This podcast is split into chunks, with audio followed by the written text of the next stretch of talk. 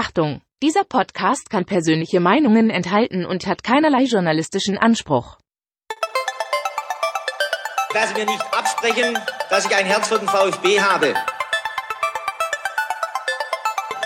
Sverrisson, dann wieder Kügel.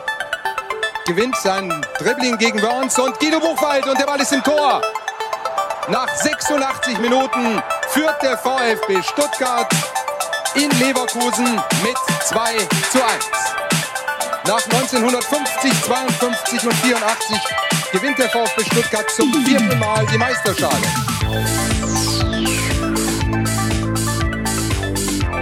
Jetzt müsste der Ball endlich noch einmal hereinkommen. Jetzt kommt er weit nach hinten auf Hitzelsberger!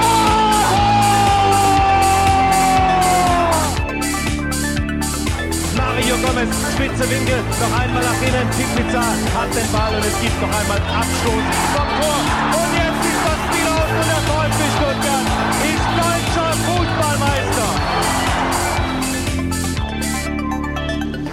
Live aus dem Fanprojekt in Stuttgart, das ist STR. Mein Name ist Ricky Palm und gegenüber von mir sitzt Sebastian Rose. Guten Abend, Sebastian. Schönen guten Abend, Ricky. Mensch, Sebastian, wir sind wieder da. Ich freue mich unglaublich. Ja, total. Denn zum ersten Mal, seitdem wir dieses kleine Projekt hier verfolgen, zumindest im Fanprojekt, hat der VfB Stuttgart dreimal in Folge nicht verloren. Ja, und zum ersten Mal können wir direkt über den Sieg sprechen, weil beim letzten Mal warst du ja malat. Haha, stimmt. Da hatte ich Schnupfen. Ich habe schon ganz vergessen. Ja? Richtig, aber ähm, es, es fühlt sich auch momentan echt sehr gut an, muss man sagen, oder? Ja, total. Man kann es eigentlich ähm, gar nicht erwarten, bis der VfB wieder spielt, aber ich genieße schon ein Stück weit jetzt auch die Länderspielpause, muss ich sagen. Es war ja auch anstrengend, muss man sagen. Ja. Also die letzten Wochen ähm, haben, haben auch uns Fans äh, wirklich viel Kraft gekostet, kann man glaube ich schon so sagen. Gegen Union war das echt übel, bis zur 90. Minute durchzuhalten und dann sich trotzdem noch freuen zu dürfen dürfen. Jetzt auch gegen Augsburg. Ich meine, da ging es ein bisschen besser, für mich war es zumindest so, als gegen Gladbach, weil ich hatte wirklich immer das Gefühl, die drehen das noch. Ja, also, weiß nicht, wie es dir ging. Ja, weil das Selbstvertrauen zurück ist. Äh, die Mannschaft glaubt an sich, die Fans glauben an die Mannschaft und ähm, solange es nur ein Tor Rückstand ist, ähm, ist alles gar kein Problem. Und die Mannschaft beherzigt das, was ich vorgeschlagen habe: früh in Rückstand geraten, spät zum Sieg treffen. So, genau. Bloß nicht in Führung gehen. Seitdem du diesen Plan ja? hier mehr oder weniger mit der Öffentlichkeit geteilt hast, funktioniert es. Sebastian. Ja, der, der ist ja auch genial, muss man so sagen. Hast vielleicht noch einen Plan, wie wir es etwas, ich sag mal, äh, herzschonender hinbekommen für die VfB-Fans? Ähm, nee, aber da rede ich mal äh, mit Chris Führig vielleicht. ja, das wäre mit Sicherheit nicht schlecht. Der Mann, der ähm, regelmäßig hundertprozentige versiebt. Sprechen wir natürlich heute auch drüber. Ja. Aber bevor wir starten, wollen wir uns natürlich wieder bedanken bei unseren Zuhörern, Zuschauern. Mittlerweile müssen wir ja beide Seiten ansprechen. Und wir sagen vielen lieben Dank für die Spenden, die reingekommen sind. Danke Stefan, Daniel, Joachim, nochmal Stefan und herzlichen Dank, lieber Johannes. Natürlich geht auch diesmal wieder ein großer Dank raus an alle Patreon-Supporterinnen und Supporter, stellvertretend für 105 Unterstützerinnen plus eins. Das mhm. gefällt mir sehr gut. Mhm. Pick ich mir heute mal den Sepp raus. Sepp unterstützt uns seit gestern, Sebastian. Oh, herzlich Ganz willkommen. Ja, neu voll gut. dabei. Genau, er ist aufgesprungen sozusagen. Danke für deine Unterstützung. Ähm, einen besonderen Dank, den möchte ich heute auch noch übermitteln, und zwar zum einen an den Klaus. Vielen Dank und an eine gewisse AC Keller, die uns ähm, ja Eintrittskarten für das Spiel gegen Augsburg spendieren wollte. Danke für die großzügige Unterstützung. Wir haben das Geld, kann ich glaube ich schon mal sagen, anderweitig investiert. Ja, Sebastian. aber auch sehr nachhaltig. Sehr nachhaltig. Wir haben etwas getan, das wir uns eigentlich so hätten nie vorstellen können. Äh, es war immer mein feuchter Traum, muss ich sagen. Wir haben uns ähm, einen Y-Scout-Plan gegönnt. Das mhm. heißt, wir benutzen jetzt zum ersten Mal professionelle Analytics-Software. Es ist unglaublich. Also ich muss es euch auch mal kurz hier zeigen. Ich weiß nicht, sieht man das in der äh, Kamera? Warte, ich, ich schalte ich schalt um, ähm, dann. Also das ist hier die Kamera. Also Leute, ja. das ist jetzt hier mein Bericht für das Spiel gegen Augsburg. Der ist äh, 25 Seiten stark. Ich bekomme hier wirklich alles äh, präsentiert. Das sind ja nur die Formationen. Ich kann mir hier von Flo Müller anschauen, äh, wie er sich im gesamten Spiel äh, äh präsentiert oder weniger präsentiert hat. Es ist unglaublich detailliert. Also was bekommen wir dazu? Natürlich dann noch unheimlich viel Videomaterial, eine unfassbar große Datenbank mit Spielern aus aller Welt. Ich glaube, eine halbe Million Spieler kann ich scouten. Also im Endeffekt ist das auch mein Versuch, mich bei Sven Missentat so ein bisschen zu bewerben. In den nächsten Wochen wird es wahrscheinlich jedes Mal irgendwie ein Video geben, die Top 5 äh, Transfers aus Bulgarien mhm. und wir versuchen dann so ein Stück weit unsere Expertise äh, zum Besten zu geben. Also was wir eigentlich sagen wollten. Vielen, vielen Dank, dass ihr uns diese Möglichkeit gebt. Denn äh, es geht nur durch eure Unterstützung. Also für uns stand immer fest, wir wollen das Geld nicht für uns nehmen und uns damit irgendwie weiß ich nicht, äh, was kann man sich denn davon kaufen? Ähm, äh, also uns selbst beschenken, sondern wir wollen diesen Podcast diesen Videostream wachsen lassen, besser werden lassen und jeder Cent, der von euch kommt, fließt praktisch in dieses Projekt. Also das ist genau, und jetzt, und jetzt zu Wisecout. ja, aber das gehört ja dazu. Ja, ich meine, du hast ja. ja. auch die Mikrofone bezahlen müssen, Ja, aber es soll den Podcast besser machen. Darum geht's. Und ich glaube, das wird's. Also, weil die Datenmenge und wie die aufbereitet ist, äh, das ist halt äh, schon nochmal eine ganz andere Nummer, als wenn man bei den frei zugänglichen Tools sich die Daten holt. Es ist komplett absurd, ja. Also ich habe das Spiel komplett schon aufgearbeitet. Gestern gab es die Freischaltung von Y-Scout und saß dann noch mal zweieinhalb Stunden vor dieser ganzen Nummer, nur, nur um Teile der ersten Halbzeit zu analysieren. Es ist unfassbar. Und ich kann euch sagen, der, der Typ, der uns das Ding verkauft hat, äh, diesen Plan, der sagte zu mir, ähm, wie lange brauchst du jetzt, um Spiele zu analysieren? Dann habe ich so gesagt, ja, vier bis sechs Stunden, kommt halt drauf an, wie das Spiel so lief. Und dann sagte er, also wenn du mit uns diesen Deal eingehst, brauchst du in Zukunft nur noch eine Stunde und die anderen fünf Stunden äh, kannst du mit deiner Familie verbringen. Und dann dachte ich mir so, Ja. das klingt Ja, verlockend. ja. Heute weiß ich, es wird genau andersrum sein. ich werde zwölf Stunden brauchen, weil es ist einfach genial. Also vielen, vielen Dank für eure Unterstützung. Und wie gesagt, jeden Cent, den ihr hier mit uns teilen möchtet, der fließt in dieses Projekt und wir versuchen es immer besser zu machen. Wir haben weitere Ideen, also daran wird es nicht mangeln. Es ist halt dann oft das monetäre Ding, das uns an Grenzen bringt, aber auch die kann man ja einreißen. Genau, und ja, und was uns, was wir halt nicht einreißen können, sind dann die zeitlichen Grenzen, die wir haben. Ich glaube, das ist Noch nicht, Sebastian. Unser Ziel ist natürlich davon leben zu können. Wir wollen der erste reine Fan-Podcast sein, reine Fan-Vereins-Podcast, muss man sagen, der im Endeffekt ähm, vielleicht sogar davon leben kann. Wer weiß, vielleicht ist es möglich. Sebastian, man muss sich Ziele man muss, setzen. genau, wie der Andreas geschrieben hatte, man muss groß denken, klein wird's von alleine, ne? So, Ja. so ist es. Also natürlich ist das jetzt mit dem Augenzwinkern zu betrachten. Nicht, dass ihr denkt, wir versuchen jetzt uns gerade selbstständig zu machen. mit Ich glaube, du, du versuchst ja die, die Zuschauerinnen und Zuhörerinnen äh, darauf vorzubereiten, dass bald irgendwelche komische Werbung kommt oder so. Werbung wird es nicht geben, das kann ich schon mal sagen. Wir wollen alles äh, spendenbasiert lassen. Ähm, aber ich möchte das nächstgrößere Y-Scout-Paket, also, das mir dann den Scouting-Feed noch zur Verfügung stellt. Der fehlt noch in unserem äh, Plan, aber es ist schon teuer genug, kann ich euch sagen. Also äh, da wollte ich nicht noch mal einen fünfstelligen Betrag zusätzlich aufbringen. Ist tatsächlich so. Also er hat mir gesagt, was das kostet Ja, mit Äh, Scouting-Feed und es ist, es ist sehr teuer. Also ich weiß nicht, ob man das öffentlich sagen darf, nicht, dass die Y-Scout-Leute dann angepisst sind, aber ich sag mal so, irgendwas zwischen 24 und 26.000 Euro im Jahr. Also, ich habe jetzt nicht zu viel verraten, glaube ich. Das muss man erstmal erraten. Also vielen Dank für eure Unterstützung und ähm, ja, wir freuen uns auf die nächsten Wochen und Monate. Gut, dann sind wir schon beim Spiel gegen Augsburg. Ja, willst du vorher noch einen kurzen Ausblick geben, ähm, was uns so erwartet? Das, das kannst ja du machen, finde ich. Also, Ich kann das auch machen. Ich Genau, das, weil ja. ich habe vergessen und Sebastian, du hast es total im Blick. Äh, wenn ich äh, richtig informiert bin, hast du dich hingesetzt und hast eine Grafik gebastelt. Da ist sie. Also jetzt Zack, da ist man sie. Aber ich kann nicht gleichzeitig ähm, ins Technik Mikro sprechen und ja. drauf gucken. Der macht schon so viel, der Sebastian. Ähm, wie, wie machen wir das denn jetzt? Ja, also jetzt sage ich es einfach. Okay. Also, wir werden jetzt um 19.15 Uhr natürlich über dieses Spiel gegen Augsburg sprechen, nehmen uns da vielleicht auch zehn Minuten mehr Zeit, als wir das ähm, ja eigentlich eingeplant haben. Liegt natürlich daran, dass wir kein Spiel zu besprechen haben, das jetzt am kommenden Wochenende ansteht. Äh, und da gönnen wir uns jetzt einfach mal die volle Dröhnung Augsburg. Gegen 20.30 Uhr verschaffen wir uns einen Blick über die aktuelle Lage, schauen, wir haben die direkten Konkurrenten im Abstiegskampf so abgeschnitten und was steht denn nach der Länderspielphase an? Wo steht der VfB überhaupt in der Tabelle? Vielleicht habt ihr es gar nicht mitbekommen, aber es sieht gar nicht so schlecht aus. Aktuell wird für viele, die es nicht wissen, eine Riesenüberraschung um 20.30 Uhr. Also schaltet ein. 20.40 Uhr äh, geben wir so einen Rundumblick. Was passiert jetzt beim VfB Stuttgart in der Länderspielphase? Zum einen natürlich, welche Spieler sind weg? Zum anderen, was hat der VfB in dieser Woche so geplant? Und äh, wir kümmern uns um Atakan Karasor, der ja, wenn es gut läuft, Ja. bald türkischer Nationalspieler sein könnte. Dann gibt es ein Update zu dieser Geschichte mit den prügelnden Ordnern. Ihr wisst es, Gladbach-Spiel.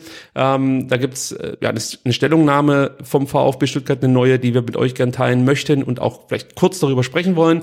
Gegen 21 Uhr verabschieden wir dann ganz offiziell Thomas Hitzesberger. Also das wird eine Riesennummer. Wir werden uns beim ehemaligen Vorstandsvorsitzenden bedanken und gleichzeitig müssen wir wieder über einen Carlos Obina Artikel sprechen, was dazu führen wird, dass ich spätestens um 21.30 Uhr wutentbrannt dieses Mikrofon von mir stoßen werde. Also, äh, 21 Uhr gibt's das große Hitzesberger Segment. Gegen 21.30 Uhr schauen wir noch auf die U21, die hat nämlich kein Spiel frei. Die muss weiter ran. Genau, und sie hat gewonnen, das kann man schon mal verraten. Ja. Also insofern. Da gibt's äh, noch weitere Besonderheiten, die wir besprechen werden. Und dann haben wir heute ein Segment, das gab's so noch nie. Und zwar haben wir mehrere kleine Nachrichten, die wir mit euch teilen möchten. Das werden wir so gegen 21.40 Uhr machen. Das sind so Rauschmeißer-Themen. Zum Beispiel Stefan Heim, der sich mit dem VfB Stuttgart außergerichtlich einigen konnte. Äh, Es gibt eine Nachricht, äh, ja, oder ich möchte so sagen, Letzte Woche haben wir uns darüber aufgeregt, dass Carlos Urbina behauptet hat, ähm, der VfB geht für die Hunde, weil der Daimler, und da wurde ich auch mehrfach korrigiert, dass es doch jetzt Mercedes-Benz sei, da gebe ich einen Fick drauf, für mich ist das immer der Daimler. So, ähm, also da gebe ich nicht viel drauf, würde ich sagen. Sorry. Shit. Hier wäre der Schnitt normalerweise Ja. gesetzt worden. Ähm, Rufen Kasper, unser neuer Marketingchef, hat äh, relativ schnell widerlegt, also was in dieser ähm, in diesem Artikel stand von Carlos Urbina, das werden wir euch auch mitteilen. Ja, und äh, dann sollten wir eigentlich schon so langsam, aber sicher zum Ende kommen. Spätestens um 22 Uhr wollen wir nach Hause. Genau. So sieht's aus. Jetzt habe ich alles untergebracht. Ja. Und wir sprechen über das Spiel des VfB Stuttgart gegen Augsburg. Endlich wieder volle Hütte, Sebastian. Du warst da. Na klar. Neben dir noch 55.784 weitere Gäste. Jetzt will ich von dir natürlich so einen Stimmungsbericht. Also, wie war's? Stimmung, Anreise, Abreise, Maskenpflicht, die Kontrollen vor dem Stadion und die Netzabdeckung. Denn wir wissen, seit 2020 hat der VfB Stuttgart mit der Telekom so ein Leuchtturmprojekt. Genau. Und das bedeutet eigentlich, dass man so gutes Netz hat, wie man es noch nie hatte im Neckarpark. Und das stimmt. Tata. Es ist, es ist nicht großartig, aber ähm, es war ja bislang so, wenn das Stadion ausverkauft war, ähm, konnte man sein Handy eigentlich ähm, zwischen 15 Uhr und 17.30 Uhr nicht benutzen und ähm, in der Halbzeitpause sowieso überhaupt gar nicht. Und ähm, das ging jetzt alles. Also in der Halbzeitpause ähm, gab es vielleicht mal ein paar Probleme, aber ich meine, man konnte aus dem Stadion raus ein Video verschicken. Das, das war früher völlig undenkbar. Insofern muss ich sagen, äh, der Leuchtturm, den sie da aufgebaut haben, äh, in Form von vermutlich 4G oder 5G Masten, der funktioniert. Also das ist wirklich ein Upgrade, was wir jetzt hier lange nicht einem Härtetest unterziehen konnten, weil keine Zuschauer da waren, weil keine Vollauslastung möglich war. Aber ich muss sagen, das ist ein echtes Upgrade. Jetzt kommen wieder welche und sagen, man soll während des Spiels ja nicht auf dem Handy rumdatteln, sondern halt aufs Spielfeld gucken. Aber das ist ja jedem selbst überlassen. Und ich denke, im Jahr 2022 ist es zeitgemäß, dass man dort halt auch mal eine WhatsApp verschicken kann. Also ich bin froh, dass so viele Menschen auf dem Handy rumgedattelt haben, denn nur so kamen die ganzen tollen Videos Ja, zu mir. ein Traum, ja. Denn ich saß zu Hause, ich habe mich nicht gegen die Familie durchsetzen dürfen. Also ich kann es euch sagen, letzte Woche habe ich noch ein Geheimnis draus gemacht. Meine Familie, meine Frau hat mich darum gebeten, nicht ins Stadion zu gehen, weil es ihr einfach noch nicht geheuer ist mit den hohen Infektionszahlen und so viele Menschen auf einem Platz. Und ich habe zu ihr gesagt, Schatz, so machen wir's. Ich bleib zu Hause, guck mir das Ding von zu Hause aus an. Und äh, wenn dann nach diesem Spiel gegen Augsburg nicht komplett Stuttgart in Corona untergeht, dann darf ich wieder ins Stadion. Das war der Deal. Heute habe ich mir die Mini-Dauerkarte zugelegt. Ah. Also ähm, wir warten gar nicht ab, bis sich ein echtes Infektionsgeschehen Sehr gut, sozusagen sehr gut, sehr ergeben gut. kann, sondern wir machen Nägel mit Köpfen. Ähm, ja, äh, Einlass, war das noch ein Thema? Ich habe mitbekommen, es gab ein paar Probleme. Es standen noch relativ viele Leute vor Anpfiff draußen. Kannst du das äh, ja Also ich bin jemand, der eher bestätigen? Generell relativ ähm, zeitlich knapp ins Stadion dann reingeht und ich bin tatsächlich zum ersten Mal in meiner äh, Fankarriere zu spät gekommen. Das gibt's da gar Und war pünktlich zum zur siebten Minute dann da leider. ähm, aber ich habe äh, die Verabschiedung vom Hitz verpasst, ich habe die Choreo verpasst. Aber ich würde sagen selber schuld. Also dass es halt ein bisschen länger dauert. Ähm, hätte man wissen können. Und äh, ja, es waren noch relativ lange Schlangen, die, dass man deswegen den An- Anpfiff dann nicht verschiebt, auch okay, ähm, aber das war jetzt nicht katastrophal, es hat einfach ein bisschen länger gedauert, weil natürlich ähm, die 2G-Nachweise kontrolliert wurden, Mm, aber ansonsten eigentlich alles normal. Man hat gemerkt, sowohl Fans wie auch Ordner waren natürlich auch, äh, mussten sich erstmal wieder an diese Menschenmengen gewöhnen. Und An- und Abreise, wie war das so? Du reist ja normalerweise mit den öffentlichen an und ab. Ähm, was was sehr voll, war es ungemütlich voll, war es okay für dich? War es so wie zum Beispiel morgens beim Berufsverkehr? Es war ja auch immer so das Horrorszenario, wenn alle wieder ins Stadion gehen, die die S- und U-Bahnen sind komplett überfüllt. Dann haben wir ja damals schon gesagt, na ja, also wenn du morgens um sieben nach Stuttgart reinfahren willst, ist es jetzt auch nicht unbedingt luftig. Ähm, wie war es jetzt? Also ich habe die S-Bahn genommen um, ich glaube 13 Uhr oder 13.15 Uhr, die S2 rein nach Stuttgart, die war relativ leer, also völlig luftig. Und ich habe dann aber tatsächlich nach dem Abpfiff ähm, dann darauf verzichtet, die erste mögliche Bahn nach Hause zu nehmen, sondern habe dann lieber noch äh, in Ruhe ein Bier getrunken ähm, und habe dann noch in Cannstatt äh, eine Pommes gegessen und habe dann die nächste oder übernächste Bahn genommen und die war dann auch völlig okay. Und dass die Bahn, die erste, die man kriegen kann, die ist immer voll. Die war auch schon bumsvoll, als äh, äh nur 25.000 drin waren. Die möchte man nicht unbedingt nehmen. Und dann kommt die Durchsage, ähm, bitte halten Sie nach Möglichkeit Abstand und du stehst halt und hast mit vier Leuten Körperkontakt. Also ja. das habe ich mir geschenkt und habe dann einfach ein bisschen gewartet und dann war es auch völlig okay. Pommes in der Schwemme? Äh, nee, äh, beim Schnellimbiss direkt vom Bahnhof. Das ist ja wohl ein Skandal, wenn das der Bernd Sauter hört. Ja, ich war mit meinem, mit meinem äh, Sohn ja im Stadion und ähm, ob da, der mit seinen neun bereit für die Schwemme. Ich weiß nicht, ob er mit seinen neun Jahren schon so schwemmetauglich ist. Das stimmt. Aber man kann nicht früh genug anfangen, ist meine Meinung. Maskenpflicht auch noch so ein Thema. Also am Platz musstest du keine Maske tragen. Im Umlauf vorm Stadion gab es die Maskenpflicht es würde mich wundern, wenn das dann auch konsequent so durchgezogen wurde. Wie hast du es erlebt? Also es wird konsequent nicht durchgezogen und also das ist jetzt was, was ich, wo ich dann auch denke, dass, da würde ich mich persönlich unwohl fühlen, da jetzt in der Bierschlange zu stehen für zehn Minuten, um mich rum ganz viele Leute. Also ich habe dann da konsequent Maske getragen, aber das da darf dann auch wirklich jeder für sich selbst äh, entscheiden. Ich habe mich da jetzt auch nicht unsicher gefühlt, aber ich hätte, glaube ich, nicht ohne Maske stehen wollen und deswegen habe ich sie wirklich ähm, getragen. Ich habe es, glaube ich, sogar am Platz getragen, weil es doch alles relativ eng war ja. und ich habe da auch kein Problem damit, dann 90 Minuten so ein, so ein Stoffding da aufzuhaben. Ähm, und grundsätzlich war dann im Stadion nicht viel mit Maske und auch drumherum halt nicht, aber ich denke, jeder, der da war, ähm, war sich dessen gewähr, dass es halt so sein wird. Ja, ich, also ich habe mir da auch nichts vorgemacht. Ich bin nicht davon ausgegangen, dass die Menschen sich da jetzt ähm, alle eine Maske aufsetzen und dann wirklich am Platz die Maske wieder ablegen oder von mir es dann auch auflassen.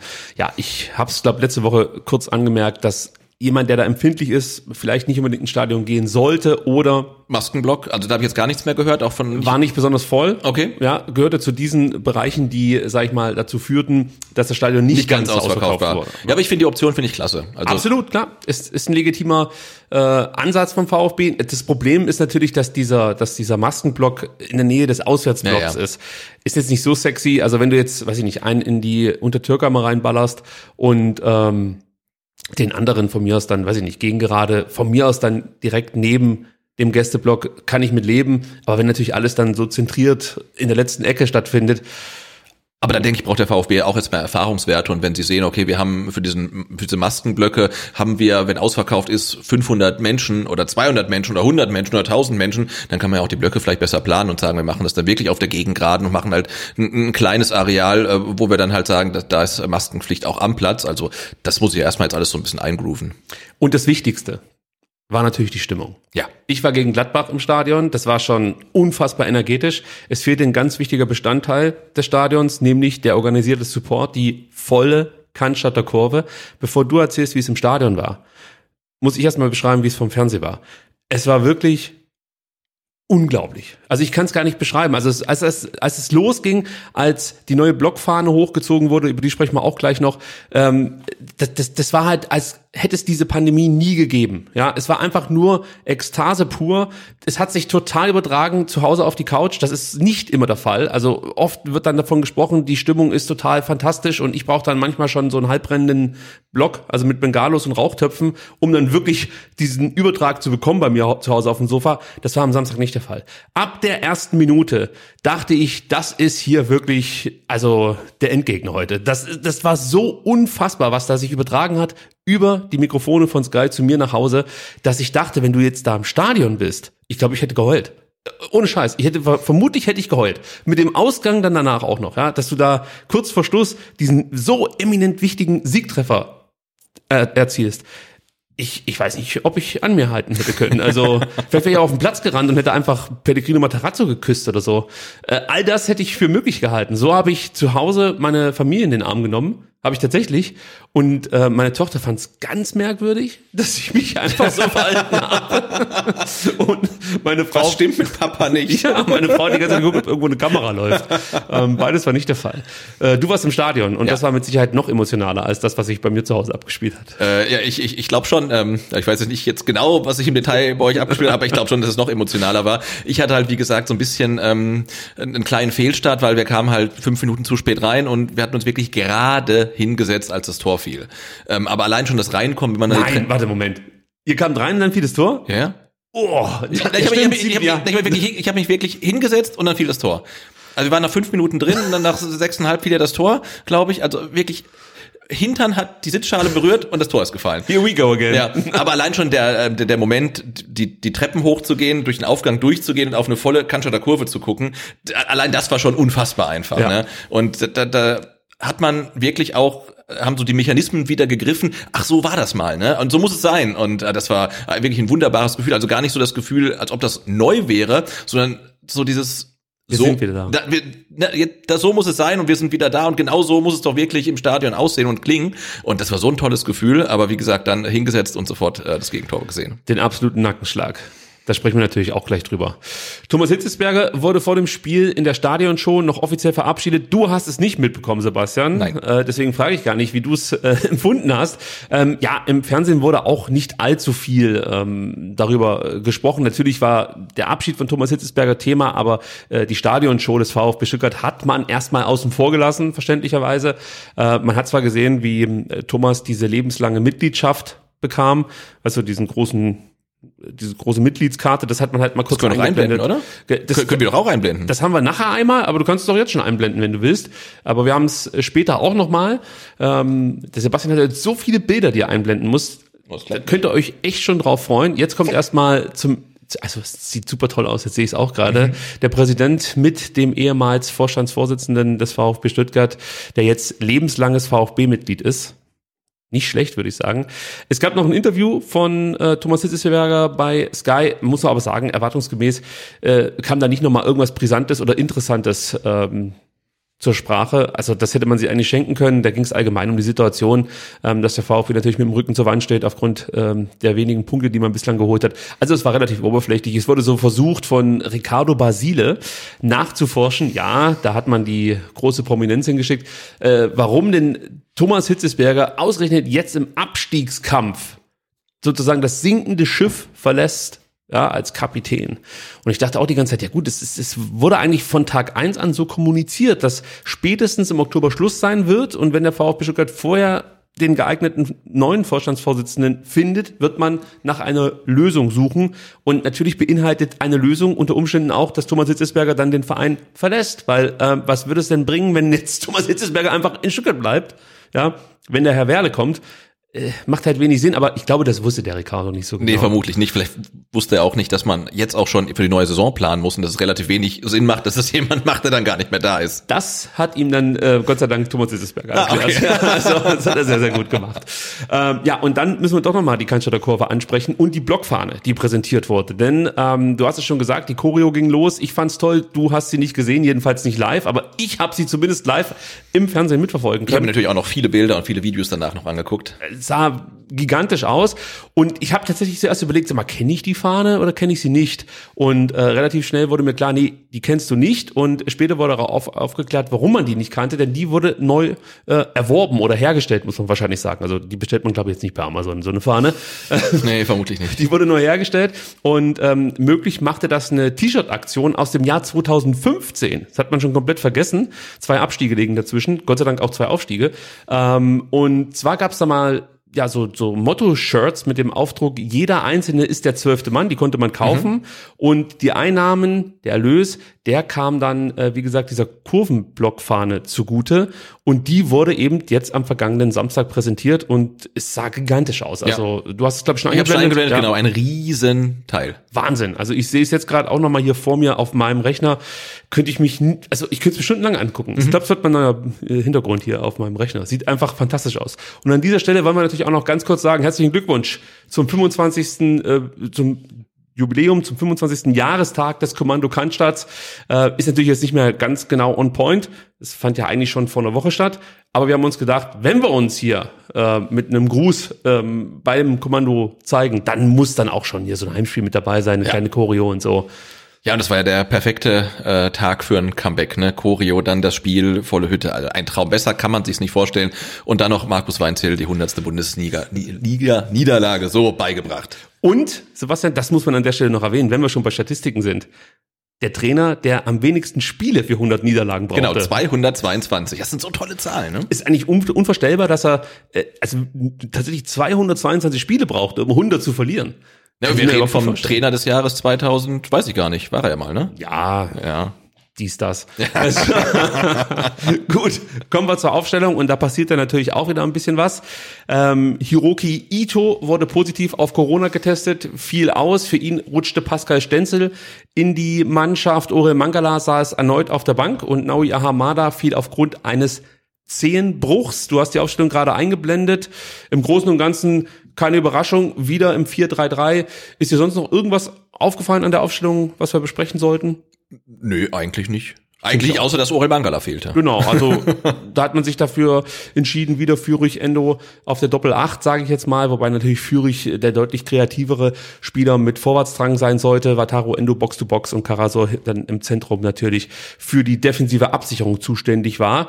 Äh, beim FC Augsburg gab's ja, auch keine ganz großen Überraschungen, wenn überhaupt dann, dass Niklas Dorsch auf der Bank saß. Für ihn äh, durfte der Ex-VfB-Spieler äh, Carlos Grueso auf der Sechs starten. Ja, und das war schon doch eine kleine Überraschung, weil Dorsch eigentlich bis zu seiner Gelbsperre, ähm, die er gegen Bielefeld absetzen musste, immer gesetzt war eigentlich. Ja. Also das hat mich schon überrascht und ich habe dann hier in unserem Y-Scout-Bericht dann auch herausgefunden, dass, das habe ich früher nie gewusst, aber jetzt weiß ich dass Carlos Grueso der Spieler war, der am häufigsten von VfB-Spielern ausgedribbelt wurde. Ah, da schau her. Tja, das ist ein Schlüssel vielleicht äh, für den Das war, das war genau das Spiel der, der Schlüssel zum Sieg. Ja, guck mal an. Haben wir hier schon Oh, ähm, mehr oder weniger jetzt äh, in schriftlicher Form vorliegen. Ja. Gut, dann äh, kommen wir zum Spiel. Aber eins muss ich ganz kurz noch thematisieren. Du wirst mich jetzt leider ähm, nicht unterstützen können dabei. Ich habe gehofft, dass du es mitbekommen hättest. Denn es gab einen Vorfall, der hat mich ein bisschen schutzig gemacht. Bevor das Spiel überhaupt angepfiffen wurde, siehst du halt, die Mannschaft kommt auf den Platz, bildet so einen Kreis und auf einmal hörst du Pfiffe. Und ich habe es überhaupt nicht verstanden, warum so laut gepfiffen wird. Und Kai Dietmann, der das Spiel kommentiert hat, also ich habe alles mitgenommen, Kai Dittmann als Kommentator und Ricardo Basile als also nur ihre Besten hingeschickt. Das war wirklich unglaublich. Ähm, auf jeden Fall meinte der, dass die Fans sauer waren darüber, dass die Mannschaft nicht gleich in die Kurve gekommen ist. Du kennst das ja, vor Anpfiff kommen die nochmal hin, äh, ja, klatschen sich gegenseitig sozusagen Mut zu und unterstützen sich damit so ein Stück weit. Ähm, und äh, du hast es wahrscheinlich nicht mitbekommen, deswegen können wir das jetzt hier nicht aufklären, warum gepfiffen wurde. Können wir nicht sagen. Ja. Also wir können höchstens den, den Chat bitten, wenn jemand dabei war in der Cannstatter Kurve und weiß, ob und warum gepfiffen wurde, dann schreibt's. Rein. Schreibt's in die Show Notes oder nee, hier schreibt's in den Chat, genau. Ähm, ja, es gab ja noch diese Schweigeminute. Ich weiß nicht, also äh, das machte für mich keinen Sinn, dass da so laut gepfiffen wurde. Vielleicht hat auch Markus Weinz hier in die falsche Kurve gewunken. Das kann natürlich auch noch sein. Also zutrauen würde ich es ihm. Ähm, gut, es ging dann direkt los. Es gab eigentlich keine Abtastphase. Auch das hast du nicht mitbekommen, aber das kann ich dir erzählen. es ging wirklich direkt zur Sache mit einer Mega-Chance für den VfB Stuttgart. Chris Führig in der zweiten Minute. Fantastisch rausgespielt auf der linken Seite. Toller Ball von Bonner Sosa auf Mamouche, der direkt mit der Hacke weiterleitet. Äh, das Geile war, also er leitet weiter auf Chris Führig. Das Geile war, dass das Tempo in dieser Aktion immer vorhanden war. Also der VfB hat sich ja oft auch ein bisschen dappig angestellt in den letzten Wochen und Monaten. Und da war es halt nicht der Fall. Da hast du schon dieses Selbstvertrauen gemerkt, dass die Mannschaft jetzt hat. Man wollte das Tempo hochhalten, das gelang. Es war wirklich eine tolle Aktion, muss man sagen. Augsburg, Augsburg hat dann die Mitte sehr gut verteidigt. Das führte dazu, dass Chris Führig einfach kein Passfenster gefunden hat. Der musste direkt abschließen. Giekewitz wehrt den Ball dann ins Zentrum ab. Und da dachte ich, oh, da, da ist der Endo, der schießt den rein. Und dann kam der Crueso und klärt das Ding erstmal. Also da hat er noch ähm, sozusagen mhm. äh, seinen Startelf-Einsatz rechtfertigen können. Später dann vielleicht nicht mehr so sehr. Aber das war eigentlich der Auftakt in dieses Spiel. Und ich dachte wirklich, genauso muss es sein. Also du hast ja sowieso gebrannt, weil du wusstest, dieses Spiel dürfen sie auf keinen Fall verlieren. Das war halt so ein Must-Win-Game einfach. Und ähm, dass du dann gleich mit, mit, mit so viel Selbstvertrauen, mit so viel Tempo und auch mit so viel Qualität, das hast du schon gleich gesehen, dieses Spielstart, das hat mir Mut gemacht. Ja. Bis zur sechsten Minute. Dann war auch Sebastian im Stadion. Dann war ich auch da, ja. Und ähm, ich würde vorschlagen, wir können jetzt ganz kurz schon mal ein weiteres Bild einblenden, äh, wo man äh, sieht, über was ich jetzt mit dir und euch da draußen sprechen will. Also der VfB macht da wieder einige Dinge, ich sag mal, ähm, nicht ganz so gut. Äh, so könnte man es, glaube ich, ausdrücken. Also zunächst muss man sagen, die, die Augsburger greifen über den linken Halbraum an und du siehst Pascal Stenzel, ähm, der ganz gut positioniert ist bei Iago unten bei euch, unten am Bildschirmrand. Seht ihr, seht ihr das? Ich habe auch ähm, den Stenzel äh, äh, mit so einem Pfeil noch markiert, denn er bewegt sich von seinem Gegenspieler weg, ja, öffnet dann sozusagen die Passoption für Meier, der dann auch den ähm, Herrn Jago anspielt. Und das war so eine Aktion, die hat mich, ich muss sagen, ähm, irritiert. Denn ich habe nicht verstanden, warum Pascal Stenzel sich so bewegt hat in diesem Moment. Weil er ist ja halt Rechtsverteidiger. Sebastian, ich glaube, du musst es dann wieder ausblenden. Weil so, so, so, so. Ja, so, so, so lang sollte man es nicht äh, eingeblendet okay. lassen. Nur so ein paar okay. Sekunden okay, aus Gründen. Aus Gründen, ja. ja. Aus Gründen.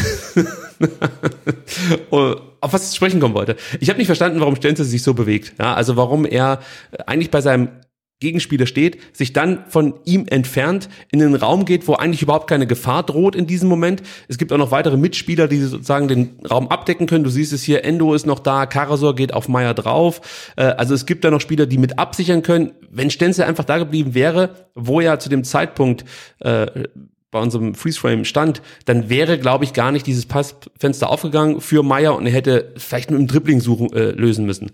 So, die Szene ist für mich der Schlüssel, warum dann anschließend das Tor fällt. Denn auch Karasor verhält sich nicht ganz so gut. Es gibt dann diesen, diesen Pass auf Iago, der spielt dann weiter auf Meier. Da siehst du, dass Karasor nicht direkt in äh, den Sprint kommt, also so ein paar Schritte einfach zu langsam ist und ähm, ja, nicht mehr hinterherkommt. Er schafft es dann aber trotzdem noch mit einer, mit einer absoluten Kraftaktion, möchte ich fast schon sagen, hinterherzukommen. Und ähm, ja, du kannst dich an diese Monstergrätsche erinnern gegen Meier, kurz vorm Strafraum. Ja. Ja, grätscht den Ball ab und dann siehst du wieder, wie Pascal Stenzel der zuvor diesen Zweikampf gegen Iago verloren hat, weil er nicht nah genug dran stand. Da siehst du, wie Pascal Stenzel mehr oder weniger zurücktrottet und davon überrascht ist, dass diese Szene jetzt hier weiterläuft und ähm, einfach nicht so direkt wie sagt man, online ist. Ja, also es fehlt da einfach an, äh, äh, an Aufmerksamkeit, an äh, Antizipationsvermögen beider Spieler, muss ich sagen, obwohl Karasor, wie gesagt, noch in diesen Zweikampf kommt. Aber bei Stenzel fehlt da einfach alles in diesem Moment. Und so kommt es halt dazu, dass Iago den Ball erlaufen kann. Und man weiß ja, dass Iago hervorragend flanken kann. Also würde ich schon mal versuchen, immer nah an ihm dran zu bleiben. Also was da mit Pascal Stenzel vor sich geht, ich weiß es einfach nicht, Sebastian. Ich kann es mir nicht erklären. Aber er kommt nicht mehr in diesen Zweikampf. Iago kann flanken und es hat um das abzuschließen, Pascal Stenzel richtig schlecht gemacht. Und wenn wir schon bei dem Thema sind, richtig schlecht gemacht, sind wir auch gleich bei Borna Sosa. Und dann musst du mal das nächste Bild einblenden. Das ist wirklich auch wieder absurd. Ja, also du siehst, Borna Sosa steht da eigentlich gar nicht schlecht. Hinten äh, siehst du André Hahn, der relativ viel Platz hat. Ähm, und Borna Sosa sieht das davor auch noch. Also du siehst, wie er sich umdreht und merkt auf einmal, Mensch, der Hahn, der hat ja da aber echt viel Platz. Und ich glaube, er spekuliert darauf, dass er die Flanke locker noch dann ablaufen kann. Dass er sich dann, wenn die Flanke geschlagen wird, so ein bisschen nach hinten mhm. fallen lassen kann und dann das Ding klären kann. Aber warum er nicht von vornherein versucht, näher an seinen Gegenspieler ranzukommen. Das verstehe ich nicht, weil du siehst auch hier im Zentrum, ähm, Dinos und Waldi sind relativ ähm, ja, gut aufgestellt dagegen ihre Gegenspieler. Endo kommt noch mit reingelaufen. Chris Führig muss man sagen, äh, das siehst du natürlich jetzt nicht, weil diese Aktion ja hier nicht dynamisch dargestellt wird, aber er ist auch ein bisschen, sag mal, könnte ein bisschen äh, entschlossener mit in den Strafraum reinlaufen. Aber äh, die Hauptschuld gebe ich hier Borna Sosa für dieses frühe Gegentor, weil es ihm einfach in dem Moment nicht gelingt, nah genug an André Hahn ranzukommen oder er schätzt die Situation falsch ein. Dann kommt die Flanke, die unterspringt er dann noch, muss man sagen. Dahinter steht dann Hahn und der schweißt das Ding direkt rein. Also das, das hat mich sehr gestört, muss ich sagen. Mir hat das auch sehr gestört. Vor allem war es wieder so ein Tor, weil auch Karasor noch ähm, ausrutscht, als er äh, Jago verteidigen will. Und man denkt, jetzt kommt wieder alles zusammen. Ausrutscher, dann richtig gute Flanke von Jago. Hahn steht viel zu frei, weil Borna Sosa, das haben wir jetzt auch schon häufiger gesehen in der Saison, da nicht so ganz äh, defensiv auf der Höhe ist, also so brillant er offensiv in den letzten Spielen ist. Defensiv, äh, ja, muss man immer ein bisschen gucken, ob er seinen Gegenspieler wirklich im Auge hat. Ähm, oder manchmal hat er ihn sogar im Auge, aber nicht im Griff, wie jetzt äh, André Hahn. Und ähm, ja, wie gesagt, das war für mich auch kein schöner Moment, weil ich gerade erst äh, Platz genommen hatte. Ja, also äh, die Frage ist halt tatsächlich, was da mit Borna Sosa schiefläuft in solchen Situationen, dass er ja ganz oft diese Flanken unterschätzt, ähm, sich da nicht gut äh, positioniert. Ähm, also da muss nachgearbeitet werden, denn wir haben gegen Union zum Beispiel gesehen, dass er dann in 1 gegen 1 Duellen schon durchaus äh, also seine Qualitäten hat. Das ist jetzt defensiv ja. deutlich besser geworden als noch, weiß ich nicht, vor drei Jahren oder so. Also da merkst du schon eine Weiterentwicklung. Nur diese Situation, du hast es gerade eben gesagt, sehen wir zu häufig bei ihm. Und ähm, ja, also das, das, das kannst du halt verteidigen. Und das ist halt wieder so ein Ding, wenn du wenn du so einfach Gegentore fängst, ist es halt echt alles brutal anstrengend für den VfB Stuttgart. Also du, du äh, zeigst ja eigentlich eine Top-Partie, musst dir vier Tore wahrscheinlich schießen gegen Augsburg. Ja. ja. Musst aber trotzdem die meiste Zeit zittern, weil du dir einfach durch einfache Fehler mit, ja, die, wie viele Angriffe haben die gefahren? Drei Angriffen ähm, eigentlich drei Tore fängst. Weil, sind wir ehrlich, später dann in der 82. als das Ding an die Latte geht, das kann genau gut, äh, genauso gut auch reingehen, aber das waren halt so die drei Szenen, die der VfB fressen musste. Und, und keine davon konnte er gut verteidigen. Und da muss man definitiv was dran ändern, denn nicht jeder Gegner wird es dir so leicht machen, wie, wie die Augsburger, also wirklich einen Angriff nach den anderen zu setzen. Weil das kann man auch schon mal sagen, der VfB hat unheimlich viele Angriffe gefahren. In der ersten Halbzeit gab es, ich glaube, 0,8, ich müsste mal nachgucken, 0,8 Angriffe pro Minute. Also das ist ja schon wirklich Ja. absurd. Mit einer hohen Abschlussquote. Nein, ich suche es jetzt nicht raus, scheiß drauf. Aber es ist echt äh, interessant gewesen, das mal zu sehen, wie oft der VfB anrennen musste, anrennen konnte. Ähm, und er braucht das dann auch, um eben diese einfachen Gegentore zu kompensieren. Also das war Ja, schwierig. genau, und so sehr wir uns über die gute äh, Offensive jetzt freuen, die wieder trifft, ich meine, das äh, fühlt sich ja an, als ob es irgendwie Jahre her wäre, aber ne, Dezember, Januar hat der VfB kein Tor geschossen und jetzt ähm, schießt er halt gerne mal drei und er muss auch so viele schießen, um Spiele zu gewinnen und man würde sich ja wünschen jetzt für die für den Endspurt der Saison, dass man auch mal ein Spiel 1-0 gewinnen kann. Ein, dreckig, ein dreckiges 1-0, aber aktuell sehe ich nicht, wie der VfB ohne Gegentor aus einer Partie rauskommt. Ja, mehr Balance einfach äh, ins eigene Spiel bekommen. Das wäre wichtig. Also gegen Union haben wir das ja auch schon bemängelt, dass die erste Halbzeit nicht so äh, ja kompakt äh, gespielt wurde, wie wir uns das wünschen würden. Und ich denke, du kannst äh, das bestätigen, wenn du so fahrig und äh, ja dem Gegner so viel anbietest, dann auch in Bielefeld auftrittst. Ja, also dann wird's schwierig auf der Alm, denn die kriegen nicht viele Gegentore. Das heißt, wenn die mal führen, Ja. dann wird's heftig. Also äh, da muss schleunigst was passieren. Das Gute, wenn es überhaupt was an diesem Rückstand gab, war eigentlich, dass der VfB das komplett abgeschüttelt hat. Also man merkt einfach, das juckt diese Mannschaft überhaupt nicht, ob die frühen Rückstand geraten, egal was das für ein Spiel ist, die machen einfach weiter. Ähm, das hat die überhaupt nicht gejuckt. Also es hat mich wirklich fast schon irritiert, dass eine Mannschaft das so humorlos wegsteckt, oder? Ja, es war ähnlich wie schon gegen Gladbach. Da hat man der sogar mit zwei Toren zurückgelegen und trotzdem einfach so weitergemacht, einen Anschlusstreffer erzielt. Und dieses Selbstvertrauen ähm, aus der aus der letzten Saison ist, glaube ich, zurück, ne? dass man weiß, wir können das Spiel drehen, wir können Tore schießen. Und nur weil wir nach sechs Minuten 1-0 zurückliegen, heißt das noch gar nichts. Klar, man muss erstmal eins erzielen, um überhaupt wieder ähm, den Ausgangspunkt zu äh, erreichen. Aber ja, da glaubt man wieder dran. Man weiß, dass man Tore schießen kann. Und ähm, das ist schon beeindruckend dann, wie die Mannschaft halt einfach weitermacht. Ich kann mich erinnern, dass, dass Materazzo das ja mal angesprochen hat, dass diese Mannschaft einfach dann kapieren muss, dass ein Spiel dann nicht beendet ist, wenn man mal zurück liegt, sondern dass es weitergeht und dass man weiterkämpfen muss bis zur letzten Minute. Und er hat ja nach dem Viertspiel durchaus auch äh, ja den einen oder anderen Spieler angesprochen, der nicht so richtig wisse, um was es aktuell geht. Und ähm, die Frage ist, wie hat es, wie hat es jetzt geschafft, dass nicht nur er und weiß ich nicht, noch fünf andere oder sechs andere Spieler den Switch hinbekommen haben, sondern die ganze Mannschaft. Das ist eigentlich ein Verdienst des Trainers und der Mannschaft, aber das muss man, glaube ich, auch mal ansprechen, dass die Mannschaft einen anderen Charakter inzwischen hat als noch äh, ja zu Beginn dieses Jahres. Als wir ganz oft darüber gesprochen haben, dass es alles sehr lustlos wirkt äh, und, und, und fast schon so, ja, wir haben es mal mit der U21 verglichen, die einfach so ihren Stiefel runterspielen und oh, steht halt 0-1, oh, steht halt 0-2. Also alles ist so gleichgültig und das ist jetzt überhaupt nicht mehr der Fall. Diese Mannschaft möchte auf dem Platz abliefern und das merkst du ab der ersten Minute und noch besser, das merkst du auch nach einem Rückstand. Und Ja. das ist stark. Achte Minute gab es dann gleich den nächsten Aufreger, muss man sagen. Es gab die Situation Gikiewicz gegen Marmouche, Elfmeter oder nicht. Ich glaube, ganz so lange müssen wir darüber nicht diskutieren. Viel interessanter fand ich eigentlich die Entstehung, denn die war besonders geil. Also darüber müssen wir eigentlich auch nochmal ganz kurz sprechen. Endo fängt äh, Gikiewicz Abschlag ab, Stenzel dann mit einem absoluten Laserpass auf Marmouche. Also das Ding ist auch echt so sexy gespielt, muss man einfach so sagen. Omar dann auch mit einem klasse Laufweg, alles toll. Er lupft ihn so leicht über ähm, äh, äh, Gikiewicz drüber. Eigentlich muss er dann nur noch drüber springen, hinterhergehen. Ja. Vielleicht kommt noch ein Augsburger dazwischen, das kann schon sein, aber er könnte zumindest mal versuchen, in diese Abschlusssituation zu kommen. Stattdessen lässt er sich fallen. Also ich, ich, ich nehme es da schon mal vorweg. Also eigentlich kein Elfmeter, oder? Nee, im Leben nicht. Also im Stadion natürlich klarer Elfmeter, ähm, aber schon äh, nach Fernseher übrigens auch. Ja. aber schon nach der ersten Zeit muss man sagen, nee, also im, im, im Leben kein Elfmeter. Und da macht er tatsächlich ein, ein bisschen zu wenig draus, weil mit ein bisschen mehr Konsequenz, mit ein bisschen mehr äh, Aggressivität ähm, kann man da aus der Szene mehr machen, weil dass er den Elfer nicht kriegt, ähm, ja, ist eigentlich relativ offensichtlich. Ja, also das äh, hat mich auch echt gestört, weil das sind so Situationen, die merken sich natürlich dann gerne auch mal andere Schiedsrichter. Ich sag nur Alexi TBD, ähm, der im Endeffekt sich, glaube ich, weiß ich nicht, äh, verprügeln lassen muss, damit er mal einen. Elfmeter oder einen Freistoß bekommt. Und ich, ich würde es schade finden, wenn Oma sich auch so eine Reputation erarbeitet. Also hier wäre es einfach clever gewesen, durchzuziehen und ähm, zumindest zu versuchen, noch an den Ball zu kommen. Aber gut, sei es drum. Kann ich jetzt aber auch nur deshalb sagen, weil ich weiß, wie das Spiel ausgegangen ist. Sonst wäre ich, glaube ich, äh, fast schon wütend an, äh, äh, an dieser Szene jetzt hochgegangen. Aber gut. Ähm, was man dann auch gesehen hat, das Spiel entwickelt sich weiter, der VfB bestimmt das Spiel, erarbeitet sich Chancen. Augsburg versucht schon, schon relativ früh diese Führung zu verwalten, spielt auf Zeit. Also man hat das schon gesehen, dass dann der Gikiewicz immer länger brauchte, um Abschläge auszuführen.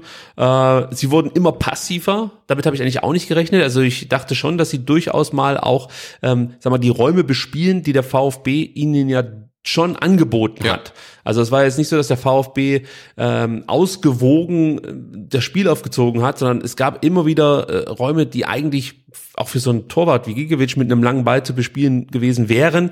Aber da kam nichts von, von Augsburg. Hat dich das so ein Stück weit irritiert oder sagst du, da war der VfB einfach viel zu gut? Äh, der VfB war schon gut, aber so gut, dass man da irgendwie gar nichts machen kann, war er dann eigentlich auch nicht. Und eigentlich ist das Spiel ja wie gemalt für Augsburg, frühe Führung.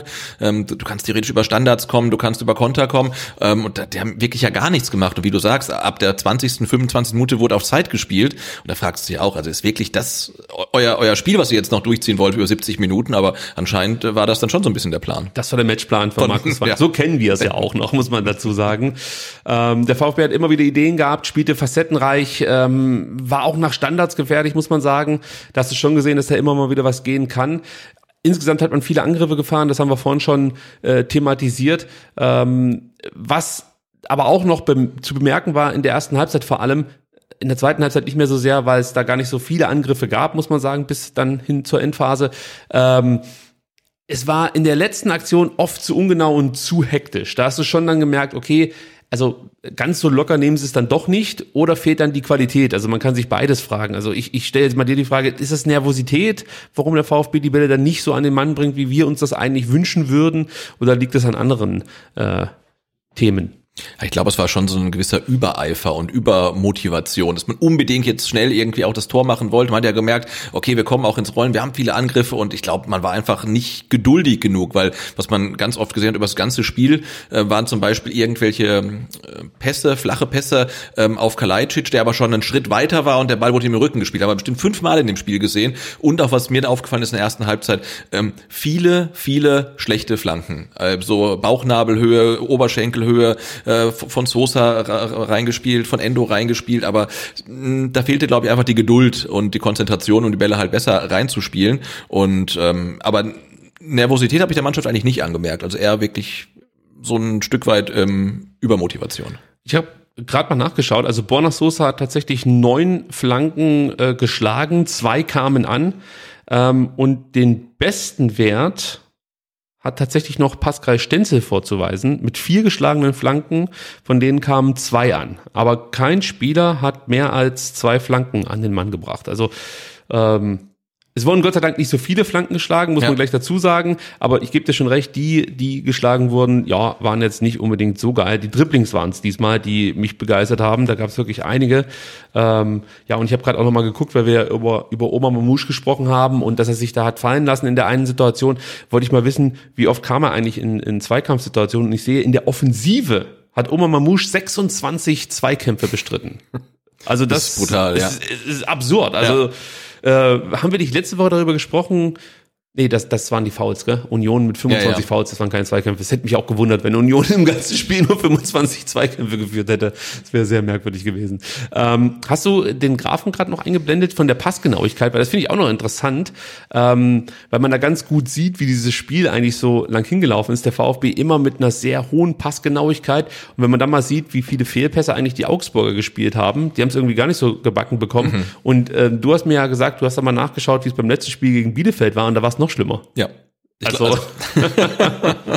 kann man sich fast nicht vorstellen, oder? Also Augsburg schon ähm, eigentlich verwunderlich, dass die so lang vor uns standen, muss man sagen. Und wenn sie das Nachholspiel zumindest jetzt nicht verlieren, auch wieder vor uns stehen würden. Also die haben ja dann am 5. meine ich oder am 6. April das Spiel gegen Mainz. Mhm. Ähm, äh, ist eigentlich absurd, wie die das hinbekommen, weil auf dem Platz konnte ich jetzt nicht erkennen, was die großen Qualitäten der Augsburger sind. Nee, es fiel einem schwer. Vielleicht noch ja eine gewisse Kopfballstärke halt, die haben sie auf jeden Fall auch in der Defensive, ähm, aber grundsätzlich fast ich hinterher gefragt, also wie haben die eigentlich zwei Tore schießen können? Die Spielidee hat mir halt ja. komplett gefehlt. Also das konnte ich nicht erkennen. Das ist jetzt nichts Neues bei einer Weinziel-Mannschaft, aber offensichtlich hat sich die Mannschaft so sehr von ihrem eigenen Trainer emanzipiert, dass man ja bislang 27 Punkte mal nicht holen konnte. Also äh, keine Ahnung, wie sie das hinbekommen haben. Der VfB immer stärker. Ähm, Thiago Tomasch hat dann noch so einen schönen Abschluss gehabt in der 23. Mhm. Minute, so einen Schlenzer. Ja. Hat mich so ein bisschen an Leverkusen erinnert, da hat er auch mal so eine Szene gehabt, die nicht reingegangen ist. Irgendwann macht er so ein Traumtor. Mhm. Bin ich mir sicher. Das sah auch sehr, sehr gut aus, muss man sagen. Übrigens, auch nach einem Führig-Freistoß ist das ganze Ding so entstanden, das meinte ich vorhin, mit Standards, die ähm, durchaus eine Rolle spielten und noch spielen werden. Das kann man, denke ich, schon mal vorwegnehmen. Aber man sieht bei Thomas bei diesem Abschluss nochmal die unglaublich gute Schusstechnik, die unterstreicht die allgemein gute Technik von äh, Thiago Thomas einfach nochmal. Ähm, denn das muss man an der Stelle vielleicht auch mal thematisieren, der ist 19 und ähm, ist den meisten Spielern auf dem Platz technisch überlegen. Ja, also technisch das eine und aber auch so, äh, er ist robust genug, diese Technik dann gegen, gegen, sag mal so, harte Kanten wie André Hahn oder Roveleo oder so durchzusetzen. Ja. Das ist schon, bringt mir schon viel Respekt ab, muss ich ganz ehrlich sagen. Das sah gut aus. Sascha Kalajdzic hat dann auch nochmal eine gute Chance, die er eigentlich verwerten sollte, beziehungsweise sonst wahrscheinlich auch macht.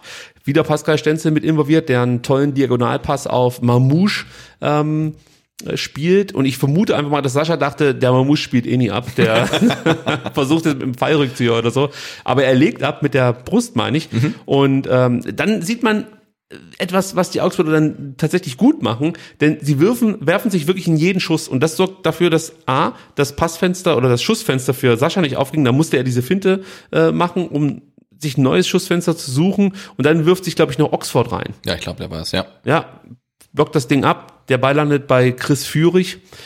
Wisst ihr, was du diesem Nachschuss sagen kannst, dich erinnern? Mm, nee. Zu Recht. Denn es ist wirklich absurd gewesen, dieser, dieser Nachschuss, viel zu schwach und unplatziert. Da dachte ich mir auch, Mensch, Chris, was ist denn los? Der hat doch so viele Buden gemacht letztes Jahr in der zweiten Liga. Also er muss ja wissen, wie es geht eigentlich. Aber er hat oft so Situationen drin, damit meine ich jetzt gar nicht die hundertprozentigen gegen Hoffenheim und jetzt auch gegen ähm, Augsburg. Er hat immer wieder so, so Abschlüsse drin, ähm, ja, die sind mir zu nah dran an Orel Mangala, muss ich sagen, wenn du verstehst, wie ich meine. Ja. Da kann er noch so ein bisschen arbeiten, ja. Ähm, ja, aber insgesamt war das auch wieder ein guter Angriff, äh, der dazu führte, weil er ja nicht verendet wurde, dass ich schon leicht gezweifelt habe, weil es gibt ja diese Spiele, du rennst naja. an, du rennst an und irgendwann muss ja mal das Tor fallen. Es fällt aber leider nicht und auf der Gegenseite äh, ja geht's relativ leicht. Das wussten wir auch ohne, dass André Hahn in der sechsten Minute äh, diesen Treffer markieren konnte und davor hatte ich die ganze Zeit Angst. Ich weiß nicht, wie wie war es bei dir? Also hast du einfach gespürt, gut, von Augsburg kommt nichts, wir müssen weitermachen, weitermachen? Oder war es bei dir auch so, dass du dachtest, das kann auch sich noch rächen, wenn du vorne die Tore nicht machst. Wir kennen das Sprichwort. Nee, ich habe da tatsächlich Geduld bewiesen. Also zu dem Zeitpunkt war ich noch äh, relativ entspannt und habe mir gedacht, ah, die kriegen das hin. Von Augsburg kommt, wie gesagt, gar nichts. Also, dass die noch ein Tor schießen, ist eigentlich ausgeschlossen. ähm, und, und wenn, dann schießt der VfB eins und die werden das schaffen. Also ich war da, habe da wirklich ähm, an das Team geglaubt. Der VfB hat das insgesamt gut gemacht. Auch das will ich nochmal unterstreichen, ähm, wie gut der Strafraum inzwischen besetzt ist. Ja, das liegt auch am ähm, 4-3-3, das jetzt gespielt wird, da hast du einfach eine bessere Strafraumbesetzung. Dann gewinnt der VfB viel, viele zweite und viele dritte Bälle. Das ist auch bemerkenswert. Auch das haben wir zu Beginn dieser Rückrunde anders gesehen, ähm, auch über weite Teile der Hinrunde so nicht sehen können. Da merkst du jetzt schon, dass eine andere Qualität auch auf dem Platz steht. Ist einfach so. Und ähm, ja, der VfB kam dem Ausgleich schon immer näher. Es gab noch weitere Chancen, die wir jetzt nicht detailliert durchgehen wollen. Es gab noch diese Nummer, äh, Sascha mit, mit, mit der Schulter oder was es war, in der 31. Minute. Wataru Endo hatte in der 39. nach einer Ecke noch eine Kopfballgelegenheit. Dann gab es noch diese unglückliche Szene, als er den Ball auf den Oberschenkel bekommt. Und wenn du diese Hintertorperspektive siehst und auf einmal merkst, wie knapp das eigentlich war, ähm, hat man sich auch schon wieder gefragt, Leute, was wird das heute? Ähm, es müsste ja mindestens mal 1-1 stehen, aber äh, es, es, es klappte bis dahin nicht. Und dann begann eine, für mich, ich weiß nicht, wie es im Stadion war, irre Schlussphase der ersten Halbzeit. Das ging damit los, dass auf Sky eingeblendet wurde, in Berlin geht die Hertha in Führung in der 39. Minute. Da dachte ich schon, natürlich. Ja, wir liegen hier hinten gegen diesen Deppenclub und äh, kriegen selber die Bude nicht äh, oder äh, machen das Tor nicht. Und dann geht auch noch der Magath Club, ja, über den sich alle lustig gemacht haben, geht dann auch noch in Führung gegen Hoffenheim. Die kriegen auch überhaupt nichts gebacken, so in der Art. Äh, aber dann kam der VfB, ja, in der 44. Ja, es gab wieder einen äh, Freistoß für den VfB Stuttgart. Kannst du dich noch an das Foulspiel erinnern? Weil da gab es so ein paar Diskussionen. Caligiuri war etwas ungehalten über den Freistoßpfiff. Das ist wahrscheinlich immer, oder? Ja, ja, ja, es, es ist schon eine Zecke, muss man einfach so sagen. Also der macht das schon sehr, sehr clever. Also es gab da auch eine Szene zu Beginn der ersten Halbzeit, da hat er, hat er sich so fallen, also Borna Sosa hat ihn einfach überlaufen, ja. Und er lässt sich dann einfach so fallen und der Schiedsrichter pfeift. Also es gab überhaupt keine äh, richtige Berührung, keinen richtigen Kontakt. Und er macht das so clever, dass er halt den Schiedsrichter überzeugen kann, dass das jetzt ein Foul war und er wirklich einen aussichtsreichen Angriff von Borna Sosa zurückgepfiffen hat. Ähm, ich sage jetzt hier auch bei diesem Foulspiel, das ist schon ein Check, das musst du pfeifen, keine Frage. Es gibt bestimmt auch Schiedsrichter, die pfeifen das nicht, aber ich fand das dann ganz okay, weil, wie gesagt, diese eine Szene mit Borna Sosa, Ja. die wurde falsch entschieden, und dann gab es dann so ein Stück weit ausgleichende Gerechtigkeit. Borna schießt diesen Freistoß. Der Ball hat dann wieder so eine richtig coole Hangtime, ähm, kommt halt nicht scharf vors Tor, sondern fällt dann Ja. äh, einfach runter. Und ich dachte zunächst, dass der Anton mehr oder weniger angeschossen wurde oder ja, dass der Ball ihn halt unglücklich erreicht hat, aber er macht das schon gut. Du siehst immer, wie er sich da reinbewegt in den Raum und dann den Kopf wirklich in den Ball reinstecken möchte und so das Tor erzielt. Ja. Einfach cool gemacht von äh, Waldi. Ja, auf jeden Fall. Und auch so ein Tor, wa- was du halt brauchst, wenn du merkst, äh, aus dem Spiel, da- kommt zwar was zusammen, aber uns fehlt irgendwie das Abschlussglück oder der letzte Ball ist meistens nicht gut. Und dann brauchst du halt Standards. Und dass der VfB dann jetzt an- anscheinend in der Lage ist, äh, auch aus Standards Tore zu erzielen, ist natürlich ganz wunderbar. Du hast Kopfballstarke Spieler vorne drin im Sturm mit Kalajdzic, auch die ähm, Abwehrspieler sind kopfballstark mit Anton und Mavropanos und wenn du halt jemanden hast, der solche Flanken schlagen kann oder Freistoßflanken wie Borna Sosa, dann musst du ja wirklich auch viel mehr draus machen. Auch gegen gute Kopfballspieler wie äh, Reese Oxford und Roveleo. die sich natürlich dann auch äh, nur auf einen Teil der VfB-Spieler konzentrieren können. Also Du siehst, natürlich waren die dann bei Sascha Kalajdzic, aber du hast ja auch noch Endo, den haben wir jetzt gar nicht aufgezählt. Ja. Auch der ist ein guter Kopfballspieler. Und dann hast du dann vielleicht dieses Mismatch Winter gegen gegen ähm, Anton. Bei Winter sah da nicht besonders gut aus, muss man sagen. Und dann klingelt's halt. Und das war das war so erlösend. Also auch Wataru Endo sieht man, wie wie er gejubelt hat. Das der, der kann ja auch sehr gut jubeln, Ja. muss man sagen.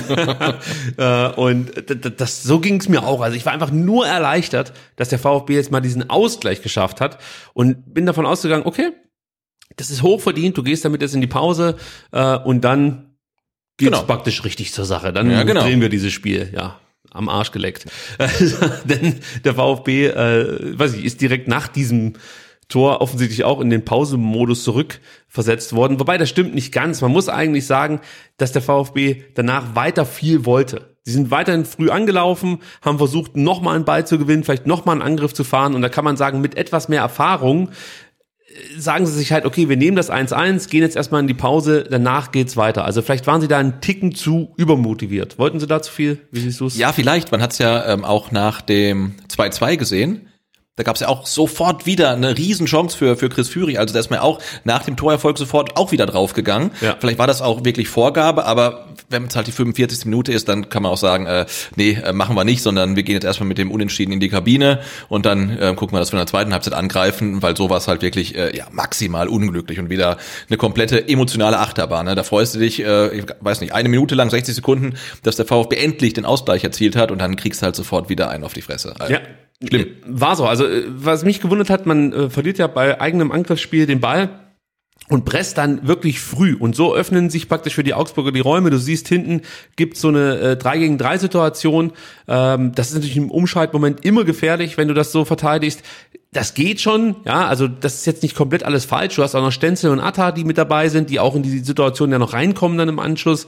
Ähm, aber ich sag mal so, Jo, das ist schon luftig verteidigt, wenn es darum geht, jetzt einfach nur noch in die Halbzeit zu kommen. Das kannst du anders hinstellen. Also ähm, ja, geht besser, will ich damit sagen. Ja, also Anto, äh, äh, äh, Atakan Karasor kommt dann noch in diesen Zweikampf mit Caligiuri. Es gibt eigentlich das Foul, es ist ja direkt vor dir passiert, äh, vor deinem Platz kann man sagen. Hast du es erkennen können? War es ein Foul? Mm, Also wenn es du nicht erkennen konntest, ich kann dir sagen, wer es erkannt hat. Ja. Thiago Tomasch. Okay. Der stand nämlich daneben und hat einfach aufgehört zu, zu spielen. Also der hat sich, das- das ist wirklich absurd, wie auf einmal die Körperspannung weggeht und Ja, er ja. einfach nur da steht und sich denkt, ja, wird jetzt halt gepfiffen. Der Atta hat den Caligiuri umgenietet, also Ja. gibt jetzt einen Freistoß. Hört auf zu spielen. Das war halt schlecht, muss man sagen. Ähm, und dann gibt's natürlich etwas, was man jetzt nicht aus, außen vor lassen darf, und zwar wie im Anschluss ähm, Arne Meyer diesen Ball Richtung Strafraum schleppt. Sein Dribbling ist äh, es ist für mich herausragend. Da hast du genau das gesehen, was wir ja, Ja. auch beim Player to Watch besprochen haben. Diese Ballsicherheit, diese Passsicherheit, diese Übersicht in dem Moment.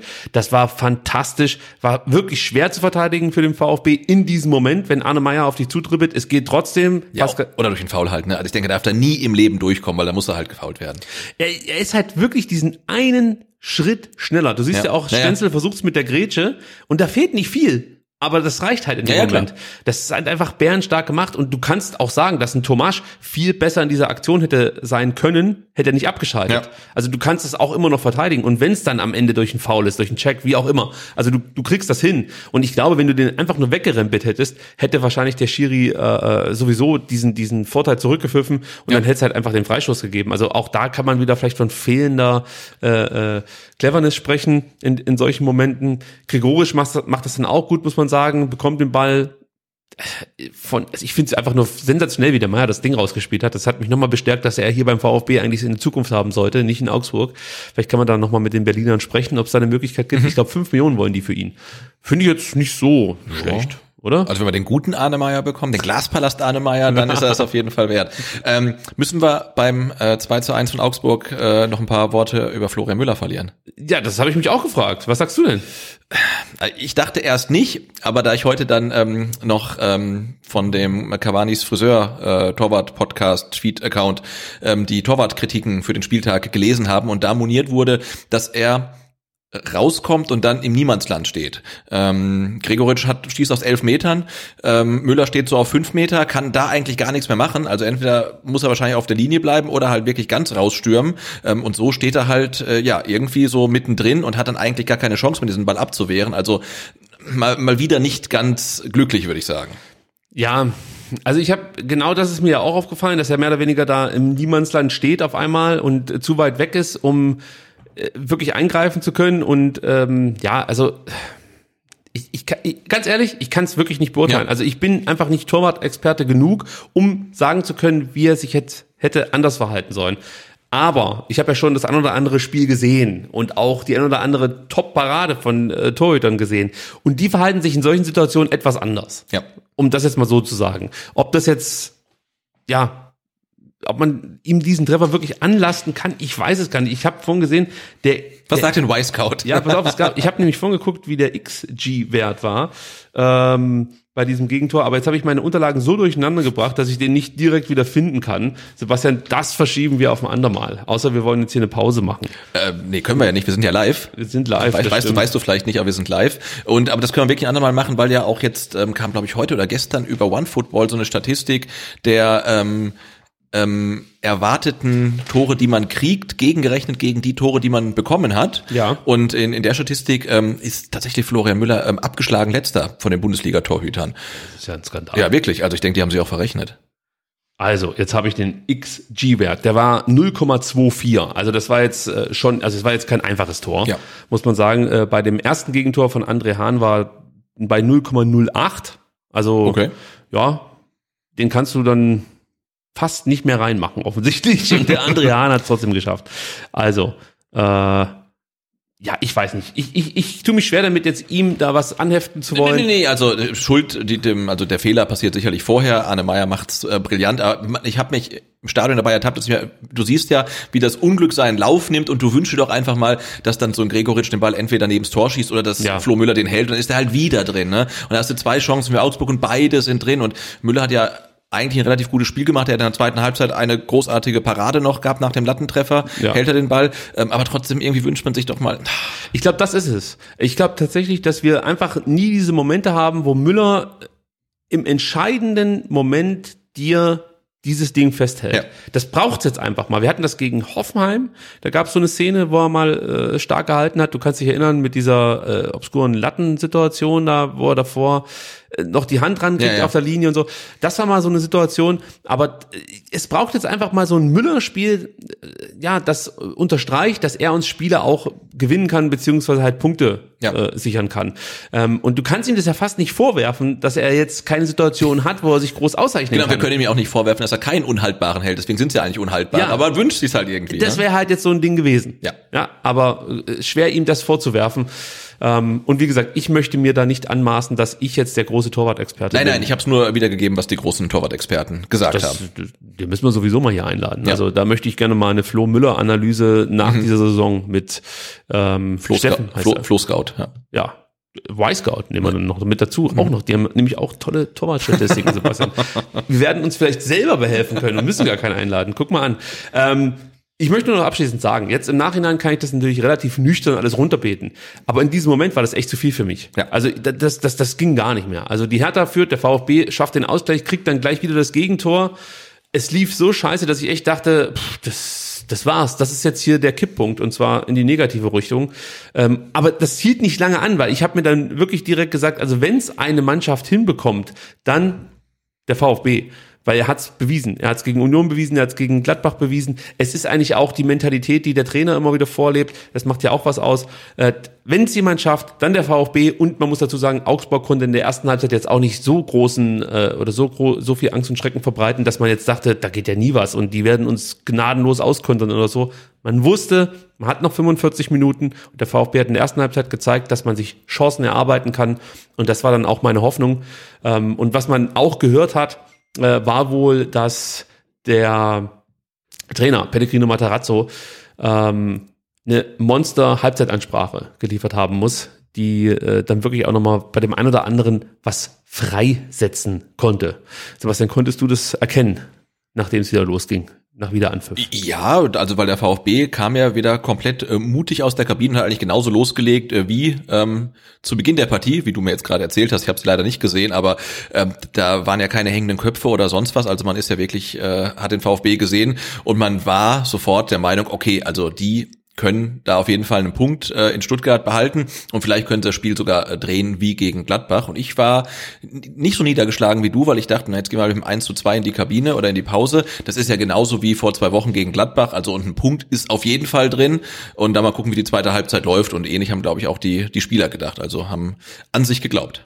Ja, also äh, was natürlich dann in der zweiten Halbzeit so ein bisschen anders war im Vergleich zur ersten Halbzeit, ähm, man hatte keine wirklich großen Chancen, muss man sagen. Chris Führig hat immer wieder ähm, ja viel Betrieb gemacht mit seinen Dribblings, das hat mir richtig gut gefallen. Er war noch nicht mal der dribbelstärkste Spieler beim VfB das war Omar Mamouche, der immer wieder angedribbelt ist. Auch Thiago Tomasch hat viele Dribblings gezeigt, aber äh, so aus dem Spielverlauf raus war es für mich schon eigentlich so, dass, dass Chris Führig immer durch den Halbraum halt relativ viele Meter gemacht hat, den Ball geschleppt hat, viel Tempo mit reingebracht hat in die Aktion. Das hat mir wirklich gut gefallen. Allgemein trat der VfB mit Tempo und Mut auf. Das hat mir einfach imponiert, ja. Also wie gesagt, du kriegst halt zweimal wieder dieses, dieses Brett vorgehauen und trotzdem machst du weiter. Ähm, Augsburg wurde in der zweiten Halbzeit wirklich sehr passiv. Die erste war ja schon äh, sehr passiv, aber in der zweiten Halbzeit ging dann gar nichts mehr. Die fanden ja offensiv überhaupt nicht mehr statt, muss man sagen. Und ähm, ja, wie gesagt, die großen Chancen konnte sich der VfB nicht erspielen, aber es gab trotzdem noch mal eine Szene, die ich ansprechen will, und zwar in der 55. Minute. Da gab es ein vermeintliches Handspiel von André Hahn. Auch hier, denke ich mal, im Stadion war die Entscheidung klar. Der Ball wurde mit der Hand gespielt. Natürlich, wie sonst. Ähm, unsere Zuschauer können sich auf YouTube jetzt nochmal anschauen, ähm, was sie sagen, denn es ist brutal schwer zu erkennen. Wir sind ja jetzt auch beim Thema T-Shirt-Linie und was weiß ich, aber es ist für mich nicht hundertprozentig eindeutig auflösbar, ob André Hahn den Ball jetzt mit der Hand spielt oder eben doch noch mit der Schulter. Und da ich befürchte, dass der VfB Stuttgart vielleicht irgendwann in einer vergleichbaren Situation auch darauf angewiesen ist, dass der Schiedsrichter sagt, das war nur die Schulter, ähm, möchte ich jetzt mal ähm, so groß, so großzügig sein und sagen, ah, es war vielleicht doch keine Hand. Ja, okay. Aber, aber nur weil der VfB gewonnen hat. Einblenden kann man es nicht. Ähm, ich habe die Datei nicht gefunden, tatsächlich. Ja, Schweinerei, vielleicht habe ich sie gar nicht hochgeladen. Kann natürlich auch sein. Ähm, ja, schade, dann äh, reiche ich das nach in unserem ähm, Einzel-YouTube-Video-Segment. Dann könnt ihr euch da nochmal anschauen. Nach 64 Minuten, Sebastian, wechselt nicht nur der VfB, sondern auch Augsburg, aber die Augsburger sind uns ja eher egal. Der Kapitän geht vom Platz. Was sagt man denn dazu? Orel Mangala kam rein. Hat dich das überrascht, dass der Kapitän so früh vom Platz ging? Und ähm, ja, wie hat er dir allgemein am Samstag gefallen? Also Wataru Endo spielt ja nie schlecht. Ähm, entweder spielt er gut oder sehr gut und ähm, jetzt äh, gegen Augsburg war er eins seiner guten Spiele und keins seiner sehr guten Spiele. Also er war nicht so auffällig ähm, wie jetzt in den letzten Partien zuvor, wie gegen Gladbach zum Beispiel auch.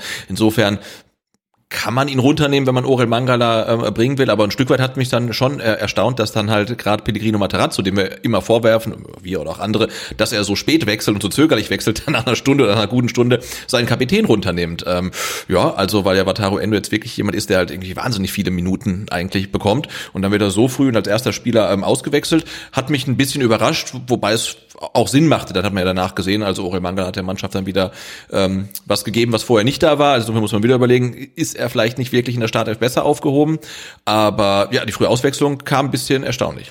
Ja, also ich habe mich tatsächlich gefragt, warum ähm, er, er den Kapitän so früh rausnimmt. Denn wir haben ja jetzt dann Länderspielphase, klar, Endo ist wieder unterwegs, schon richtig, aber ich, ich hätte mir jetzt gedacht, dass der Kapitän so wichtig ist, dass er jetzt, weiß ich nicht, noch ein paar Minuten auf den Platz gebracht wird, äh, gebraucht wird. Ähm, stattdessen bringt er Orel Mangala, stellt ihn auf dieselbe Position, der interpretiert die vielleicht noch ein bisschen offensiver, arbeitet nicht so konsequent mit in die Defensive, äh, wie es Endo getan hat. Und ich fand das ein bisschen riskant, muss ich sagen. Ähm, es ging natürlich dann gut. Das ist, das ist äh, die, die wichtige Nachricht, aber trotzdem war ich un unsicher, ob das äh, sich nicht irgendwie rechnen können, weil Endo mit seiner mit seiner Interpretation dieser Acht, die er jetzt seit dem Gladbach-Spiel spielt, ähm, er hat das eigentlich immer sehr, sehr gut gemacht hat. Und ich fand es jetzt auch gegen, gegen Augsburg nicht besonders schlecht, aber auch nicht besonders herausragend. Ja, bevor ich da weiter rumstammel, würde ich vorschlagen, wir hören uns mal an, wie Pellegrino Matarazzo die frühe Auswechslung von Wataru Endo erklärt. Es war keine Entscheidung gegen Vataro, sondern eine Entscheidung noch, noch nicht ein vollen Risiko im Offensivspiel einzugehen, noch Atta auf der Sechs zu lassen, um äh, gegnerische Konteraktionen äh, zu, zu, zu vermeiden und wollte Aurel auf den Platz bringen. Aurel, der auch letzte Woche ein, ein Gamechanger war, der auch eine sehr gute Leistung gezeigt hat. Deswegen war es nur eine Entscheidung für, für Orel und wollte ich die andere Flügelspieler und, und Chris Führig, der auf, auch auf der Akt gespielt hat, der sehr, sehr gut im Spiel war, auf den Platz lassen. Und deswegen äh, ja, kam Orel rein. Ja, kann man damit leben, wenn es der Trainer erklärt, würde ich sagen. Genau, und er hat gesagt, er wollte nicht, noch nicht so viel Risiko äh, gehen, wobei man schon äh, sagen muss, am Ende hat dann auch äh, äh, Atakan Karasor den Laden mehr oder weniger zusammengehalten, weil ja auch äh, Sosa und Stenzel relativ offensiv gespielt haben. Sosa sowieso, Stenzel für seine Verhältnisse auch, Orel Mangala auch und dann war da nicht mehr so viel defensiv äh, zur Konterabsicherung da und da hat äh, Karasor wieder einen richtig guten Job gemacht, Absolut. Weil, weil er relativ al alleine dann da in im Zentrum war. Absolut. Atakan Karasor bis zu seiner Auswechslung wirklich mit einer, mit einer guten Partie, hat sich ja dann am Rücken verletzt auch. Ähm, das war bei diesem Sturz nach dem Kopfballduell ja. oder ähm, ja. Genau, also ich hoffe, das ist jetzt keine schwerwiegende genau, Verletzung. Genau, weil er heute nicht im Training. Ja, äh, aber insgesamt war das schon ein sehr, sehr solider Auftritt von Atakan Karasor. Hat mir wieder sehr gut gefallen. Äh, trotzdem, der Wechsel an sich hat erstmal nicht so viel gebracht. Äh, der, der VfB hat jetzt nicht mehr Torchancen oder so gehabt oder sonst irgendwas. Das fehlte so ein Stück weit. Ähm, tja, aber am Ende dreht's der VfB dann doch noch. Ja. Und wir müssen noch ganz kurz die Einwechslung von Alexi TBD erwähnen, der für Atakan Karasor reinkam. Wir haben es ja gerade schon angesprochen. Atta, äh, ja, verletzte sich wahrscheinlich am Rücken. Dazu kam, dass Matarazzo mit Sicherheit mit diesem, mit diesem Wechsel auch nochmal mehr Druck auf Augsburg erzeugen wollte. Er stellte auch um auf 4-2-3-1. Ähm, das sieht man auch ganz gut. Also in dem Moment, wo dann halt einfach äh, äh TBD reinkommt, rutscht TBD auf die Mamouche-Position. Mamouche geht ins Zentrum, spielt so einen verkappten Zehner, kann man sagen. Thiago Thomas über rechts und Chris Führig und Mangala sind dann ich sage jetzt mal die Absicherung. Allerdings wissen wir, was das bedeutet, wenn Chris Führig eine Absicherung sein soll. Der interpretiert das natürlich auch sehr offensiv und auch Orel Mangala denkt natürlich in erster Linie offensiv. Aber das war, äh, ja, ich sag mal, wirklich ein gutes Ingame-Coaching, dass er das so umgestellt hat, weil das sollte dann im weiteren Verlauf auch ähm, ja etwas bewirken, muss man sagen. Sah dann äh, äh man merkte einfach, dass der VfB immer mehr Druck erzeugen konnte auf das Augsburger Tor. Und Sebastian, wir haben im Vorfeld darüber gesprochen, dass Standards ein Schlüssel sein könnten für dieses Spiel gegen Augsburg, weil Augsburg einfach viel fault ähm, und du dann Möglichkeiten hast, Tore eben aus ähm, Freischusspositionen vorzubereiten oder direkt zu erzielen. Aber davon äh, wagen wir uns hier in Stuttgart ja gar nicht zu sprechen, von direkt erzielten Freischusstoren. Ähm, diese Situation gab es dann trotzdem in der 79. Minute. Ähm, Erstmal dein Eindruck, der legt sich den Ball hin. Du Ja. bist seit, was weiß ich, wie viele Jahren da in diesem Neckarstadion und hast seit, äh, ich weiß gar nicht, wann, wann wir das letzte Tor, direkte Freistoßtor im, Im Neckarstadion. Im, im, ja, genau, weil in der zweiten, also es wird immer viel geredet, dass es halt 2016 war, dass Didavi gegen Wolfsburg ein direktes Freistoßtor erzielt, aber natürlich sind in der Zweitligasaison, ähm, sogar in beiden Zweitligasaisons jeweils direkte Freistoßtore gefallen, aber zumindestens Didavi hat gegen Regensburg in Regensburg? Ah, das weiß ich gerade gar nicht. Das, ich weiß, dass das Spiel gegen Regensburg, ähm, da war ich nicht, da war ich nicht im Stadion. Also wenn es das 2-0 2019er war. Nee, 2020er. Also 2020. Ja, da, im, stimmt, im kurz vor Corona, genau. Ja. ja. da war ich nicht im Stadion, da kann ich mich nicht mehr erinnern, ob das, war das ein direktes Freistoßtor, weißt du noch? Äh, ja, also beim 2-0 gegen Ringsburg war es ein direktes Freistoßtor. Wahrscheinlich Dann war das das letzte. Genau, also ist seit gut zwei Jahren ähm, kein direktes Freistoßtor äh, mehr im Neckarstadion gefallen, jedenfalls nicht vom VfB. Ja, also man rechnet nicht damit, obwohl ja. die Position natürlich top war für Mamouche. Ähm, äh, trotzdem rechnest du nicht damit, aber in dem Moment, ich sag dir so wie es ist, ich, ich, ich habe das kommen sehen. Ich hab's, ich weiß nicht, ob es dir ähnlich ging. Wahrscheinlich nicht. Äh, nee, nee, Ich, nee, ich, ich weiß nicht warum, er legt den Ball hin, dann sehe ich die Diskussion, Chris Führig und Mamouche, äh, wie sie sich da um den Ball kappeln. Der Führig, der war völlig von der Rolle. Ja, der war ein bisschen angepisst, ne? Der, der hat sich total aufgeregt. Der hat die ganze Zeit zur Bank geguckt und hat gedacht, ähm, hallo, könnt ihr mal was sagen? Was soll denn das? Hier kommt irgendeiner und nimmt sich den Ball, der eigentlich mir gehört. Ja. Und ähm, Oma Mamouche, der blieb völlig eiskalt, fokussiert auf die Aufgabe. Und es war wirklich, also ich, ich sehe ihn anlaufen und denk mir, da oben geht er jetzt rein. Und dann geht er da oben rein. Und ich denk, what? Das ist wie wenn du so einen, so einen, so einen, Basketballwurf praktisch mit dem Rücken zum Korb machst. Ja, ja. Und die Kamera schon aufstellst und denkst, ja, geht eh nie. Auf einmal geht das Ding rein. Und ich war komplett von der Rolle, dass sowas möglich ist beim VfB Stuttgart. Wahnsinn, oder? Ja, dann noch so schön, ne? Also nicht irgendwie abgefälscht oder so, sondern einfach, einfach so in, in, in Knick reingelegt halt. Ne? Und es war ja auch jetzt nicht so nah vorm Tor, also sch- schon eine gute Distanz, aber jetzt auch nicht 18 Meter, sondern eher 20 oder so. Ähm, Ja, ja, ich glaube, 18 kommt schon hin. Waren's 18? Ja, du siehst in diesem Ja, einen okay. Bild, da siehst du es noch. Also, äh, das, das kommt schon hin, ungefähr so 18 Meter. Äh, aber ist ja wurscht. Wir haben ja schon oft genug solche Situationen gesehen und das hat überhaupt nichts gebracht. Die gingen dann, was weiß ich, wohin. In der 63. Minute hat der Mamouche ja noch aus ähnlicher Position auch eine Freistoßsituation, äh, die er, die er überhaupt nicht gut äh, verwerten konnte. Ähm, also von, von, von dem her würde ich sagen, ist es schon, mir, es ist mir scheißegal, ob es aus 18 oder Ja. aus, aus, aus 20 Metern war. Es war einfach mega genial gemacht. Und was mir auch noch aufgefallen ist, hast du das Bild gerade eben schon eingeblendet? Ja, aber nur kurz. Ja, pass mal auf. Du blendest noch mal ganz kurz ein und dann nur- nur schaut mal kurz. in die Mitte. Da steht ein gewisser Konstantinos Mafropanos. Und ich glaube, wenn der noch einen Schritt weiter gemacht hätte, hätte man über Abseits sprechen können, oder? Ja, aber es wäre passiv gewesen. Weil er irritiert ja den Torhüter 0,0. Ich weiß es nicht. Ich habe schon solche Situationen erlebt. Ja, gut. In wichtigen Spielen. Das, gut, das war eine andere Situation, klar. Ähm, da stand Nico Gonzalez schon deutlich äh, vor, seinem, Ja, ja. Äh, vor dem gegnerischen Torhüter. Aber ja, ich dachte so einen kurzen Moment, uh, das könnte noch eng werden. Aber ich gebe dir schon recht, ähm, wahrscheinlich hätte äh, der Schiedsrichter hier auf passives Abseits entschieden.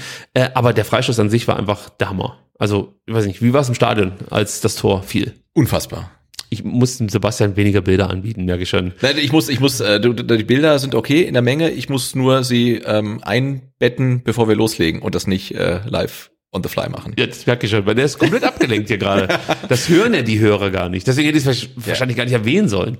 Ähm, nee, das war natürlich großartig. Also und die die die Stimmung, das das war ein Wahnsinn, weil man wusste ja, der VfB ist dran, ne? Und der ist viel besser als Augsburg. Augsburg hat nicht stattgefunden, aber dieses Tor wollte halt nicht fallen. Da war ja nach der Halbzeit diese 15, 20 Minuten so ein bisschen Leerlauf halt. Der VfB war nicht mehr ganz so zwingend und man dachte sich dann schon so ganz langsam, ach, wie wollen denn die jetzt heute noch ein Tor schießen oder am besten zwei? ähm, und dass das durch einen direkten Freistoß ähm, passieren kann, das, das, das hofft man ja gar nicht, da glaubt man gar nicht dran, das zieht man gar nicht in Betracht und dann äh, macht er das Ding halt einfach so rein. Und dann noch ähm, vor der Kanscheider Kurve, es war grandios. Es war grandios und ich kann wirklich jedem nur empfehlen, sich dieses Tor mehrmals anzuschauen. Zum einen, weil es so wunderschön war, zum anderen kann man sich wirklich jedes Mal einen neuen VfB-Spieler raussuchen, dem man beim Jubeln äh, zuschaut. Es, es war auch, weißt du, diese dieser Moment, wenn den Spielern bewusst wird, okay, wir sind jetzt da, wir haben es geschafft. Also wie diese Mannschaft zusammensteht, das ist halt, das ist halt schon genial. Also das überträgt sich dann nochmal zusätzlich auf die Ränge und auf die Sofas dieser Nation. Äh, ja, es, es, es hat mich einfach nur begeistert. Und diese Thematik, Chris Führig, Orel Mangala, wer schießt die Freistöße, müssen wir jetzt doch nochmal aufrollen, denn auch dazu hat der Trainer was äh, gesagt, denn natürlich wird er darauf angesprochen, wie das eigentlich ist, wenn Freistöße beim VfB geschossen werden, wer dafür zuständig sei. Ich habe keine feste Reihenfolge bei die, bei die Schützen. Es gibt ein paar Spieler, die äh, die Qualität haben, die Freistöße, die zentrale Freistöße zu, zu schießen. Und äh, wenn es eine zwei Spieler gibt, die beide gut schießen können, dann sollen sie es unter sich ausmachen, wer, wer schießt. Äh, wenn es zukünftig ein Problem wird, dann setze ich mich ein, beziehungsweise regle ich es auch mit die Spieler, aber das gibt es keinen Grund. Für mich eher eine positive Zeichen, dass beide, beide Jungs Verantwortung übernehmen wollten, auch sich getraut haben, ja, das Tor zu machen. Äh, deswegen gibt es keine Reihenfolge, gibt es auch keinen Grund aktuell, eine zu, zu machen. Ja, so einfach ist es. Ja, gut gemacht, ne? Also, solange es kein Problem ist, ich meine, klar, wenn, sich, wenn der, der sich dann durchsetzt, da, den Ball halt so reinschießt, hat man kein Problem. Wenn dann halt nochmal drüber setzt, hat man vielleicht ein Problem, aber ich finde, das handelt er eigentlich ganz souverän und sagt, wenn es mal irgendwann blöd wird, dann äh, regle ich das halt. Ja, und ich meine, wenn er das Tor macht, was willst du dann im Ja, Nachhinein sagen? Aber ich habe auch mal äh, tatsächlich dann ähm, mir das Tor auch mehrmals angeguckt und habe dann ähm, eine meiner ähm, persönlichen Kameras quasi, meine Perspektive war auf Chris Führig, Ja. ob der halt irgendwie ein bisschen später jubelt, aber der hat auch sofort gejubelt halt. Ja, aber er hat einmal ganz kurz, ich glaube, er hat wirklich so gedacht, na klar. Also er guckt so nach unten und dann war ihm schon klar, er geht hin. Aber ich, ich, also wenn ich Chris Führig gewesen wäre, hätte ich echt gedacht, leck mir mal. Jetzt macht er natürlich auch noch die Bude. Es gab mal bei Cristiano Ronaldo, als er zu Juve gegangen ist, gab es ja mal, weiß nicht, so zwei Spiele wahrscheinlich nur, oder waren es auch drei, wo er nicht getroffen hat und alle darüber gesprochen haben, Mensch, wann trifft er denn zum ersten Mal für Juve? Und da war es einmal so, dass er eigentlich fast schon ein Tor erzielt hat und ich glaube, Dybala war es, ihm dieses Tor noch ab äh, geluchst hat und dann, weißt du, den Ball über die Linie gedrückt ja. hat. Und du siehst so, wie Cristiano Ronaldo echt so denkt, echt jetzt? Und dann denkt, ja scheiße, wir müssen jubeln und dann halt mit ihm jubelt. So war es jetzt bei Chris Führig nicht, aber es war, glaube ich, schon mal so ein ganz kurzer Moment, das gibt's doch jetzt nicht. Dann macht er auch noch die Bude. Ähm, Sven Missentat hat äh, auch noch was dazu gesagt über dieses Theater vor dem Freistoß. Und äh, also wenn einer solche Sachen gut zusammenfassen kann, das wissen wir ja, ist es Sven Missentat. Also bitte Sven. Ja, ich bin ganz ehrlich, ich habe erst ein bisschen geschimpft, weil eigentlich klar abgesprochen war, dass, glaube ich, Chris Führig die Bälle von da spielt und der Oma sich einfach die Kugel geschnappt hat, aber äh, wenn, wenn man ihn reinschießt, hat man recht. Genau, wenn das Netz zappelt, hat man dann gewonnen. Korrekt. So sieht's aus. Und bin natürlich froh, dass er es gemacht hat, ist ja klar. Also, ja, und er dann kann er kann's ja, also das so sowas nicht gemacht. Wenn's Netz zappelt, hat man dann gewonnen. So einfach ist es. Holger Laser ist genauso eine Legende wie der Freistoßschütze. Ja, absolut, der Stelle sagen. absolut. Also nur Liebe, gell? nicht falsch verstehen. Ähm, du hast es vorhin schon angesprochen, direkt nach diesem Ausgleich gibt's schon wieder eine Chance für den VfB Stuttgart. ja, mehrere eigentlich. Ähm, Genau, mehrere. Also das Stadion kam gar nicht mehr runter, muss man sagen. Es wurde immer schlimmer. Ich hatte tatsächlich kurz Angst, ob es so Situationen gibt wie, ich weiß nicht, war das beim Stadtderby in Istanbul mal, als irgend so ein, so ein, so ein, so ein Fan einen Herzinfarkt bekommen hat, weil es einfach so Ja. extrem war alles und, und, und so hin und her ging. Und da macht man sich natürlich schon Sorgen um den einen oder anderen VfB-Fan, muss ich sagen, an der Stelle. Wir kennen ja auch ein paar. Ähm, Und äh, es gab dann, wie gesagt, in der 80. die Mega-Chance für Kalajdzic und eigentlich auch für, für Chris Führig. Äh, Gikiewicz wird hier früh von Führig gepresst. Der macht das fantastisch, muss ich sagen, wie er ihn da unter Druck setzt. Dann macht Gikiewicz eigentlich was, was man von ihm nicht so oft sieht. Er spielt einen komplett unüberlegten Ball in die Füße von TBD. Ja, also das siehst du wirklich nicht oft von Gikiewicz. Ähm, TBD dribbelt dann an, legt den Ball äh, Sascha äh, äh, vielleicht einen Tick zu kurz auf. Wenn er ein bisschen schärfer gespielt wird, kann, glaube ich, Sascha den Ball besser verarbeiten, aber kein großer Vorwurf, eigentlich ganz okay. Ähm, und Gikiewicz pariert den Schuss dann von Sascha bärenstark und vorhin haben wir über Ja. Flo Müller gesprochen, das meinst du wahrscheinlich. Genau. Und ich glaube, Müller kann das auch natürlich, aber ist, wir haben halt gerade nicht, oder er bekommt diese Szenen halt nicht, ne? Oder, oder hat dann halt Pech äh, in, in solchen Situationen, aber genau sowas bräuchte man ja halt. Was der Müller hinten im Tor ist, ist der Führig vorm Tor, könnte man sagen. Denn der Abpraller landet dann bei Führig. Und da dachte ich mir auch, Mensch, nimm dir doch mal ein bisschen Zeit. Sei ein bisschen cooler in so einem Moment. Ich weiß, das ist leicht gesagt. Ja. Also wenn ich so einen Ball vor mir liegen hätte, vor der Cannstatter Kurve steht 2-2, ich muss hier ins Tor machen, ich würde mir original einscheißen. Ja. Ich sag's ja wirklich, ich würde mit einem braunen Streifen danach hinten rumlaufen und würde genauso schlecht abschließen wie Chris Führig. Ja? Der erste, aus meiner Sicht, zu überhastet. Da wird er von Grueso geblockt. Der zweite, den steckt er dann in die Wolken Ja. das kannst du abgezockter ins Tor bringen, äh, diese Situation. Und ja, ärgert mich schon. Ja, da muss, da muss mehr rausspringen. Also hast du wirklich ja drei Abschlüsse da innerhalb von fünf Sekunden und einer von den dreien, also ob es jetzt Kalajdzic ist oder halt zweimal Führig, einer von denen muss einfach drin sein. Hast du eine Erklärung dafür, warum äh, Chris Führig äh, vorm Tor da immer wieder so, so Schwächen offenbart hat? Das was damit zu tun, dass er wirklich auch viele Kilometer immer absolviert, viele Zweikämpfe, viele Dribblings bestreitet? Kannst du es dir irgendwie erklären? Nee, ähm, zumal er ja bei Paderborn Ja. äh, relativ treffsicher war, aber irgendwie beim VfB ähm, ja, strahlt er so eine latente Unruhe vorm Tor aus. Ne? Wir haben es ja gegen Hoffenheim gesehen, den Kopfball an, die, an den Pfosten. Ähm, dann gegen Gladbach hat er das Tor gemacht. Auch da ne, war wieder Sommer dann fast Ja. wieder dran und, und jetzt dann auch wieder die Szenen. Also irgendwie, ähm, also meine einzige Erklärung ist, er sitzt in der Kabine neben Philipp Förster. ja, das war ja eigentlich äh, der Angriff auf Doom dann später in der 93. Minute, die zwei. Da fehlt ja nur noch Orel Mangala als dritte Option. Dann weißt du im Endeffekt, der Gieke wird auch rausgehen. Ist er ja im Endeffekt auch. Scheiß drauf. ähm, äh, gut, wie es dann halt immer so läuft. Der VfB hat die Chance, muss eigentlich in Führung gehen und dann klingelt's auf der anderen Seite. Fast, muss man sagen. Denn in der 82. Minute hat Augsburg eigentlich die dritte richtig gute Chance, muss man sagen, Ja. im gesamten Spiel. Anton riskiert da, ja, aus meiner Sicht vielleicht ein bisschen zu viel mit seinem Zuspiel, das von Hahn abgefangen wird. Und äh, der Kopfball von Hahn landet dann bei Sikiri. Der VfB ist weit aufgerückt, deshalb hat Sikiri äh, Platz.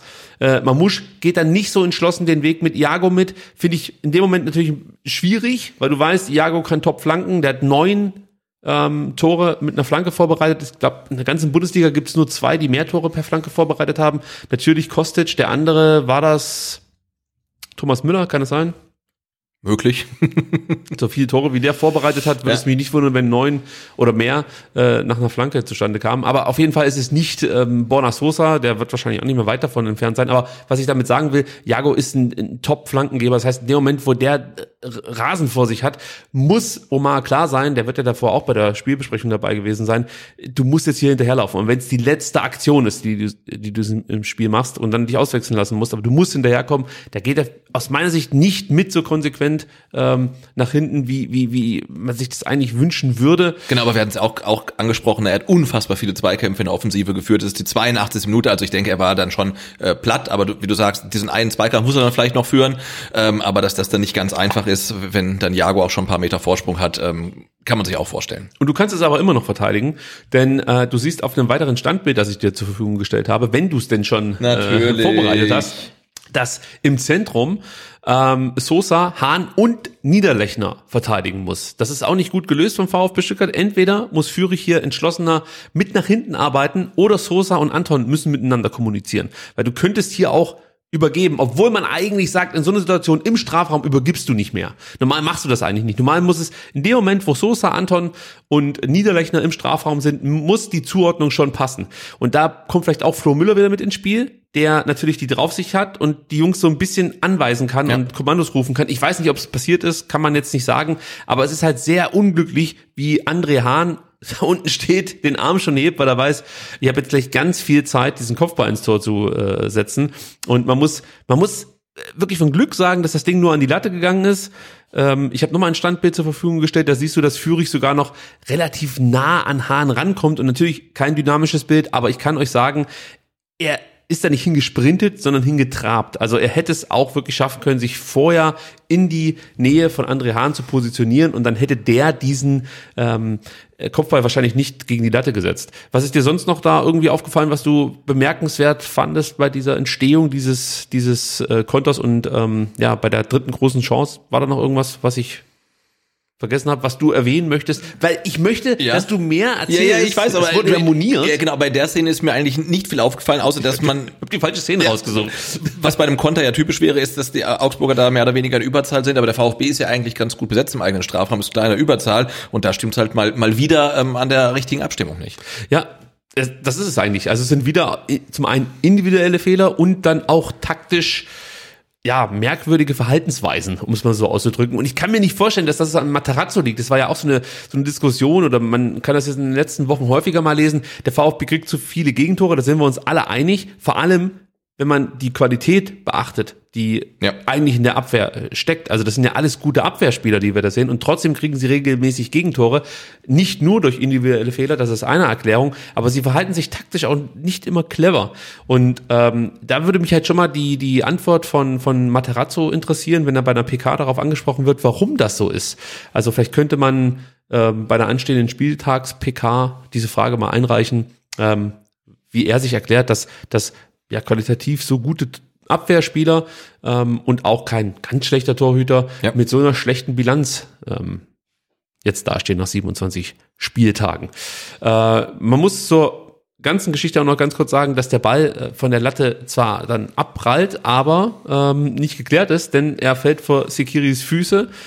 Pascal Stenzel rutscht dann weg. Sikiri bekommt das Schussfenster. Der Abschluss ist etwas, ja, vielleicht nicht überhastet, aber es ist zu unplatziert. Müller klatscht das Ding nach vorne ab, aber hält ihn. Das war schon mal gut. Ja. Aber es ging halt dann noch weiter. Also diesen zweiten Ball konnten wir nicht gewinnen.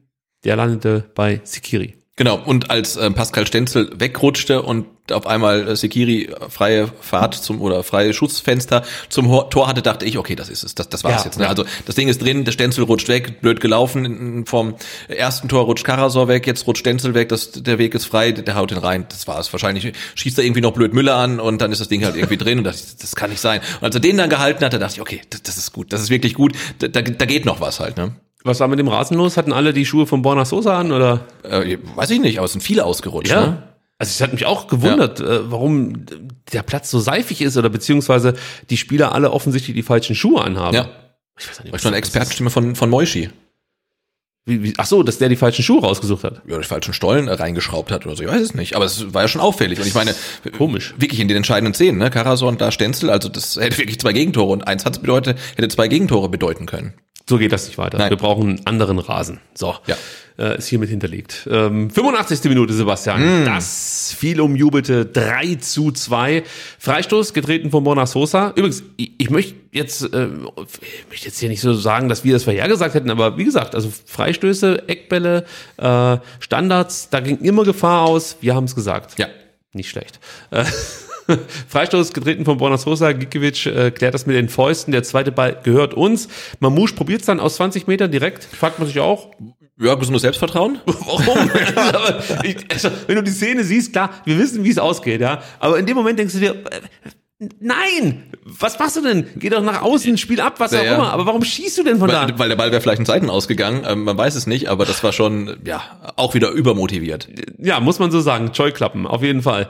Der hüpft dann, also der Ball, nicht Mamouche, so durch den Strafraum, landet bei Tomasch und du siehst, äh, dass TBD. Lässt ihn quasi durch, ne? Also, da, da wollte ich dich gerade Naja. fragen. Meinst du, das war also wenn, wenn er sich nicht wegbewegt, also man sieht ja wirklich, wie er so die, die, die Hüfte einzieht oder Ja. so, weil sonst hätte er den Ball bekommen. Und entweder er hat äh, das, das Endoradar und wusste, dass hinter ihm noch jemand steht, oder es gab halt ein Kommando. Einer muss es ja übernehmen, Ja. wenn der Kapitän nicht mehr auf dem Platz Ja. steht. Ja, das würde mich interessieren, ob, ob, ob Tomasch Kommando gegeben hat oder ob TBD einfach wirklich diese Umsicht hatte, ähm, sich wirklich dann äh, den Arsch einzuziehen, muss man ja, Ja. so sagen, und das Ding durchzulassen, weil das hat ja die, die Augsburger Abwehr komplett äh, ja, äh, überrascht, Total, dass ja. der Ball zu Tomasch durchkommt. Konnte man vielleicht auch überhaupt nicht damit rechnen.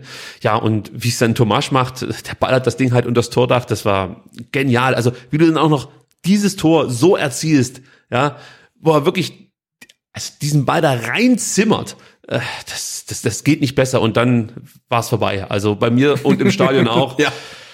Äh, Ich, ich weiß gar nicht, wie ich das beschreiben soll. Es war einfach nur die komplette Eskalation und ich konnte nicht mehr sitzen, ich konnte nicht mehr stehen, ich konnte nicht liegen. Ich habe wirklich alles drei ausprobiert. Ich konnte nicht mehr liegen. Ich habe die Katze auf einmal dann durch die Gegend getragen, um mich zu beruhigen. Die wurde aber auch ganz fahrig. Wen hast du durch die Gegend getragen? Ähm, äh, niemanden, aber wir haben uns mehr oder weniger alle an den Händen gehalten, also äh, in, in äh, Block 47 und es war natürlich eine, eine wunderbare Stimmung und jeder wollte den Nachbarn irgendwie abklatschen, hat das dann auch getan und so weiter, aber es war unfassbar halt einfach. Also und diese Szene, wenn man die im Stadion dann gesehen hat, ähm, die hat ja gefühlt fünf Minuten gedauert. Also ne, der Freistoß, das Rausfausten, dann dieser komische äh, Schuss von wie der Ball dann durchgeht und siehst, da, da ist der Thomas, wenn der Ball durchkommt, dann kommt er durch und dann denkst du, jetzt was, was macht er halt? Ne? Und das dauert dann ja wieder Ewigkeiten und dann nagelt er den halt wirklich so rein. Und wir haben ja dagegen Gladbach noch gesehen, wie Thomas schon auch hochkarätige Chancen liegen lässt. Und ich glaube, er ist so ein Spieler, ähm, je schwieriger es ist und je weniger Zeit er hat, ähm, desto besser wird es halt, weil er denkt dann, weiß ich nicht, wahrscheinlich nicht nach, sondern macht das Ding halt einfach rein, während er gegen Gladbach genug Zeit hatte nachzudenken. Dann war Sommer halt dran. Und äh, also muss man auch sagen, ne, was für ein Wintertransfer. Also drei Ja. Tore jetzt erzielt. Der Typ ist 19, der ist jetzt Stammspieler. Äh, irre. Also Man überlegt sich schon, ob 15 Millionen eigentlich ganz okay wären. ja, ja. Das ist echt genial, absolut, gebe ich dir recht. Und ich muss noch mal kurz aufgreifen, was äh, natürlich dann danach passierte. Ähm, also die Tage danach, man hat ganz viele Videos gesehen aus der Kurve. Und es gibt wirklich nichts Schöneres, als sich diese Videos anzuschauen. Ja. Weil du weißt ja, was passiert. genau. Und du, du, du, du suchst ja eigentlich bei jedem Video irgendwie einen Winkel, den du dir mal angucken möchtest. Äh, Wie reagiert der? Wie reagiert der? Wo fliegt das Bier am höchsten, am meisten? Wo landen die Bierbecher?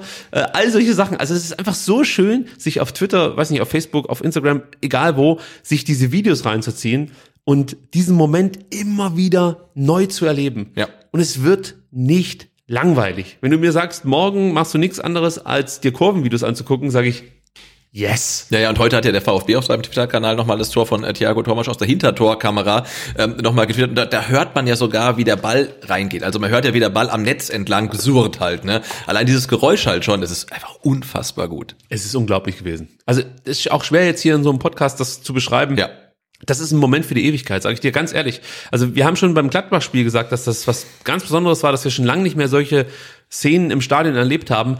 Das wurde jetzt nochmal getoppt. Ja. Das muss man sich echt mal vorstellen. Also gegen Gladbach war das schon surreal. Und es wurde jetzt nochmal getoppt. Und wenn diese Mannschaft die Klasse hält, mir bleibt die ganze Zeit dieser Satz im, äh, oder der hängt mir die ganze Zeit im Hinterkopf von, von Pellegrino Materazzo. Wenn wir das schaffen, das, das, das, das schweißt zusammen für, für ein Leben lang. Also da geht es nicht nur darum, was die Spieler hier beim VfB in Zukunft erreichen werden, sondern das ist mehr. Und du hast auch wirklich das Gefühl, dass der VfB es jetzt tatsächlich in der Hand hat, das hinzubekommen, ist, es ist absurd geil, muss man ganz ehrlich sagen. Und wir müssen ähm, leider Gottes über eine weitere Szene sprechen. Wir machen es ganz, ganz schnell. Wir haben es ja schon ein paar Mal angeteasert, Chris Führig mit der Mega-Chance in der 93. Minute. Anton köpft hinten die Kugel raus. Führig behauptet sich dann noch gut gegen Dorsch, ja, legt den Ball rüber zu Förster. Der hat den zuerst auf den rechten Fuß, will ihn dann auf den linken Fuß legen. Ich dachte, um abzuschließen, macht er aber nicht, sondern er spielt rüber zu Chris Führig und ja, der versucht alles, diesen Ball irgendwie im Tor unterzubringen.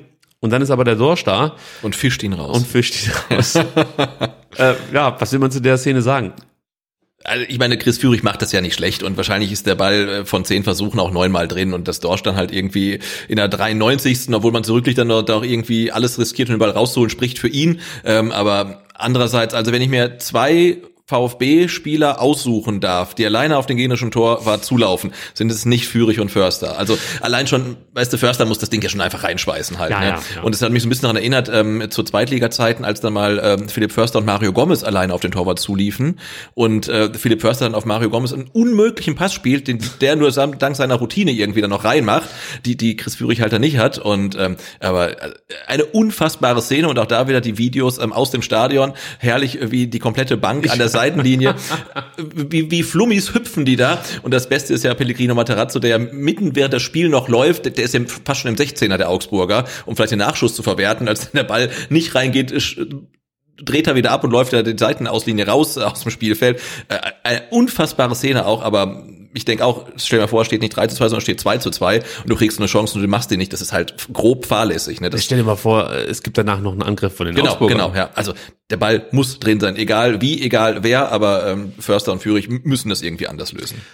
Sehe ich auch so. Also gut, dann gut, belassen wir es dabei. ja. Genau. Äh, eins möchte ich mit dir noch ganz kurz absprechen ähm, oder besprechen, besser gesagt. Ähm, Im Fernsehen kam es relativ klar so rüber, habe ich vorhin auch schon gesagt. Die Fans spielten eine ganz, ganz große Rolle und haben die Mannschaft auch so ein bisschen gepusht. Also gerade dann in den letzten zehn Minuten ähm, ausgelöst mit diesem Freistoßtor. Da hast du einfach gemerkt, jetzt wollen wir alle hier diesen Sieg. Äh, wie war es im Stadion? Also kannst du das, kannst du das bestätigen oder ähm, hat mir das keinen Bären aufgebunden mit einer neuen Soundoption. Nein, nein, das war, war absolut so. Also wir haben ja oftmals bemängelt, ähm, dass die Mannschaft es nicht schafft, vom Rasen irgendwelche Impulse zu den Fans zu senden, um die halt irgendwie ein bisschen anzuzünden. Und das war diesmal da und dann war es halt so eine Wechselwirkung, was die sich dann wirklich so komplett aufgeschaukelt hat. Ne? Die Mannschaft hat teilweise wirklich äh, begeisternd gespielt, auch wenn dann die nötige Konsequenz vom Augsburger Tor fehlte. Die, die Fans haben das gefeiert, äh, die Mannschaft hat noch mehr gegeben, die Fans haben es noch mehr gefeiert und äh, am Ende war das dann wirklich wirklich äh, pure Ekstase und das hat man auch wirklich gemerkt. was ich total erstaunlich fand, ähm, als dann das Spiel abgepfiffen war, ist ein, wie immer halt stand die, stand die Mannschaft erst so im Mittelkreis, dann ging sie zur Cannstatter Kurve, hat sich da feiern lassen, hat die Fans gefeiert, er hat dann eine komplette Stadionrunde gemacht, war auch oh, okay. gegen, gegen äh, gerade waren sie auch noch, ich glaube unter Türkheimer sogar auch, ähm, waren dann wieder angekommen in der Mitte, da, da war es zehn Minuten nach Abpfiff und ich habe geguckt und das Stadion war voll. Also da waren wirklich locker noch keine Ahnung, 50.000, 48.000. Ja, das war echt noch voll. Ich habe das selten erlebt im Neckarstadion, ähm, dass wirklich kaum jemand gegangen ist zehn Minuten nach Abpfiff. Und ähm, also das war wirklich deutlich spürbar, dass man das irgendwie gemeinsam schaffen will. Sven Missentat hat natürlich dazu auch eine Meinung. Ähm, hören wir uns mal an, was der Sportdirektor zu sagen hat. Das absolut Überragende sind die Reaktionen nach 0-1 und 1-2. Das ist einfach da stehen die einfach wie eine komplett, wie, wie eine Eins hinter uns und das hilft uns natürlich, ist ja ganz klar. Das hilft auch im Flow zu bleiben, das hilft mit jedem weiteren Zweikampf wieder sofort drin zu sein, weiterzumachen, mit jeder Torschance. Nicht ein Pfiff, äh, nicht bei 1-2, nicht bei 0-1 früh, sondern nur eine Wand oder das gesamte Rondell hinter uns und ähm, das tut un unheimlich gut und wenn man jetzt überlegt, dass das letzte Mal, dass wir so viele drin hatten, Bielefeld war, zweite Liga, äh, das letzte Spiel vor Corona, dass einige Jungs, ich glaube Sascha noch nie äh, vor so vielen Zuschauern hier bei uns gespielt hat, noch gar nicht erfahren durfte, was diese Wucht einfach für eine, entschuldige das Wort jetzt, aber was das einfach für eine geile Wucht ist, die diese, die dieses Stadion entfaltet. Ähm, das ist ein Riesenfund in, äh, in den letzten verbleibenden sieben Spielen. Und ganz ehrlich, ich hoffe Flutlicht, freitagsabends, dann sind wir doch wieder bei Dortmund. Die Dortmunder werden genug mitbringen, dass dann ausverkauft ist. Die werden die Tickets nicht zu Hause lassen. Und dann wollen wir hoffen, dass hier 60 drin sind und die Hütte wieder so bebt wie heute und wir mit jedem Zweikampf die Unterstützung bekommen, die wir heute bekommen haben, weil das ist einfach, ja, habe ich jetzt wieder Gänsehaut. Das ist geil. Danke. Der lebt das total. Ja, absolut. Fantastisch. Und der Seitenhieb in Richtung Augsburg fand ich auch immer gut. Sehr gut. Während die Tickets sich zurückgeben. Ja, muss man dazu sagen, Freitagabend gegen äh, Dortmund, das hat Tradition, da haben wir schon mal eine Riesenüberraschung geschafft. Du erinnerst dich?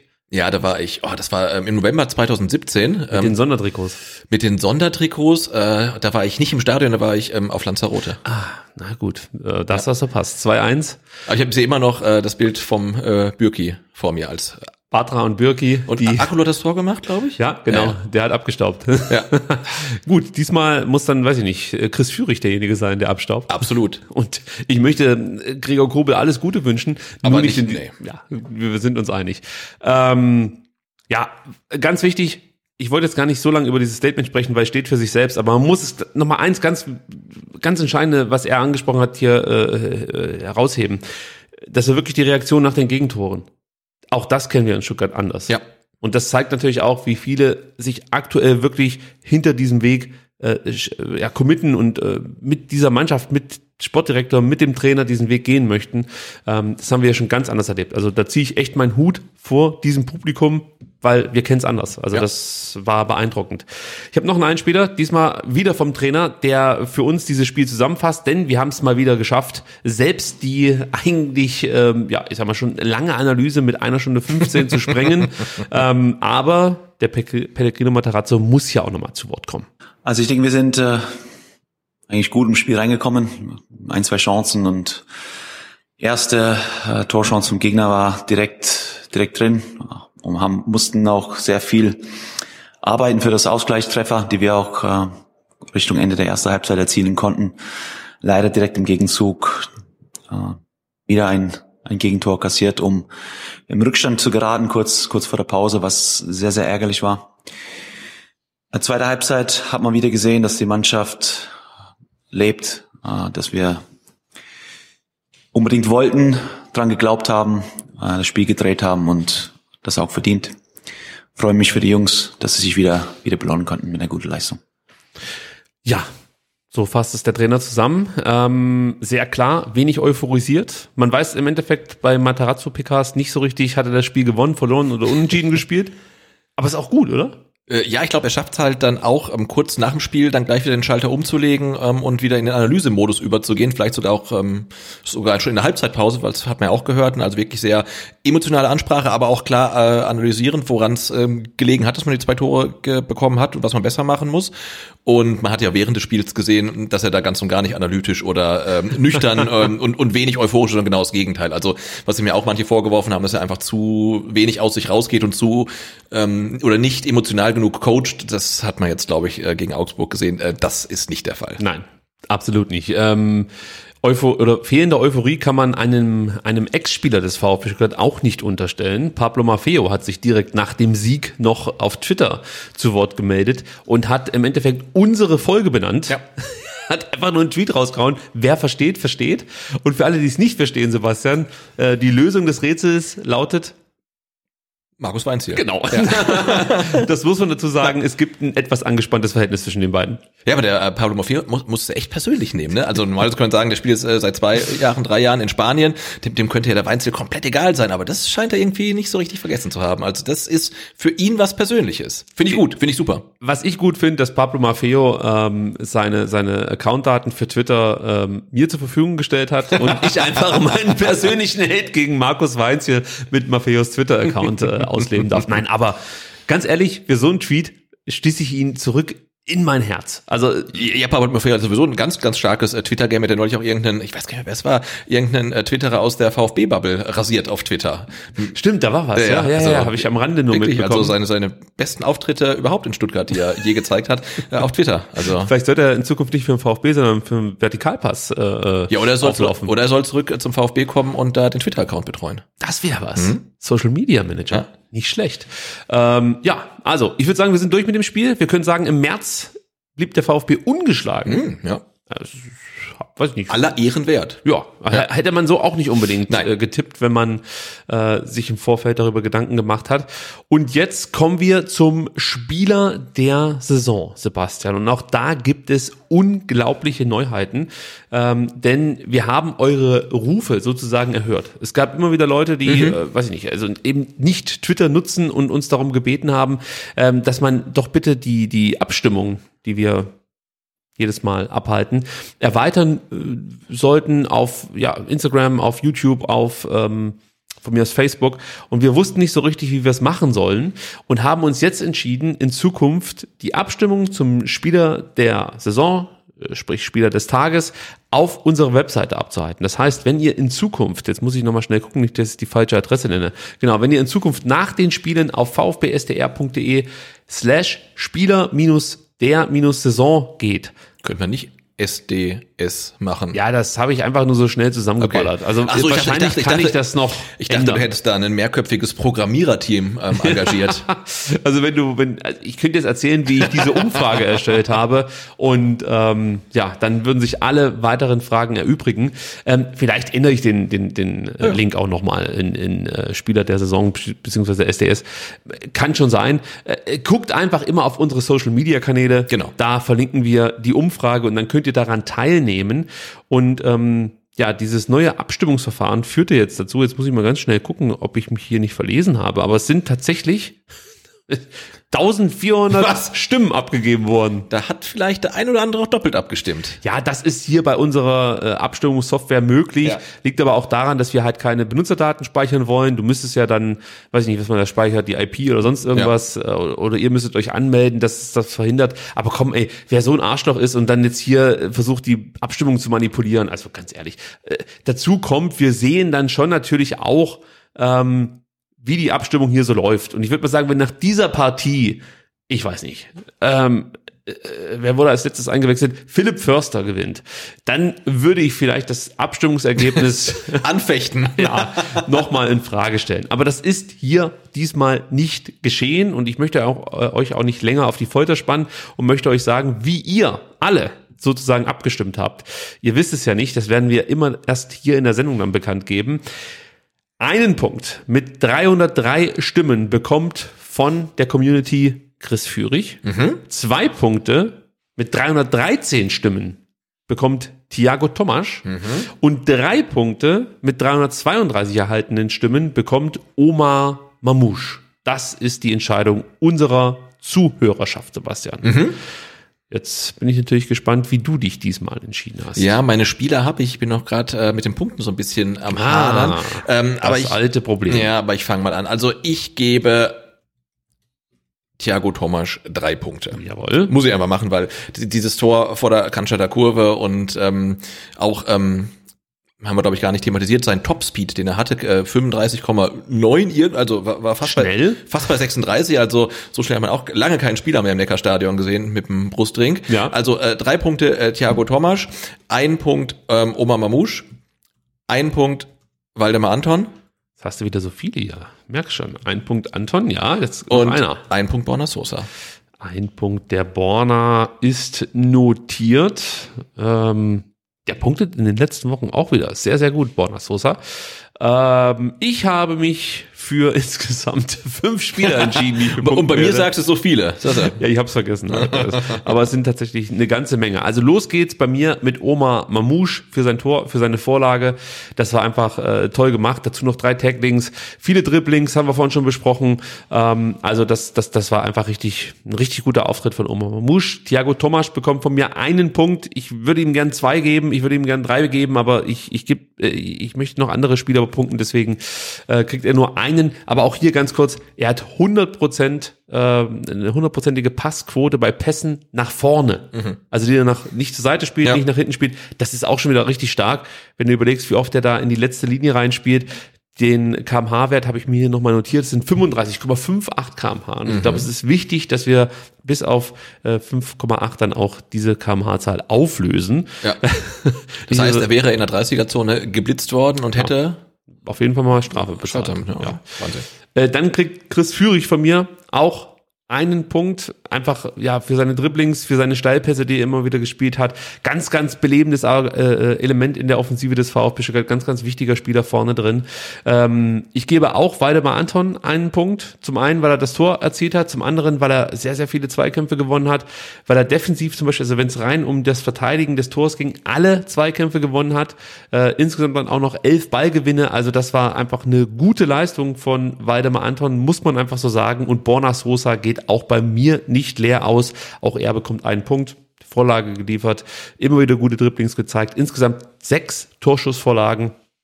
Ja, also Borna ähm, spielt einen ganz, ganz starken Frühling, muss man sagen. Das sieht richtig gut aus. Gut, damit würde ich sagen, haben wir dieses Spiel abgeschlossen. Genau, und eben kam schon ähm, der, der Ruf nach der virtuellen Welle und die müsstest du initiieren, weil ich muss wie üblich ähm, ganz kurz auf Toilette. Ich würde dir, warte, ähm, Also die ich, Kamera geben. ich dachte immer, wenn der Sebastian jetzt aufs Klo geht, dann lese ich euch aus dem so, ja, Y-Scout-Bericht vor. Äh, nein, Quatsch. Ich äh, bedanke mich erstmal an der Stelle bei euch, dass ihr dieses neue Podcast-Videoformat so fantastisch angenommen habt. Und zwar nicht ganz sicher, ob es wirklich was bringt, auf YouTube zu gehen, aber ja, es schauen sich regelmäßig die Leute an. Wenn euch das Ganze gefällt, dann würden wir uns natürlich freuen, wenn ihr diesen Daumen da lasst. Ganz ehrlich, ich gucke nicht, wie viel ähm, gefällt mir Angaben jedes Video hat, das ist mir eigentlich egal. Wir wissen halt, dass es für den Algo- Algorithmus eine Rolle spielt, ob du mehr oder weniger Daumen hast. Ähm, von daher würde es uns natürlich helfen, wenn ihr den Daumen da lasst. Dann sehen nämlich mehr Leute, dass dieses Video offensichtlich irgendwie, ja, vielleicht Content beinhaltet, äh, der ganz interessant sein könnte für den User, der sich sonst, weiß ich nicht, äh, Kurvenvideos oder äh, Feiervideos der Spieler anschaut. Also das ist sozusagen der Hintergedanke. Nicht das Aufpolieren des eigenen Egos. Ähm, wir würden hier genauso sitzen, wenn wir irgendwie, weiß ich nicht, nur 200 Zuschauer hätten oder so. Also vielen Dank für eure Unterstützung an dieser Stelle. Und ich kann vielleicht auch mal darauf verweisen, dass wir ja auch noch auf den äh, sozialen Netzwerken die ein oder andere Präsenz vorweisen können. Äh, allen voran natürlich Twitter, das ist sozusagen unsere Homebase. Wenn ihr uns auf Twitter folgen wollt, dann ähm, ist VfBSTR der richtige Account, den ihr ansteuern solltet. Wenn ihr uns auf Instagram folgen wollt, da findet ihr uns unter VfB-STR und auf Facebook unter VF3STR. Da sind wir mal richtig außen rausgegangen. Also wenn ihr eines dieser drei sozialen Netzwerke benutzt, hier in Deutschland geht das ja noch, muss man ja dazu sagen, nachdem Russland jetzt Meta rausgeschmissen hat, Ja, alles illegal. alles illegal, hier nicht, dann folgt uns doch. Und wie gesagt, wenn ihr diese Videos hier gut findet, lasst einen Daumen da. Und an der Stelle möchte ich auch noch ganz kurz unsere ganz normalen Podcast-Hörer grüßen. Denn das ist die Basis, das Fundament. Ohne diesen Podcast mit diesen fantastischen Hörern, auch mit vielen Hörern, würde es diesen Podcast, diesen Videocast jetzt nicht geben hier auf YouTube. Vielen, vielen Dank, dass auch ihr dabei bleibt und bislang uns immer wieder ähm, erzählt habt, dass eigentlich der Podcast an sich ähm, nicht unter der Videopräsenz leidet. Genau, denn das ist ja uns ganz wichtig, dass halt äh, der, der Podcast als Podcast funktioniert. Und wenn es euch als Podcast-Hörer zu viel werden sollte, wenn wir von Einblendungen sprechen oder so, dann lasst es uns wissen. Dann versuchen wir da einen möglichst guten äh, Mittelweg zu finden, mit dem halt alle sehr, sehr gut leben können, weil ja, streng genommen sind wir ja noch ein Podcast. So sieht's aus. Wir schauen jetzt auf die aktuelle Lage, Sebastian, und blenden was ein. Aber es ist nur ein Audiofile, denn ähm, ich finde Pascal Stenzel äh, beschreibt ganz gut, wie wichtig der Sieg des VfB Stuttgart war, wenn man sich überlegt, wie der restliche Spieltag so für den VfB Stuttgart lief. Die Situation wäre wär auf gut Deutsch beschissen gewesen, wenn wir heute verloren hätten und Hertha gewinnt, äh, Augsburg gewinnt dadurch dann wird es alles viel, viel schwieriger. Ähm, jetzt sieht es wieder einigermaßen in Ordnung aus, aber ähm, ja, es geht genau so, nur und nicht anders und äh, da müssen wir dranbleiben. Ja, ich finde, er trifft es da eigentlich genau auf den Punkt, oder? Ja. Ganz wichtiger Sieg für den VfB Stuttgart, weil eben Hertha gegen Hoffenheim überraschend mit 3 zu 0 gewonnen hat. Ähm, Mark jetzt Fotheringham, ja. hat sozusagen die Wende eingeleitet in Berlin und Ja, wir dürfen cooler, cooler Typ auch, ne? Muss man ja, sagen. ja, absolut Sympath. Ähm, hat mir auch wirklich gefallen. Auch wie er, wie er diesen, diesen schwachsinnigen Journalisten abgegrätscht hat. Ja, der ihm da mit Braveheart Mist da irgendwie gekommen ist, ne? Also, da, man sitzt ja bei solchen äh, Fragerunden oder bei den PKs ganz oft vorm Fernseher oder vorm Rechner und schüttelt mit dem Kopf. Ja. Da hat man wirklich extrem mit dem Kopf geschüttelt. Aber es war cool, dass dann auch mal jemand so reagiert hat auf so eine dumme Frage. Ja. Hat mir, hat mir gut gefallen. Aber das soll es auch gewesen sein mit Lobhudeleien in Richtung Berlin. Denn hier geht es ja schließlich um den Existenzkampf, könnte man fast schon sagen, zumindest was die Bundesliga angeht. Ähm, was für uns ganz gut gelaufen ist, war der Auftritt der Bielefelder in Mainz. Die haben sich da einfach mal drei Meter gefangen äh, und dann noch ein Tor von Johnny Burkhardt in der zweiten Minute und dann geht das Ding halt einfach 0 zu 4 in die Binsen. Habe ich nichts dagegen. Nee, und es war die vierte Niederlage für Bielefeld in Folge. Also Perfekt. die, ohne, ohne eigenes Tor. ja, also die haben ähm, gerade keine gute Phase. Perfekt. Ja. Du kannst ja mal die Tabelle einblenden. Ich blende mal die Tabelle ein. Dann ähm, schauen wir uns das mal an, wo der VfB sich aktuell tummelt. Und da sieht man, und jetzt kommen wir wirklich zum, zum äh, Höhepunkt dieser Ausgabe, muss man sagen. Der VfB, Sebastian, steht endlich mal wieder auf einem Nicht-Abstiegsplatz. Ja. Könntest du, wir haben es letzte Woche nicht gemacht, äh, die Playoff-Musik mal kurz einspielen? Ja, ja, wahrscheinlich schon. nee, nee, kann ich nicht. Okay. Nee, aber der VfB steht erstmals seit langer, langer Zeit. Ich weiß gar nicht mehr seit wann. Januar. Ja, Seit Januar? Ja, Echt? ja. Ich zähle die Tage, immer. Wenn wir, nee, ist wirklich so, seit Okay. Januar. Ich dachte, Also, wir wären 2022 noch nicht auf einem Nicht-Abstiegsplatz gewesen. Ähm, äh, wir sind ja in die, in die, jetzt, jetzt pass mal auf. weißt du was? Die Zeit nehme ich mir. Ja? Ich finde, das haben sich die Hörer vor allem an der Stelle verdient. Ja, denn hier wird noch sorgfältig recherchiert. Genau, im Gegensatz zu äh, Anderen Medien. Schön, wie du mich Ja. hier ausgebremst hast. Aber wahrscheinlich auch ein Stück weit zurecht. So, jetzt gucken wir mal. Die Frauen ähm, sind in der Champions League gerade schon aktiv. Windhorst schließt Rückzug von Hertha BSC aus. Also, das Okay. Woll- Wollte ich Das nur ist mal auch- sagen. Auch herrlich da, was da abgeht. Das ist ne? toll. Ja. Also man denkt ja, der VfB sei der Trottel der Liga, aber ähm, ja, man muss sagen, die Hertha liefert stabil. So, 19. Spieltag. Der VfB Stuttgart äh, steht auf Platz 17. Das ist nach meinem Wissen ähm, ein Abstiegsplatz. Dann gucken wir mal auf den 18. Spieltag. Der VfB Stuttgart steht auf Platz 15. Okay. Ja, also 18. Spieltag ähm, stand man auf Platz 15, nach dem 19. dann auf Platz 17. Da haben wir das jetzt auch noch klären können. Die Tabelle ist immer noch eingeblendet und wir sehen, wie eng es ja. da unten Ach so, Lass das- ja, das ist. Perfekt, weil wir sehen, wie eng es da unten zugeht. Also Bielefeld, Hertha, Augsburg, Stuttgart, ähm, Gladbach kann man, glaube ich, rausrechnen, weil die werden die drei Punkte am grünen Tisch bekommen gegen Bochum. Da gab es ja den Genau. Bierbecherwurf. Vielleicht ist Wolfsburg noch mit in der Verlosung, aber ich glaube nicht. eher nicht, eher ja, nicht. du hast Augsburg noch, die Nachholspiel haben. Ähm, würde ich jetzt auch mal sicherheitshalber einfach mit diesen drei Punkten rechnen. Dann sind wir nicht überrascht, wenn es nicht dazu kommt. Also das heißt, das sind die vier Mannschaften, die wahrscheinlich bis zum letzten Spieltag ähm, ja um den Klassenerhalt kämpfen. Bielefeld, Hertha, Augsburg, Stuttgart. Genau, und gegen zwei von die spielst, äh, spielst du noch. Ähm, du hast jetzt gegen Augsburg gewonnen, du hast gegen äh, Gladbach gewonnen, die einen Platz über dir stehen. Und ähm, ich glaube, wenn der VfB es schafft, gegen Hertha und Arminia zu gewinnen, dann hast du wirklich richtig, richtig gute Chancen, ähm, Ja. drin zu bleiben. Es wird nicht reichen, du wirst wahrscheinlich nochmal Natürlich. einen Sieg und einen Unentschieden brauchen. Ja, also nur sechs Punkte würden nicht reichen, aber es sind natürlich wichtig, sechs Punkte, weil sie den anderen halt fehlen. Klar. Und ähm, das ist, glaube ich, die Grundvoraussetzung und der Schlüssel zum Klassenerhalt. Ja, und ganz wichtig wird's dann schon am übernächsten Samstag, wenn du dann auf der Alm gegen Bielefeld spielst und ähm, ja wirklich dann die Bielefelder so ein Stück weit distanzieren könntest, ja, also mit einem Sieg. Äh, ihr könnt selber rechnen, aber ich würde es jetzt nochmal, weil ich einfach ein guter Typ bin, für euch übernehmen. Ja, weil du auch gut rechnen kannst. Ne? Ja, aber das ist eine meiner absoluten Stärken. Also man hätte dann vier Punkte Vorsprung vor Bielefeld. Das klingt schon mal gut Ja, vom ersten direkten Ja. Abstiegsplatz. Äh, das würde ich schon nehmen. Die Hertha spielt in Leverkusen. Normal würde ich sagen, da gibt's nicht viel zu holen, aber pff, also es scheint ja alles möglich jetzt, zu sein. Jetzt ist alles möglich. Und Augsburg trifft auf Wolfsburg. Auch schwer vorher zu sagen. Heimspiel für Augsburg, immer Ja. unangenehm. Wolfsburg Auch, auch nicht so stabil, ne, wie man sich das ähm, gedacht hätte, nachdem sie sich da unten absetzen konnten. Also Das ist Mainz hier gegen Kofeld. Wer kann Ja. es weniger? Ist die Frage.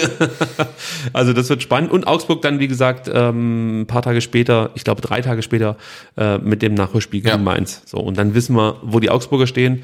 Und im besten Fall natürlich hinter dem VfB. Genau. Und ich glaube, ähm, die Arminia spielt auch noch gegen Berlin. Ähm, also da, da, da ist noch einiges ähm, möglich da hinten am Ende der Tabelle. Ich bin mal gespannt, aber solange der VfB das so macht, wie er es jetzt macht und äh, weiterhin den Schnitt hält mit äh, sieben Punkten aus drei Spielen, also das, wenn es so weitergehen würde, ähm, dann wäre das gut. Und gegen Bielefeld hat man ja wirklich ähm, alle Chancen, das zu schaffen. Ich drücke uns die Daumen, muss ich an der Stelle sagen. Und wir schauen weiter und zwar auf das, was jetzt ansteht. Länderspielphase. Ja, keiner mag sie, aber jetzt ist sie da. Wir haben ja gesagt, wir nehmen das jetzt mehr oder weniger so als, äh, das ist unser Mabea jetzt eigentlich. Also Ja. wir schnaufen jetzt mal durch und ähm, konsolidieren uns ein Stück weit nach dieser anstrengenden Phase, muss man sagen. Ähm, und hören mal zu, was Pellegrino Matarazzo erzählt, was für den VfB jetzt in den nächsten Tagen so ansteht. Dann muss ich das nämlich nicht übernehmen. Ursprünglich war Training für Montag geplant. Aber Montag ist, ist frei. Die Jungs haben äh, sich frei, zwei Tage frei verdient. Wir starten am Dienstag äh, mit zwei Einheiten. Mittwoch sind auch zwei Einheiten. Ähm, Donnerstag sind auch zwei Einheiten, inklusive ein äh, aktuell ist noch ein Testspiel geplant und am Freitag äh, gibt's gibt's auch noch mal eine Einheit. Das ist der Plan. Viel äh, viel Trainingseinheiten, aber das wird individuell gesteuert. Es gibt äh, Spieler, die, die mehr machen werden, ein paar, die auch weniger brauchen, die andere Wehwehchen äh, auskurieren müssen und äh, das ist der Plan. Tja, das ist der Plan. Klingt ganz gut. Ja, klingt noch voll im Programm auch, ne, für die, die da sind. Absolut. Heute ging es schon los. Zwei Einheiten, ähm, so wie es von Pellegrino Matarazzo am Samstag versprochen wurde. Ähm, nicht mit dabei waren Atakan Karasor, haben wir vorhin schon drüber gesprochen, Rückenprobleme. Mhm. Wir gehen davon aus, dass es was mit diesem blöden Sturz gegen Augsburg zu tun hat. Ähm, natürlich fehlt auch weiterhin Hiroki Ito mit seiner Corona-Infektion und Philipp Förster hat jetzt auch einen positiven Corona-Test vorzuweisen. Also der wird auch erstmal wahrscheinlich fünf Tage mindestens fehlen. Ich weiß gar nicht, wie die aktuellen Bestimmungen sind, wenn man sich freitesten lassen kann. Er fehlt. Ja. So. Äh, Flo Müller war heute nicht mit dabei, trainierte, nee, nicht individuell, sondern er wurde individuell äh, rausgenommen. Also es war eine individuelle Trainingssteuerung. Pause, ja. So heißt es, genau. Und Flo Schock, das hat mich ein bisschen irritiert. Der wurde auch als verletzt gemeldet mit Schlag aufs Knie. Ähm, ich konnte aber bei den Trainingsbildern sehen, dass er zumindest zu Beginn noch auf dem Platz stand. Also vielleicht hat er sich dann im Während Training verletzt. verletzt, ja, ja, ja.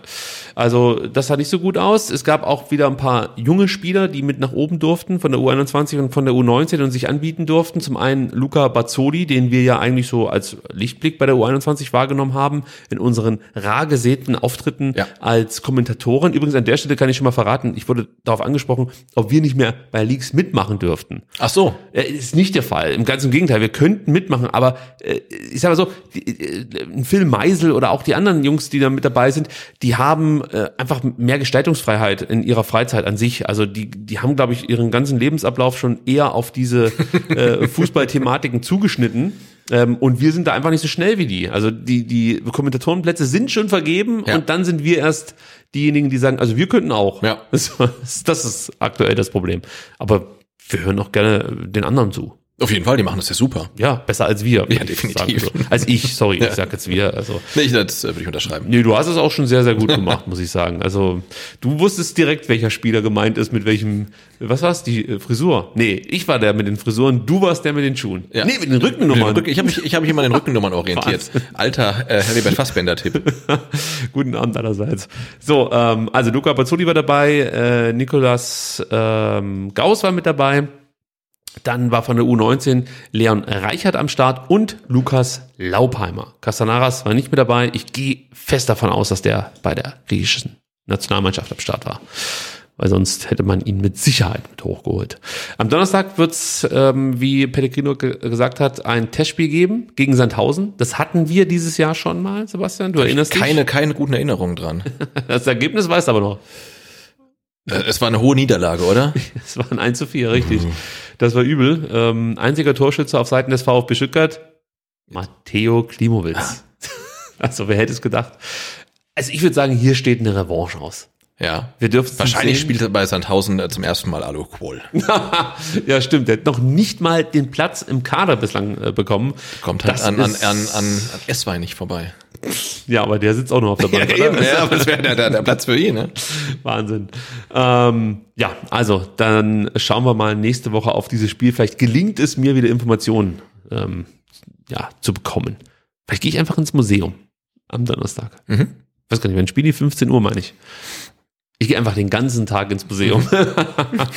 ähm, nicht mit dabei sind natürlich die Spieler, die aktuell äh, auf Länderspielreise sind. Die Länderspielphase, wir haben es gesagt, ist im vollen Gange. Und ähm, ich mache das normal nicht so, dass ich jetzt hier bei STR nochmal die Spieler durchgehe und sage, wo die sich gerade dann aufhalten und so. Aber ich dachte, ähm, hier lohnt sich's mal, weil man wieder erkennen konnte, dass der eine oder andere Journalist seine Aufgaben nicht so gründlich nimmt, wie man es eigentlich sollte, wenn man ähm, sich Journalist schimpft. Denn bei Sascha Kalajdzic musste ich immer wieder lesen, ähm, dass der ein Länderspiel habe am 24.03. in Wales. Das stimmt natürlich. Aber das ist unter Umständen nicht das einzige Länderspiel in dieser Länderspielphase, denn sollte Sascha Kalajdzic und Österreich dieses Spiel in Wales gewinnen, gibt es noch ein zweites Spiel am 29.03. gegen den Sieger der Partie Schottland gegen die Ukraine und da geht es natürlich um die WM-Quali, das sind die Playoff-Spiele, die ja nicht nur die Österreicher bestreiten, sondern ähm, zum Beispiel dann auch die Türken, Italiener, Portugiesen, Nordmazedonier, da sind einige noch dabei ähm, und das sollte man glaube ich noch mit erwähnt haben, dass bei Sascha durchaus auch noch eine Partie am 29.03. anstehen könnte. Genau, zumal das Spiel gegen Bielefeld am 2.4. ist, also ist dann auch nicht mehr so viel dazwischen. Ja, ähnlich problematisch dürfte das auch für Wataru Endo werden. Ja, für den, für den nicht.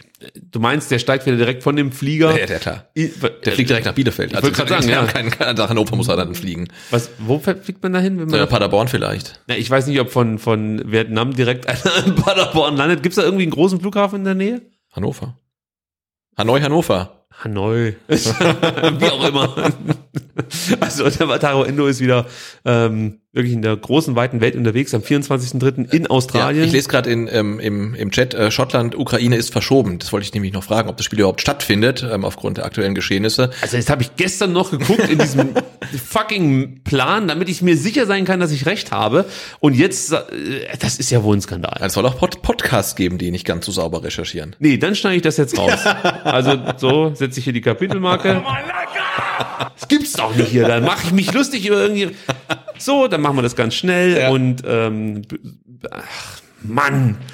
Oma Mamouche, der spielt vermutlich zweimal gegen den Senegal. Einmal natürlich in Ägypten, einmal im Senegal. Es ist die Wiederauflage des Afrika Cup Finals. Stimmt, ja, die da Revanche, ja. Die Revanche. Der Sieger ähm, ist auf jeden Fall dann am Ende glücklich. So, Borna Sosa äh, beschreitet zwei St Testspiele gegen Slowenien und Bulgarien. Nicht in Kroatien, nicht in Slowenien und nicht in Bulgarien, sondern Sebastian in Katar. Warum? Weil. das ist die Antwort. Ganz einfach. Ich weiß es nicht. Da gibt's wahrscheinlich irgendwie. Das Kroatien spielt gegen Slowenien in Katar. Und gegen Bulgarien. Geil. Konstantinos Mavropanos macht's äh, nicht so kompliziert. Er spielt mit Griechenland in Rumänien und in Montenegro. Ore Mangala, das ist auch nochmal eine Nachricht, die aufhorchen lässt, wurde von der belgischen Nationalmannschaft eingeladen. Das war von der A-Nationalmannschaft von den roten, heißt der roten Teufel, ne? Ja, genau. die Red Devils, ja. Richtig.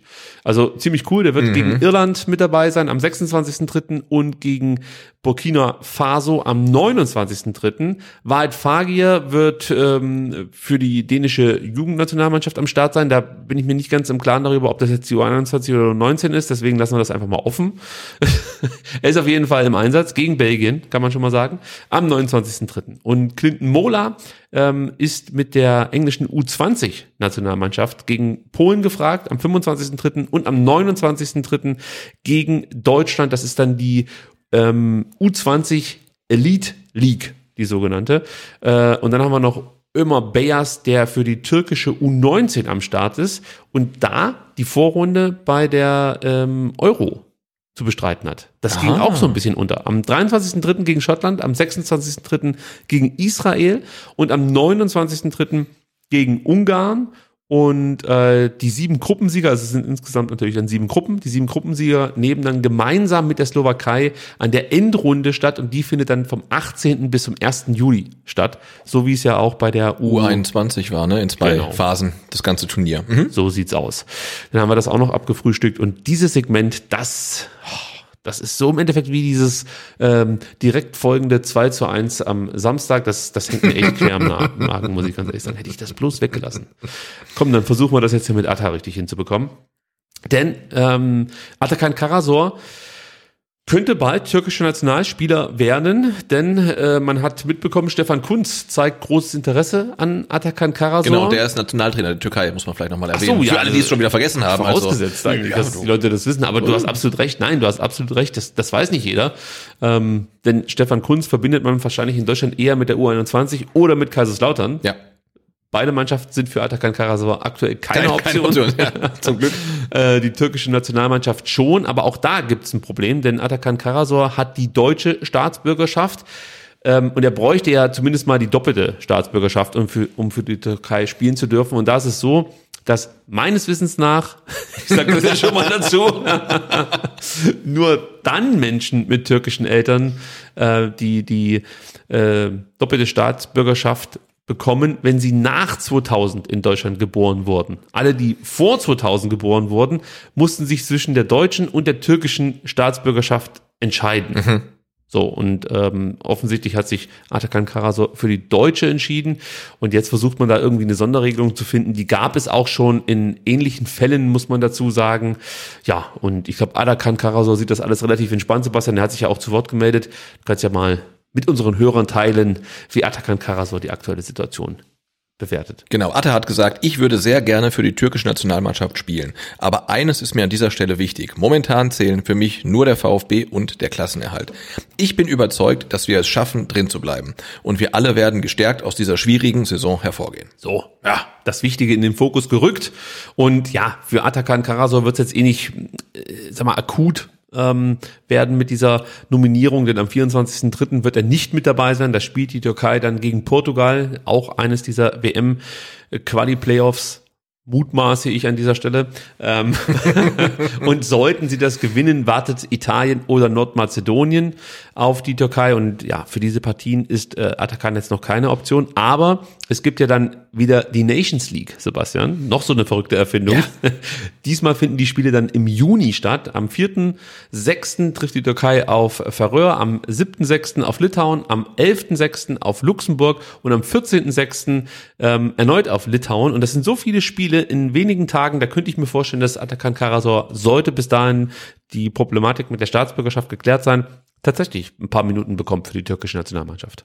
Ja, es wäre ihm total äh, zu wünschen und ähm, ich hoffe nur, dass das bei Atakan Karasor jetzt besser funktioniert als bei einem anderen VfB-Spieler, der die Nationalität äh, wechseln wollte, beziehungsweise für einen anderen Verband spielen wollte, nämlich Borna Sosa, was ja dann im kompletten Desaster geendet ist. Also für ihn mittlerweile auch wieder alles gut, ähm, spielt für Kroatien, ähm, aber ja, ich hoffe, dass äh, die Türken dann jemanden haben, der das irgendwie ein bisschen besser handelt als Oliver Bierhoff. Also mein, mein Friseur ist ja Türke, äh, dem habe ich das erzählt und ich habe Atta so ein bisschen beschrieben und der war hellauf begeistert. Ja, und die sind auch von Stefan Kunz bislang ich weiß nicht, ob sie begeistert sind, aber sie sind zufrieden mit dem Trainer. Aber der hat sie quasi auch erstmal in die Playoffs noch gerettet, oder? Ja, äh, ich glaube, ja, das ist so das Mindestziel gewesen, Okay, wenn ich es richtig okay. verstanden habe. Ähm, und der, der Vorgänger, äh, mit dem war man irgendwie überhaupt nicht zufrieden, weil er nicht so sehr auf junge Spieler gesetzt hat und auch allgemein eher merkwürdig aufgestellt hat. Also zum Beispiel in Osan Kabak war in der Abwehr nicht gesetzt. Ja. Ja, also das, das war schon, oder ist aus unserer Sicht ja auch überhaupt nicht nachvollziehbar. Oder man fragt sich, was für gute Abwehrspieler hat die Türkei eigentlich? Gibt es zwar noch äh, äh, Suyuncu. Zuyunchi zum Beispiel, den man nennen könnte, aber wenn man sich überlegt, Zuyunchi und Kabak, da muss es dann aber echt schon ein paar Kanten geben, dass man sagt, nee, der Kabak spielt nicht. Ja. Anderes Thema. Ähm, und, und, und wir müssen noch über die, über die äh, Problematik der prügelnden Ordner sprechen, Sebastian. Es gibt einen neuen aktuellen Stand bezüglich der Ordnerprügelei gegen Gladbach. Der VfB informierte am vergangenen Donnerstag über den aktuellen Stand bei der Auswertung des Ordnereinsatzes vom 5. März ähm, gegen Gladbach. Die Polizei, das wissen wir jetzt, ist immer noch mit Ermittlungsarbeiten beschäftigt, Sebastian. Und ich würde dich jetzt darum bitten, wenn es dir nicht so viel ausmacht, dieses Statement kurz vorlesen. Es ist relativ lang, aber ich finde, das, das sollte man in Gänze sich dann auch einmal anhören, ähm, weil äh, die Infos, die der VfB hier an der Stelle liefert, ähm, ja, aus meiner Sicht wichtig sind. Ähm, genau, also. Da es sich um ein laufendes Verfahren handelt, in dem der VfB Stuttgart nur Zeuge ist und Vorgaben zu Arbeitsrecht, Persönlichkeitsrecht und Datenschutz Vorrang haben, kann der VfB aktuell keine detaillierten Angaben zu den Vorkommnissen machen. Auf Grundlage der Stellungnahme unseres Sicherheitsdienstleisters SDS gegenüber dem VfB Stuttgart ist jedoch festzustellen, dass einzelne der eingesetzten Ordner unverhältnismäßig vorgegangen sind. Die Firma SDS GmbH und Co. KG hat daraus bereits personelle Konsequenzen gezogen. Sowohl der VfB als auch SDS distanzieren sich erneut von der Gewalt, die in einem im Netz verbreiteten Video zu sehen ist. Zugleich legen der VfB und SDS Wert auf die Feststellung, dass die große Mehrheit der Ordner sich nach allen bisherigen Aussagen umsichtig und angemessen verhalten hat. Ursache des Ordnereinsatzes waren Auseinandersetzungen innerhalb des Gladbacher Blocks. Dabei haben die eingesetzten Ordner zunächst vorbildlich deeskalierend eingegriffen. Alle sogenannten mobilen Einsatzkräfte und Führungskräfte erhalten kurzfristig verpflichtend eine weitergehende Schulung zur Deeskalation und zum Umgang mit Konflikten. Darüber hinaus führen der VfB und SDS bereits erste Gespräche über einen gegenseitigen möglichen Täter-Opfer-Ausgleich zwischen Gladbacher Fans und betroffenen Ordnern. Vielen Dank. Gerne. Es war lang, aber es war wichtig. Also wir haben erfahren, es gab bereits personelle Konsequenzen äh, bei SDS. Das ist relativ klar. Ähm, was auch erwähnt wurde, dass die Ordner zunächst vorbildlich deeskalierend eingegriffen hätten. Ich glaube, die Betonung liegt da auf zunächst. es bringt halt nichts. Also du hast dich für ein paar Minuten im Ja, Griff genau. gehabt und dann nicht mehr. Genau, Leute, hört mal auf zu streiten. Nee, macht er nicht. Okay, dann hauen wir euch aufs Maul. Also okay, äh, lassen wir mal so stehen. Ähm, ja, dann die die weiter, weitergehenden Schulungen zur Deeskalation und äh, zum Umgang mit Konflikten und so, wenn man das so hört, das ist, glaube ich, das, was man seit so schreibt. Äh, Was ich möchte das jetzt nicht kleinreden. Nein, nein, aber ich, also ich, ganz ehrlich, hätte das vielleicht dann umgemacht, aber ich glaube, ich hätte es nicht in eine Mi- Mitteilung mit reingeschrieben, weil das klingt so ein bisschen, ähm, wir setzen Leute ein, die dafür eigentlich gar nicht geschult sind. Jetzt, wo irgendwie die Kacke am Dampfen ist, werden sie jetzt erstmal ausreichend geschult. Also PR-mäßig schwierig. interpretiere ich das auch einfach nur ein bisschen miesepetrig, aber ich finde äh, diese Aussage ein bisschen schwierig, dass man die Ordner jetzt schult, wie man sie richtig zu verhalten hat. Hätte vielleicht vorher geschehen sollen. Äh, Was ich, was ich einen, einen guten Ansatz finde, was mir gefallen hat, war der, der Versuch, jetzt diesen Täter-Opfer-Ausgleich hinzubekommen. Das ist, ähm, glaube ich, wirklich wichtig. Also zum, zum einen für die, für die Täter, dass sie auch nochmal damit konfrontiert wurden, äh, kon- konfrontiert werden, was da passiert ist, was sie auch verursacht haben.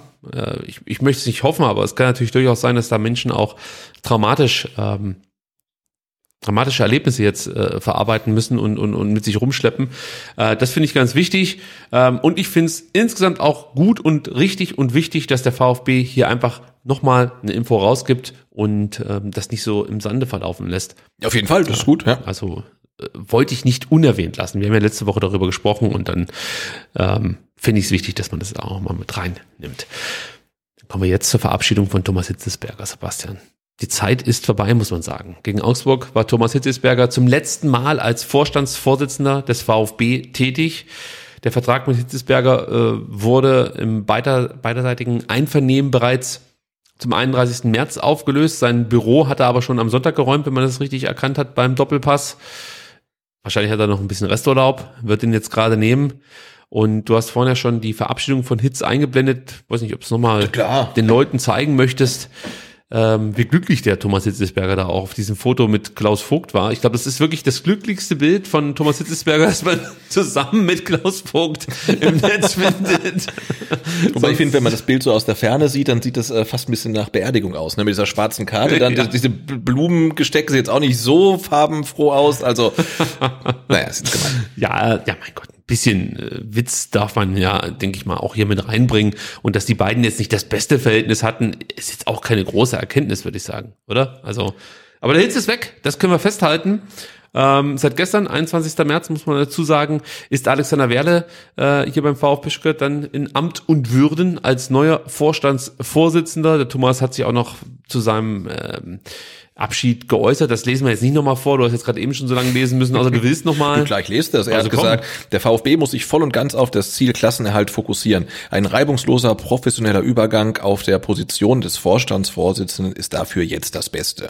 Alexander Werle erhält von mir jede Unterstützung und jede Information, die er braucht. Er soll dann aber unbeeinflusst ähm, die Führung übernehmen und mit Blick auf die neue Saison seine Vorstellung umsetzen können.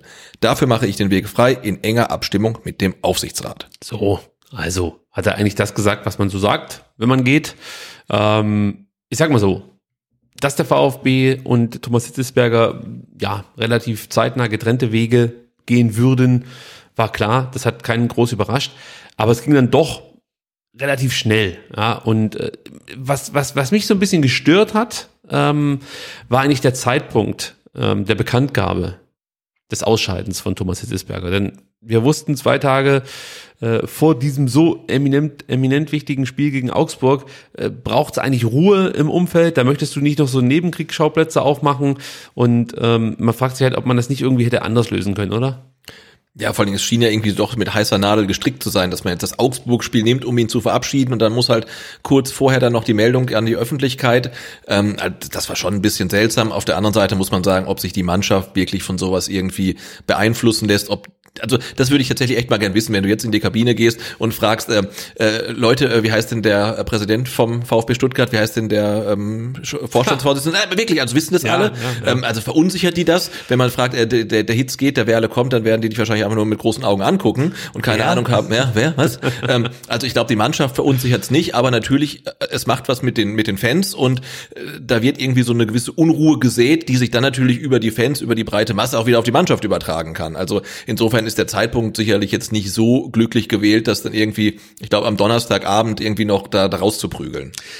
Ja, also ich denke schon, dass das äh, auch für alle Beteiligten relativ schnell über die Bühne ging, denn ich, also ich kann mir nicht vorstellen, dass man das dann erst am Freitag hat man es glaube ich offiziell kommuniziert oder gab Donnerstagabend. Donnerstag Ja. gab es auch noch was. Okay, ähm, ja, also ich denke mal, wenn man von Anfang an vorhatte, Thomas Hitzesberger gegen Augsburg zu verabschieden, hätte man a das schon vorher bekannt gegeben und b vielleicht auch noch. Ich habe jetzt das nicht gesehen im Stadion, aber man hätte vielleicht noch mehr äh, drumherum irgendwie zustande bekommen, weiß ich nicht, ein tolles Video oder so. Ja. Weiß nicht, gab's da was? Hast du was mitbekommen? Ähm, ich war ja zu spät erst. Ja, ich sein könnte, dass du was gehört hast. Aber man hätte es ja dann auch online irgendwie auf YouTube oder auf Ja. äh, VfB TV Ja, aber also stellen können. dafür, dass er so Ja. wirklich so lange beim VfB war ähm, und dann auch in so vielen Rollen, ähm, darf man nicht vergessen, ne, angefangen ähm, nach dem Abstieg als, ich krieg's nicht mehr zusammen, da hat, äh, Schnittstelle zwischen Vorstand und Gedöns, zwischen Vorstand und. Spielerabteil, genau, Ja. Ähm, NLZ-Direktor, Präsidiumsmitglied, Übrigens nicht zwischen Vorstand. Damals gab's ja noch gar keinen, oder? Das war noch vor der Ausgliederung.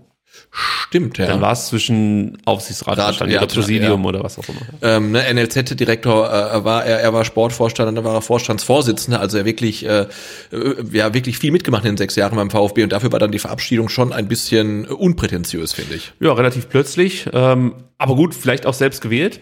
Müssen wir Ja. dann akzeptieren. Und die Frage ist natürlich, was bleibt von Thomas Hitzelsberger? Was konnte er dem VfB geben, Sebastian? Das ist eine große Frage. Ich war, hast du dir mal Gedanken drüber gemacht?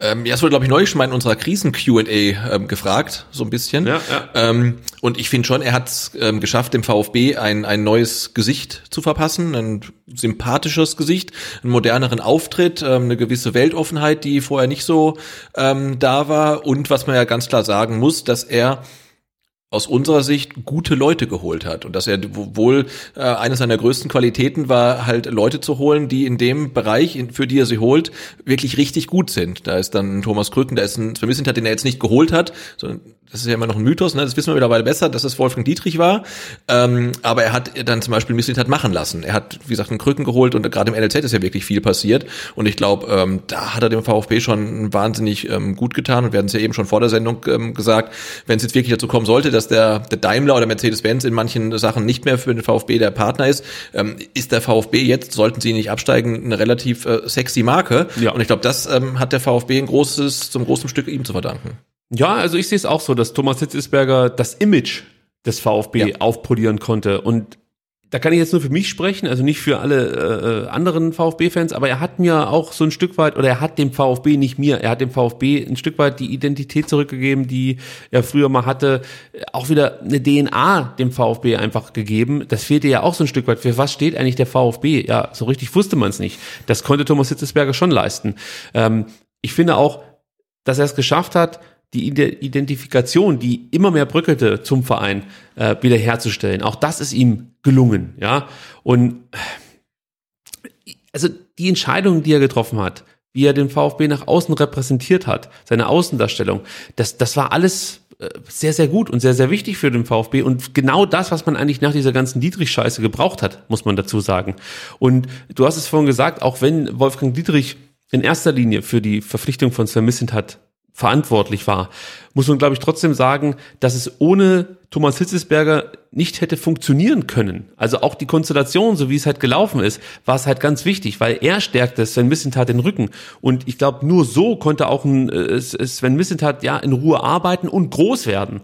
Man darf ja nicht vergessen, Sven Missentat kam ja hier nicht als großer Sportdirektor her, sondern er war Kaderplaner. Ja, also der kam halt ähm, zwar mit einer äh, mit, mit einem guten Ruf, mit äh, einer Menge äh, äh, ja, erfolgreichen Transfers, die er getätigt hat hier um die Ecke. Das ist ein absoluter Profi gewesen, aber ob er diese Rolle als Sportdirektor ausführen kann, das wussten wir nicht. Und Thomas Hitzesberger hat ihm vertraut, hat ihm die Möglichkeit gegeben, ihn machen lassen. Ähm, und daraus ist auf jeden Fall mal was Gutes entstanden, muss man sagen. Du hast eine richtig tolle Mannschaft. Und was ich auch immer beeindruckend fand, ich weiß jetzt nicht, ob das immer nach außen gedrungen ist, aber zumindest hat man es dann auch mal hinter vorgehaltener Hand gehört. Wenn es drauf ankam, war halt Thomas Hitzelsberger auch ein ja, ein Boss, der durchaus dann auch seine, seine, seine wichtigsten engen Mitarbeiter und seine eigenen Entscheidungen wirklich leidenschaftlich verteidigt hat. Was man auch gehört hat, er war nicht immer der beste Chef. Habe ich ein paar Mal gehört. Ob stimmt, kann ich natürlich ich nicht beurteilen, aber das ja. hat man halt so gehört, dass er, äh, sag ich mal, in, in den unteren äh, äh, ähm, Hierarchieebenen vielleicht nicht so reingewirkt hat wie in den oberen. Also er hat halt einen sehr engen Kreis gehabt und da hat er das, glaube ich, auch ganz gut hinbekommen, eben ähm, seine Ideen mit diesen Leuten zusammen zu entwickeln und dann, wie gesagt, auch zu verteidigen. Und das fand ich immer ganz gut. Ähm, es hat mir einfach gefallen. Und, und, und was dann der Unterschied ist zu seinen Vorgängern, ist einfach, dass Thomas Hitzesberger seine Entscheidungen nicht verteidigt hat aus Selbstschutz, sondern aus Überzeugung. Und auch das fehlte hier beim VfB Stuttgart. Da hast du immer das Gefühl gehabt, jeder versucht seinen Arsch irgendwie zu retten. Und das hatte ich bei, bei Hitz jetzt überhaupt nicht, muss ich ganz ehrlich sagen. Und äh, du hast es auch angesprochen, ich möchte es auch nochmal sagen, mit ihm kamen auch ein Stück weit die Werte zurück zum VfB Stuttgart. Denn jetzt steht der VfB für Vielfalt, für Toleranz äh, und vor, vor vier, fünf Jahren haben wir noch über AfD-Anwälte und Größenwahn gesprochen. Muss man einfach mal so sagen. Ja, und Strafanzeigen gegen die eigenen Fans. So sieht's aus, ja. ja. Und hier hat Hitz einfach immer den Mut gehabt, sich auch klar zu positionieren. Das ist auch nicht jeder. Äh, ja. Äh, den Mut hat auch nicht jeder, ja. Und deswegen bin ich Thomas Hitzesberger wirklich sehr dankbar für sein Engagement beim VfB Stuttgart. Und ja, auch er hat Fehler gemacht, ganz klar. Du wirst, wenn du an Thomas Hitzesberger und beim VfB und den VfB Stuttgart denkst, auch unweigerlich an diesen Führungsstreit Anfang 2021 denken. Ja, absolut. Natürlich. Gar keine Frage.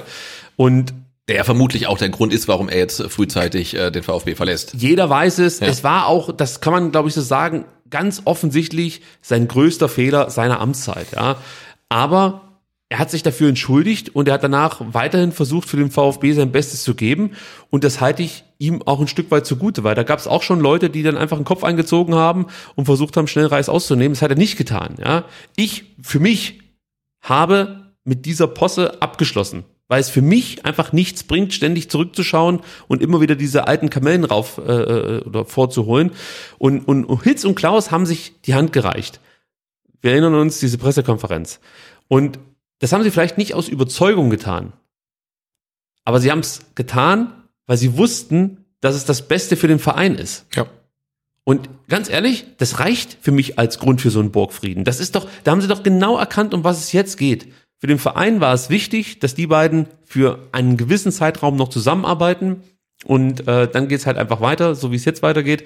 Ähm, aber das haben sie hinbekommen. Und du hast da eigentlich auch nicht mehr viel gehört. Es wurde immer wieder versucht, ein bisschen zu stänkern, äh, auch von der Presse. Das ist nicht gelungen. Ja, und ich habe ja dann auch so ein relativ langes Statement auf Twitter noch gepostet. Ich wusste gar nicht, ob ich es machen sollte, aber dann wollte ich es doch tun. Und dafür wurde ich auch kritisiert. Zu Recht. Ich finde es gar nicht schlimm, weil da gab es ein paar Leute, die haben gesagt, hey, du darfst nicht vergessen, der Hitz ähm, hat seine Anschuldigungen gegenüber Klaus Vogt nie irgendwie belegt. Ähm, ja, er hat sich ein Stück weit über den Verein gestellt, ja, mit seiner, mit seiner Kandidatur zum, zum Präsidentschaftskandidaten. Und ja, dann fragst du dich natürlich auch als Fan, ja, wie kann das denn eigentlich sein? Einmal will er Präsident werden und ein paar Monate später sagt er dann, äh, hier beim VfB geht's für ihn nicht weiter. Er wird äh, äh ja spätestens im Oktober 22 aufhören beim VfB Stuttgart. Und ja, auch das alles hat mir nicht gefallen. Das habe ich aber auch hier im Podcast immer wieder kundgetan. Also ich habe damit nicht hinterm Berg gehalten. Und ganz klar, natürlich hat der Fehler gemacht. Aber trotzdem wäre es mir persönlich lieber gewesen, wenn er beim VfB geblieben wäre. Und ich sag dir, warum das so ist. Wir haben am Donnerstag, das spoilere ich jetzt einfach mal, äh, mit dem Agi eine Schnitt, Schnittstellenpass-Folge aufgenommen. Und da haben wir darüber gesprochen. Ich möchte, dass die Leute, die hier zum VfB kommen, egal ob das ein Trainer ist, ein Spieler ist, ein Zeugwart ist, ein Sportdirektor ist oder ein Vorstandsvorsitzender ist. Ich möchte, dass sie versuchen, den VfB besser zu hinterlassen, als sie ihn vorgefunden haben. Und das ist Thomas Hitzesberger gelungen. Ja, definitiv. Ja. Und deshalb ist für mich einfach dann erstmal das Positive auch das, was überwiegt. Und Fehler hat er gemacht, keine Frage. Natürlich, die macht jeder, ähm, aber trotzdem davon dürfen ja diese dann wenigen Fehler, dieser eine Riesenfehler, den er gemacht hat, nicht äh, das ähm, überdecken, ähm, was er alles Gutes hinterlassen hat und dass er halt den VfB äh, gerade im Nachwuchs halt äh, mit oder äh, angeregt hat, ihn neu zu strukturieren, ähm, die Leute hat machen lassen und dass da, glaube ich, wirklich in den nächsten Jahren viel Gutes entstehen wird. Und ähm, das darf man ja nicht dann äh, komplett hinten rüberkippen lassen, nur weil halt äh, dieser ähm, unschöne Machtkampf da war, den er angezettelt hat. Aber Sebastian, man muss auch sagen, es wäre nicht der VfB, wenn dieser Abgang nicht ohne Querelen abgelaufen wäre. Natürlich. Mein persönlicher Freund Carlos Urbina hat mal wieder in die Tasten gehauen und hat einen persönlichen Rant als Bezahlartikel deklariert. Das kann man, denke ich mal, so sagen. Angeblich hat sich Vogt nicht um die Amtsübergabe zwischen Hitzesberger und Werle gekümmert. Erinnert sei da an dieser Stelle an das DPA-Interview ähm, mit Thomas Hitzesberger wir haben auch darüber gesprochen, als er ja meinte, wie der Übergang aussieht, werden wir sehen. Äh, da haben wir uns ja schon gedacht, ja. Hm, das ist ja merkwürdig, dass da offensichtlich noch keine Absprachen äh, äh, stattfanden. Ähm, trotzdem, ähm, ich bin davon ausgegangen, dass man es ja irgendwie hinbekommen wird, diesen Übergang relativ vernünftig über, über, die Bühne zu bringen. Laut Ubina ist das nicht gelungen. Vogts Plan sah wohl vor, dass ähm, Werle und Hitz bis zu Saisonende gemeinsam beim VfB arbeiten. Werle als Vorstandsvorsitzender, Hitzesberger als Sportvorstand. Angeblich wollte Hitzesberger das nicht, ist für mich auch nachvollziehbar. Äh, absolut, ja. Ja, und bat dann um eine vorzeitige Vertragsauflösung. Bevor wir jetzt ganz kurz darüber sprechen, Erst hat Urbina Vogt unterstellt, so ein Stück weit, er habe sich nicht um die Übergabe gekümmert. Dann sagt er aber im Artikel, dass sich Vogt ja offensichtlich doch um die Übergabe gekümmert hat, denn sein Plan sah halt eben vor, mit beiden weiterzumachen bis zum Sommer. Ja. Deswegen Deswegen, nicht deswegen. Deswegen erkläre mir bitte kurz Carlos Urbinas Gedankengang. Äh, kann ich nicht, kann ich nicht. Ähm, Gut. Nee, kann ich nicht. ja, aber was hältst du denn grundsätzlich von der Variante, die hier ins Spiel gebracht wird? Also, dass Hitz und Werle bis zum Jahresende, äh, bis zum Saisonende zusammenarbeiten?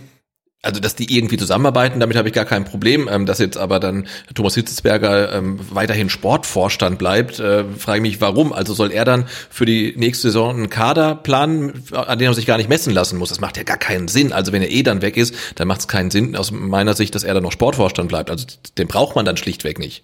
Sehe ich auch so. Und zumal ähm, wir ganz genau wissen, wer eigentlich Sportvorstand ist beim VfB. Also Hitz wäre vielleicht dann noch hier irgendwie rumgesessen, aber wir wissen auch, dass mehr als Unterschriften leisten wahrscheinlich in diesem Ressort ähm, nicht zu tun wären. Äh, und von daher ja, äh, fand ich fand ich auch ein bisschen merkwürdig diesen Vorschlag. Ja. Ähm, dieser Artikel von Carlos Urbina, der wurde dann bisweilen auch relativ wirr, muss man sagen, Sebastian. Ich hatte schon den, den Eindruck, ähm, weil der Artikel erschien ja, glaube ich, eine Stunde bevor die offizielle Meldung vom VfB rausging, ähm, dass Thomas Hitzesberger ähm, am am Spieltag gegen Augsburg seinen letzten offiziellen Auftritt hat. Und ich hatte schon bei dem Artikel den Eindruck, dass der relativ schnell raus musste, damit er halt noch gelesen wird, bevor das alles offiziell wird, weil man diesen, diesen äh, das Exklusive ja hatte und das wollte man halt möglichst lange haben und deswegen musste der Artikel wahrscheinlich ganz, ganz schnell raus und das hat man ihm dann auch ein Stück weit angemerkt. Aber es ging nicht nur um die Exklusivität, sondern durchaus auch darum, dass man ja erstmal richtig mitteilt, was hier Phase ist, Herr ja. Vogt. Denn ich finde, es gibt eine Passage, die du uns jetzt gleich vorlesen wirst. Da stellt Carlos Urbina, Klickstreckenbetreiber aus Essling, den Vogt einfach mal richtig in den Senkel. Also das ist weit weg von Journalismus aus meiner Sicht. Sebastian, vielleicht kannst du es mal ganz kurz vorlesen. Na klar. Der Profibetrieb des VfB ist ja auch keine Abteilung eines Amateurvereins, in der man per persönlicher Präsidentenbitte sein Engagement kurz mal verlängert oder verkürzt, sondern die Fußballer sind in eine Aktiengesellschaft ausgegliedert. Da gibt es eine AG-Satzung, an die man sich halten muss. Da gibt es arbeitsrechtliche Formalien, die es zu beachten gilt. Und da gibt es Verträge, die hoch dotiert sind, aber zu ändern sind, wenn sich der Ressourcenzuschnitt im Vorstand ändert. Dennoch ist Vogt nicht auf Hitzelsberger zugegangen, um über eine Lösung zu sprechen, obwohl es zudem äh, um einen ordentlichen Gehaltsbetrag gegangen ist, den sich die Stuttgarter einsparen, wenn der Meisterspieler von 2007 sein ursprünglich bis 31. Oktober 2022 datiertes Arbeitspapier nicht aussitzt. Da ist viel drin, würde ja, ich sagen. also, ganz, schön, ganz schön langer Satz. Da wollte der Ubina aber mal ganz, ganz viele Themen noch unterbringen, die ja Klaus Vogt vorwerfen möchte offensichtlich. Wir fassen die Vorwürfe mal zusammen. Zum einen ähm, wird äh, also wirft Urbina Klaus Vogt vor, dass der nicht auf Thomas Hitzesberger zugegangen sei. Das ist das eine. Außerdem ähm, wird, wird Vogt vorgeworfen, dass er seine Aufgabe als Aufsichtsratsvorsitzender nicht gewachsen sei. Ähm, und Vogt ginge leichtfertig mit dem eh schon knappen Budget des VfB um. Das kann man so zusammenfassen. Natürlich muss man dazu sagen, wird das alles nicht belegt und der Beschuldigte wird auch nicht irgendwie zitiert, also kommt nicht zur Sprache. Also es bleibt erstmal dabei, dass das Behauptungen sind. Man muss aber dazu sagen, ich möchte es jetzt gar nicht so hinstellen, dass das jetzt alles falsch ist. Sollte das so stimmen, und es ist für mich komplett offen, weil wie gesagt, es sind aus meiner Sicht jetzt erstmal nur Behauptungen, wäre das maximal unprofessionell, muss man so sagen. Also sollte das so abgelaufen sein, ähm, kann ich nur mit dem Kopf schütteln. Äh, ja, und dass es ähm, so oder so ähnlich ähm, geschehen ist, kann man ja auch nicht ins Reich der Fantasie weisen, wenn man mal darauf zurückblickt, wie so der ganze Auswahlprozess gelaufen ist, was den Nachfolger von Thomas Hitzberger angeht. Das lief ja auch alles relativ unrund und insofern würde mich jetzt auch nicht wundern, wenn es jetzt nach wie vor nicht ganz rund läuft. Da muss ich kurz nachfragen, unrund, was meinst du damit? Äh, naja, der, der Auswahlprozess, dann meldet sich dann ein Misslintat per Presse zu Wort. Ah, ja, ja, da ja, läuft klar, vieles ähm, über, schon komplett. Dann, dann haben wir, haben wir ähm, Kandidaten, die dann ähm, deren Namen diskutiert werden, die völlig verschiedene Profile haben und so weiter. Also da hatte man ja schon oder hatte ich zumindest nicht den Eindruck, als ob dieser Prozess halt äh, so maximal effizient irgendwie gefahren wird. Und ähm, es würde mich auch nicht wundern, ähm, wenn es jetzt halt auch jetzt nicht ganz smooth irgendwie beim Übergang klappt. Ja, trotzdem finde ich die die äh, Anschuldigung oder die Passage, die ich ähm, daraus kopiert habe aus äh, Carlos Urbinas Artikel, finde ich schon Oh, finde ich echt drüber. Also für so ein. Ja, ich finde, dass das Wording geht halt auch ja. nicht. Ne? Also so ähm, erzähle ich dann vielleicht meinem Sohn, dass er sich äh, morgens und abends die Zähne putzen soll. Denn so geht's ja nicht. Also, äh, was man noch ergänzen muss, äh, das hat Urbina auch in den Artikel geschrieben, es soll wohl auch so gewesen sein, dass Klaus Vogt dem Aufsichtsrat vorgeschlagen habe, dass, dass Hitzesberger äh, als Sportvorstand weitermachen solle. Der Aufsichtsrat hat das aber wohl abgelehnt, wenn ich das richtig verstanden habe. Und auch da, ähm, Urbina kritisiert dann Vogt nochmal dafür, dass er praktisch die Öffentlichkeit nicht informiert habe, wie es jetzt hier mit Hitzesberger weitergeht. Und er hat angeblich auch Hitzesberger so ein Stück weit im Dunkeln zurückgelassen. Da frage ich mich halt auch, wie, wie soll er das denn machen? Also er ist zu Hitz gegangen und hat gesagt, hey, ich hätte dich gerne als Sportverstand. Hitz, also nachdem du jetzt als Vorstandsvorsitzender aufhörst, Hitz sagt dann, habe ich kein Interesse. Er soll der Vogt dann hingehen und sagen, ähm, übrigens, du hast kein Interesse als Sportverstand und der Aufsichtsrat auch nicht an dir. Ja. So, oder was? Also, das ist wieder so ein Vorwurf, der ist, das ist einfach kompletter Bullshit, was er da schreibt. Da geht's einfach nur darum, jemanden in ein schlechtes Licht zu rücken oder schlecht darzustellen. Äh, und das finde ich echt schwierig. Und wenn man jetzt sagt, okay, mit dieser öffentlichkeitswirksamen, äh, mit, der, mit der öffentlichen Nummer, da frage ich mich halt auch, okay, warum soll er denn jetzt an die Öffentlichkeit gehen, wenn noch nicht mal der Aufhebungsvertrag mit Hitzesberger ausgehandelt wurde? Ja. Das wäre doch dann die Info. Dann gehe ich an die Öffentlichkeit. Oder von mir aus, wenn man sich darauf einigen, einigen konnte, dass Thomas Hitzesberger Sportvorstand bleibt. Dann, also mit einer konkreten Meldung gehe ich doch an die Öffentlichkeit. Aber doch nicht mit, ich habe übrigens mal eine Idee. Ja, mit, mit Wasserstandsmeldungen ähm, muss er nicht an die Öffentlichkeit gehen. Und wir hätten uns, glaube ich, sogar gewünscht, dass noch weniger an die Öffentlichkeit gegangen wird, sondern dass man erst eigentlich dann von davon hört, wenn wirklich was in trockenen Tüchern ist. Er hat das ja auch nochmal untergebracht, Ubina, in seinem Artikel meint so, schließlich äh, hatte er, also Klaus Vogt, die Idee medienwirksam platziert, ohne sich abzustimmen. Um was ging es da? Da ging es, äh, auch darüber haben wir gesprochen, um einen Auftritt von Klaus Vogt äh, bei SWR Sport. Und da wurde halt auch darüber gesprochen, wie es hier eigentlich weitergeht beim VfB Stuttgart, wenn Thomas Hitzesberger mal nicht mehr da wäre, beziehungsweise dann ähm, eben äh, Alexander Werle beim VfB angefangen hat. Und da meinte er ja auch, das müssen wir dann entscheiden, wenn es soweit ist. Und es wäre auch möglich, dass wir weiterhin mit einem Dreiervorstand arbeiten. Ähm, ja, und im Endeffekt müsse man das halt erst entscheiden, wenn dann der Werle da ist. Äh, und, und, und da habe ich mich auch wieder gefragt, okay, wie, wie soll er denn sowas abstimmen? Ich meine, der sagt doch einfach nur, wir warten jetzt erstmal ab, bis der Andrea, äh, Alexander Werle da ist und dann äh, besprechen wir das. Da kann ich kritisieren, dass das eigentlich dann zu spät wäre, weil Ja. du musst es vorher machen. Aber ja, also da brauchst du ja nichts absprechen in dem Moment. Also das finde ich auch, ich weiß nicht, ob ich, ob ich den Urbina vielleicht einen Tick zu kritisch sehe. nee, nee, nee. Nee, aber also das, nee. Hitzesberger und Vogts Verhältnis soll laut Urbina durch Vogts nicht abgesprochenen Vorschlag, also Hitz als, als Sportvorstand bis zum Sommer weitermachen zu lassen, erneut schwer beschädigt worden sein. Ja. Nochmal. Nochmal. Und ich dachte mir so, what? Echt jetzt? Also, mal ohne Scheiß. Wenn das reicht, um so eine Nummer hier zu drehen, ja, Dinge an die Presse durchzustechen, weil irgendwo muss ja der Urbina auch seine Informationen Genau. haben. Außer er hat sie sich komplett ausgedacht, aber das kann ich mir jetzt auch nicht vorstellen. Aber wirklich so ein Fass aufzumachen, äh, wegen so einer Lappalie aus meiner Sicht, dann ist es vielleicht doch besser, wenn der Hitz jetzt einfach direkt geht. Nicht, weil ich ihm den Vorwurf mache, Ja. sondern weil es offensichtlich mit den beiden dann überhaupt nicht mehr geht. Weil du denkst dir, eigentlich müsste das was problemlos möglich sein, sowas aus der, aus, aus, aus, der Welt, aus der Welt zu schaffen. Ähm, du hast zwei Führungskräfte, die sich regelmäßig auf dem Flur begegnen.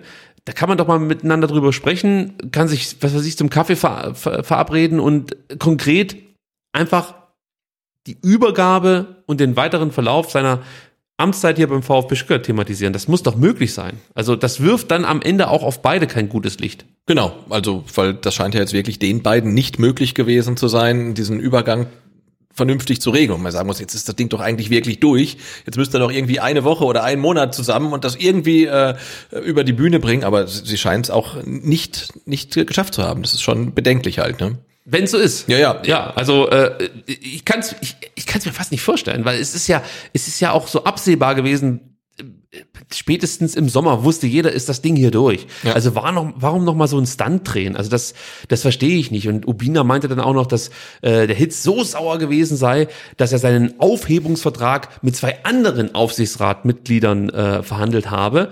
Äh, und da habe ich mir auch gedacht, ja gut, vielleicht ist es aber auch üblich, dass es vielleicht dann eben die zwei Aufsichtsratmitglieder sind, die dafür zuständig sind. Denn soweit ich weiß, gibt es ja da auch unterschiedliche Aufgabenbereiche. Und ich habe hier halt einfach das Gefühl, dass der Autor einfach nur den Eindruck erwecken möchte, dass Vogt ein ganz schlechter Präsident ist und nicht mal einen simplen Aufhebungsvertrag verhandeln kann. Der Eindruck soll hier erweckt werden. Und das ist schwierig. So. Sebastian. Und dann, ja, ich habe mich natürlich wieder komplett jetzt äh, in Rage geredet und am äh, Donnerstag war das alles noch viel schlimmer. Es ist fast schon gut, dass wir nicht direkt dann am Donnerstag aufgenommen haben. Ähm, dann gab es einen Auftritt von Thomas Hitzesberger bei äh, beim Doppelpass. Am Sonntag war er zu Gast und wurde natürlich auf die von Ubina beschriebenen äh, Probleme angesprochen. Und Hitz, Sebastian, du hast es noch nicht gehört, gell? Nee. Hitz sagte Folgendes dazu. Und halt dich fest. Ich glaube, so wie es dargestellt wurde in dem Bericht, ähm, ist es nicht ganz richtig. Ähm, ich glaube, der Eindruck wurde weg, dass, dass es nach wie vor Streit gibt. Das liegt lang hinter uns. Wir haben es geschafft, nach einer kritischen Phase wieder zusammenzuraufen im Sinne des Clubs, ähm, zusammenzuarbeiten und das war sehr, sehr gut. Deswegen sind wir auch wieder da durchgekommen. Ähm, wir haben in den letzten Wochen sehr, sehr gut miteinander gesprochen. Ich muss dem Aufsichtsrat ausdrücklich danken für die Art und Weise, wie wir den Übergang jetzt hinbekommen haben. Und ich glaube, wir können alle sagen, dass es hervorragend funktioniert hat. Deswegen äh, lehre ich mich ein Stück weit gegen die Darstellung in dem Bericht. Denn vieles läuft gut. Ähm, wir sind immer noch äh, mit Platz 14 eng an der Abstiegszone. Aber wir, wir sind cool geblieben. Und ich glaube auch, dass wir gerade in den letzten Tagen und Wochen bewiesen haben, dass wir es schaffen, nach, nach Kritik, die es gab, auch berechtigterweise wieder zur Vernunft zu finden und im Sinne des Clubs äh, die richtigen Entscheidungen zu treffen. Und daher fällt es schwer einerseits, aber ich habe großes Vertrauen in die Leute, die hier sind, dass sie es äh, packen, in der Bundesliga zu bleiben. Hast du noch Fragen? Äh, nein. Das ist schon spektakulär, oder? Der ja vorhin gesagt, er wehrt sich dagegen. Ne? Ja. Also dann scheint das ja schon nicht so ganz richtig zu sein, was da geschrieben wurde. Äh, volle Transparenz. Er bezieht sich, wenn er sagt, ähm, Beitrag, bezieht er sich auf einen vorher eingespielten ja, äh, Film von, von, von Doppelpass, vom Doppelpass, aber da werden genau diese Thematiken aufgegriffen, die äh, Obina in seinem Artikel geschrieben hat. Genau das wird im Endeffekt ihm äh, vorher gezeigt. Ja, also wie gesagt, es ist sein letzter Doppelpass als Vorstandsvorsitzender und da muss er sich mit so einer Scheiße auseinandersetzen. Ist egal.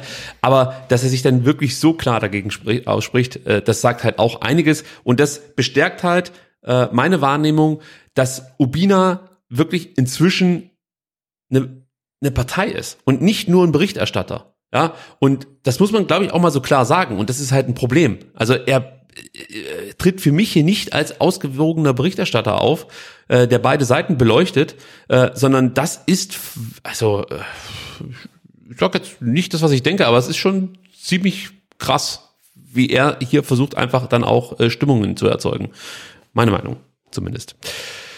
Gut, dann äh, haben wir noch was äh, zu der Thematik Vorstandsvorsitzender, denn ähm, es gibt natürlich auch Neuigkeiten zur zukünftigen Aufgabenverteilung. Ähm, erstmal muss man sagen, Sven Missentat hat sich zu Wort gemeldet und er hat sich auch ein Stück weit bedankt bei Thomas Hitzesberger und hat sich zu seinem Abgang geäußert. Sebastian, ich finde, du machst das so toll, dass ich dir auch die nächsten zwei Zitate überlasse. Na klar. Äh, Missintat hat nämlich gesagt, ich habe unheimlich eng mit Thomas zusammengearbeitet und das sehr genossen. Es war eine extrem vertrauensvolle Arbeit. Er wird ein Freund fürs Leben bleiben, das ist ganz klar. Ich glaube, dass es sehr schwer war, ihn zu ersetzen, wir aber den besten Ersatz gefunden haben, den man dafür bekommen kann. Ich freue mich auf die Zusammenarbeit. Das klingt erstmal ganz gut, ähm, aber für uns ist natürlich viel wichtiger, wie sich Sven Missentat in Zukunft die Zusammenarbeit mit Alexander Werle vorstellt. Und da war es natürlich erstmal zu erfahren, wichtig zu erfahren, ähm, wer jetzt eigentlich das Ressort des Sportvorstands übernimmt. Was hat Sven Missentat da mit der Öffentlichkeit geteilt? Ähm, da hat er gesagt, er, also Alexander Werle, übernimmt erst einmal die Ressorts von Thomas. Das heißt, der Sportvorstand ist dabei. Alles andere ist völlig unwichtig. Ich habe schon mal gesagt, dass ich mich freue, Sportdirektor zu sein. Wenn ich als Sportvorstand gebraucht werde, diskutiert man das vernünftig. Das ist aber nicht wichtig. In diesem Moment sowieso gar nicht und selbst in der langfristigen Zusammenarbeit kann es jede Konstellation geben. Alex in der Doppelfunktion, zusätzlicher Sportvorstand, ich als Sportdirektor geht auch. Ich bin also völlig offen. Das klingt harmonischer als noch im vergangenen Jahr. Im Dezember, ja, ich denke auch. Ja? ja, finde ich schon mal okay. Ähm, Wie es dann natürlich werden wird, muss man abwarten. Jetzt ist Alexander Werde Sportvorstand und Vorstandsvorsitzender in Personalunion und jetzt müssen wir einfach mal abwarten, wie sich die nächsten Wochen gestalten. Ähm, ja, ob Sven Missentat dann tatsächlich noch Sportvorstand wird, ich weiß es nicht. Ist mir auch ehrlich gesagt egal. Ja. Für mich ist es wichtig, dass Sven Missentat beim VfB bleibt. Sage ich ganz klar, so sehe ich's. Also man muss versuchen, ihn hier zu halten, möglichst über sein Vertragsende 2023 hinaus, weil er eine Menge gute Sachen angestoßen hat und ähm, ja, für mich der richtige Sportdirektor für den Plan ist, den der VfB bislang umzusetzen versuchte. Wenn natürlich der Werle jetzt einen neuen hat, Mhm. müssen wir nochmal reden. Ja, Ich hoffe, dass alt und mild. ich hoffe, dass die beiden aber zuerst miteinander Miteinander, reden, ja, ja, genau. bevor sie dann zum Ubina rennen, um, um wieder irgendwelche äh, Neuigkeiten zu platzieren. Ja, aber ähm, für mich war es wichtig, hier nochmal den Thomas Hitzesberger auf Carlos Ubinas Artikel reagieren zu hören. So, Äh, U21, Sebastian, steht an. Ja. Ähm, und da gibt's gute Nachrichten, denn der VfB Stuttgart konnte endlich mal eine Partie gewinnen in Aalen mit 2 zu 1. Wieder mit Verstärkung aus der ersten Mannschaft, und zwar die Davi, Massimo und Klimowitz durften erneut mitmachen. Wahrheit Fagir war weder bei der ersten noch bei der zweiten Mannschaft anzutreffen. Ist auch ein Statement. ja. ja. Ähm, aus der U19 waren noch Lukas Sonnenwald und Leon Reichert mit am Start. Das kann man auch mal erwähnen. Sonnenwald kam ja erst im ähm, Winter jetzt aus Ulm, äh, hat jetzt gleich die Möglichkeit, sich bei der U21 zu zeigen und wird meines Wissens nach auch im Sommer dann zur U21 stoßen. Aber äh, das ist gefährliches Halbwissen. Kurz was zum Spielverlauf. 19. Minute, Ecke durch Rekdal. Tor Noah Ganaus. Ich glaube schon sein zweites, oder? Weiß ich nicht. Seitdem er im Winter zum VfB kam. Ja, doch, doch, doch, ich glaube schon. Ja, ich glaube, es war das zweite. Äh, der Ausgleich fiel in der 66. Minute und das war so typisch VfB 2-like. Da prallen äh, ja Weil und Schock äh, beim Versuch, einen relativ einfachen Ball zu klären zusammen. Weil verletzt sich sogar noch und die Ahlen, Ahlener nutzen das aus, machen das 1 zu 1. Ansonsten muss man direkt dazu sagen, Florian Schock mit einer ordentlichen Partie, das war eigentlich ganz okay, bis halt auf diese Situation. Ja. Die lief nicht so besonders gut. Und dann kam sie, die 75. Minute, wieder Eckball, wieder Rektal. Und dann die da. Das Kopfballmonster. Das Kopfballmonster schlägt zu 2-1. Das erste Tor von Daniel Didavi seit dem 10.04.2021. Du weißt, gegen Dortmund damals das 2-2 in der 78. Minute. Direkt darauf trifft, ähm, gibt's doch gar nicht, Knauf äh, und Ja, macht das ja. 3 zu 2. Äh, ja, schon ein bewegender Moment, oder? Wenn er Didavi nach fast einem Jahr wieder trifft. Ja, und dann noch in U21. Ja. Sein letztes Tor in der U21 hat er übrigens am 26.04.2015 geschossen. Gegen Unterhachingen. Okay. Der VfB verlor das Spiel mit 1 zu 3. Das muss man mal erwähnen. Trainer beim VfB damals Jürgen Kramny. Und die Aufstellung ist auch spektakulär. Also die könnte so auch, ich weiß nicht, äh, äh, bei Union spielen. Flavodimos im Tor. Sama Ja, komm, der spielt jetzt. Champions League, ne? Ja, klar. Ich meine, da ist absolut recht. Das ist wahrscheinlich der, der Einzige, der es äh, wirklich aus, müssen wir mal gucken hier. nee, nee, es ist so. Es ist der Einzige, der wirklich da richtig raussticht. Ähm, Sama hinten drin, den kennen wir auch noch. Hagi, ähm, die Davi haben wir ja schon äh, erwähnt. Wanizek, Boris Taschi auf der 10, das ist auch interessant. Kiesewetter äh, am Start und Pascal Breyer. Also schon Ja, All-Star 11, ja. Echt krass, also coole Aufstellung. Ja, und der Sieg war enorm wichtig für den VfB, muss man sagen, denn ähm, Astoria Waldorf, FSV Frankfurt und Gießen haben auch gewonnen.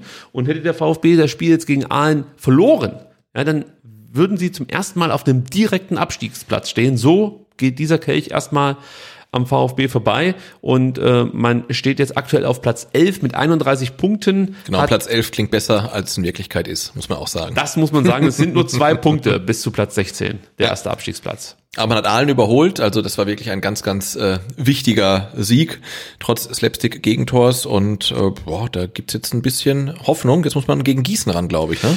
Jetzt, also der, der nächste Spieltag hat es sowieso in sich, also was Abstiegskampf angeht. Ich muss nur ganz kurz erwähnen, dass Groß Asbach offensichtlich auch nicht vom dicken Mölders gerettet werden kann. Oh. Aber der hat ein wunderschönes Tor geschossen am vergangenen Schon Samstag. Ja, äh, haben die überhaupt Samstag gespielt? Oder ich muss mal gucken.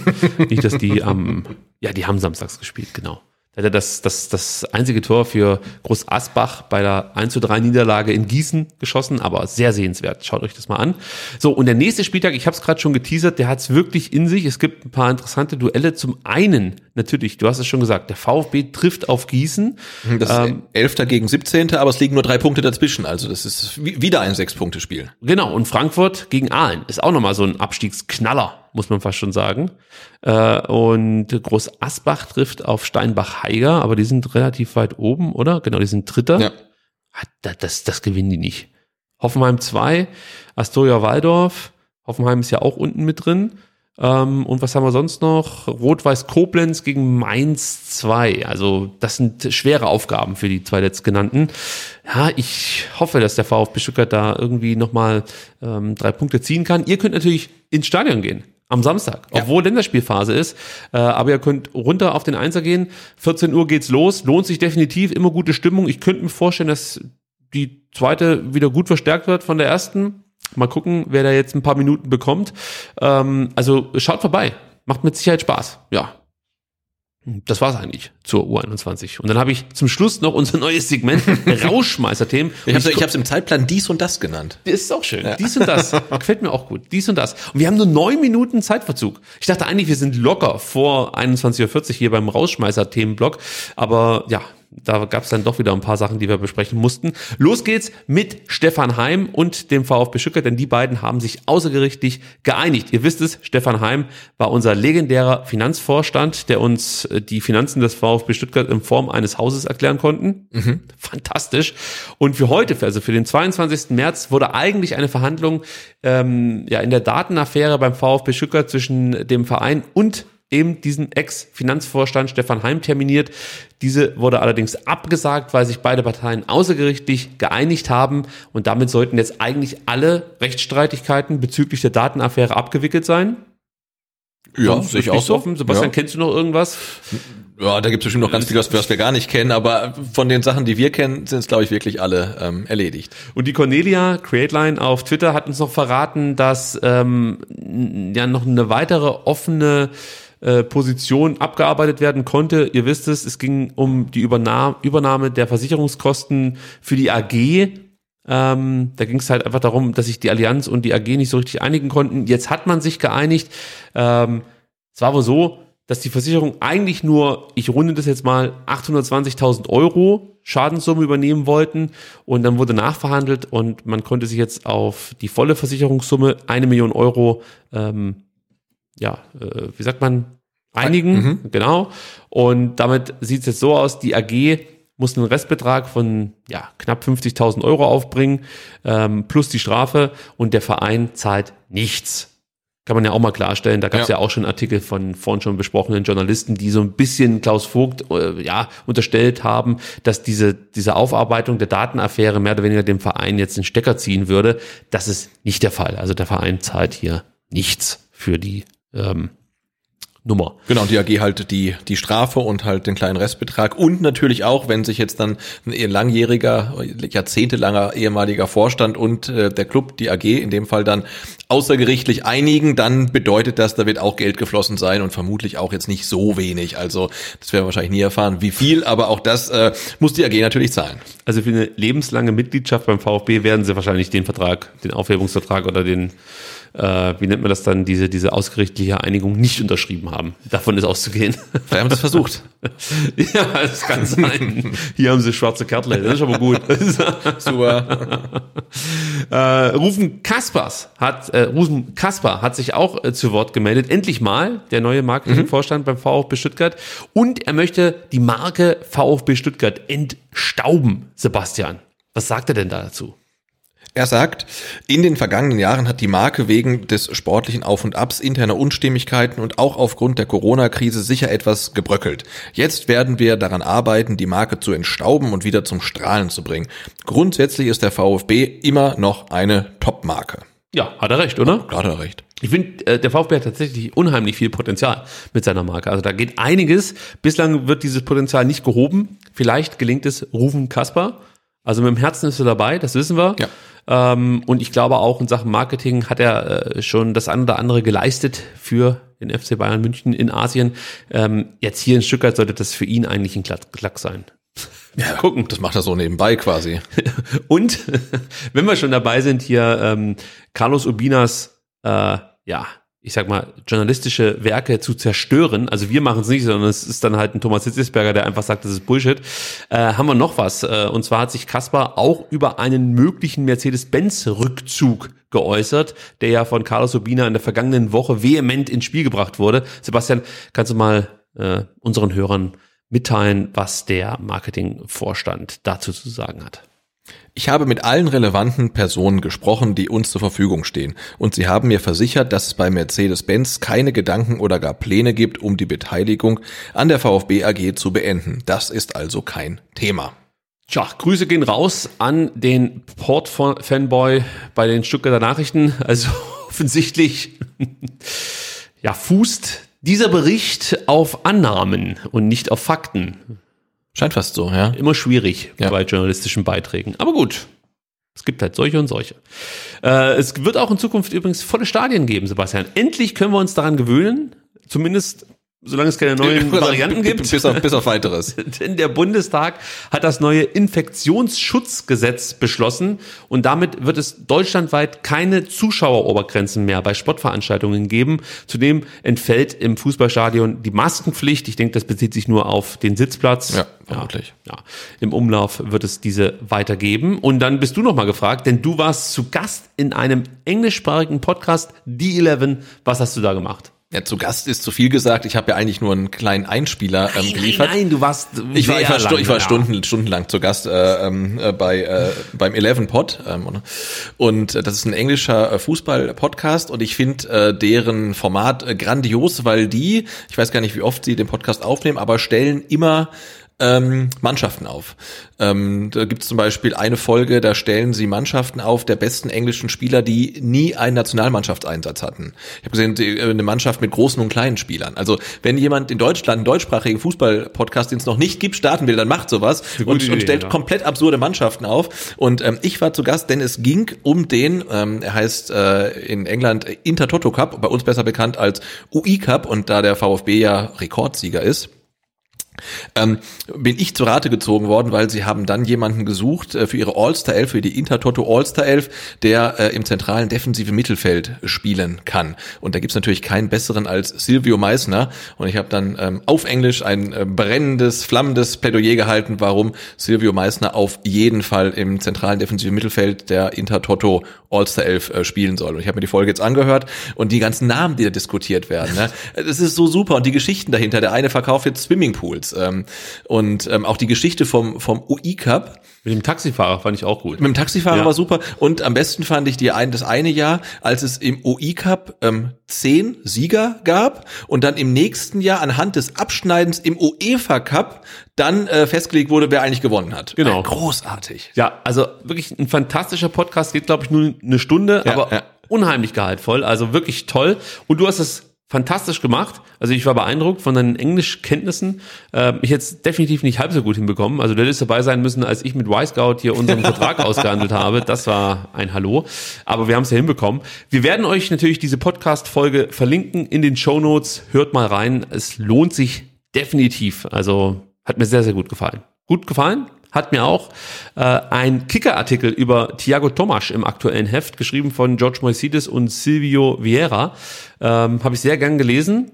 Und wir haben erfahren, Er wollte die Nummer von Ronaldo nicht. Ja. Also nicht die Telefonnummer, sondern die Rückennummer. aber lustig, dass du genau das jetzt gesagt hast. Ich, ich, es- stand ja vieles drin, aber genau das wollte ich jetzt auch gerade sagen. Ähm, jetzt muss ich mal was anderes überlegen. Ja, und wir haben gelernt, dass Thiago Tomasch offensichtlich nur Tete genannt wird. Ja.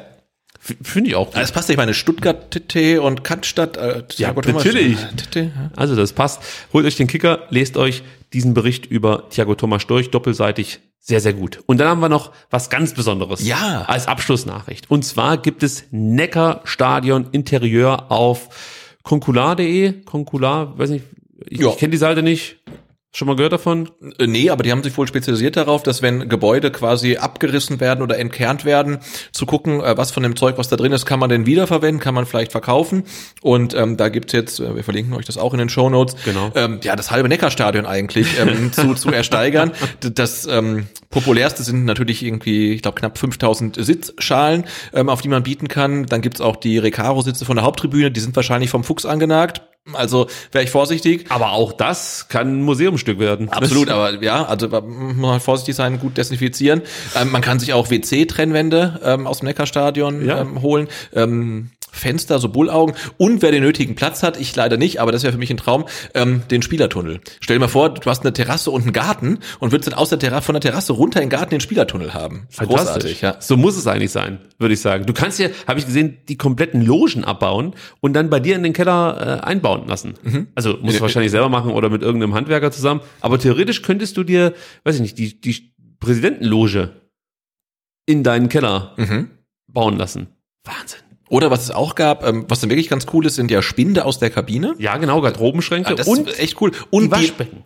Und die Waschbecken und die Pissoirs, also nicht aus der Kabine, sondern halt so und ähm, die ähm, Poolleiter ins Entmüdungsbecken. Ja, ah, großartig. legendär. Ne? Also Wenn ich sowas hätte, ich würde mir die Leiter leisten, habe ich aber leider nicht, deswegen habe ich jetzt auch auf nichts gesteigert. Aber ich glaube, die ersten haben sogar schon eine Rückmeldung bekommen, wie ich Ehrlich? heute gehört habe. Mhm. Cool. Bei, bei Sitzschalen. Und äh, man muss ja einen Preis angeben und ich glaube, der Preis hat sich wahrscheinlich jetzt irgendwie eingependelt oder so, liegt glaube ich zwischen 20 und 25 Euro pro Sitzschale. was so glaube ich ganz okay ist, ja. Ich, ich kriege ja meine Sitzschale umsonst.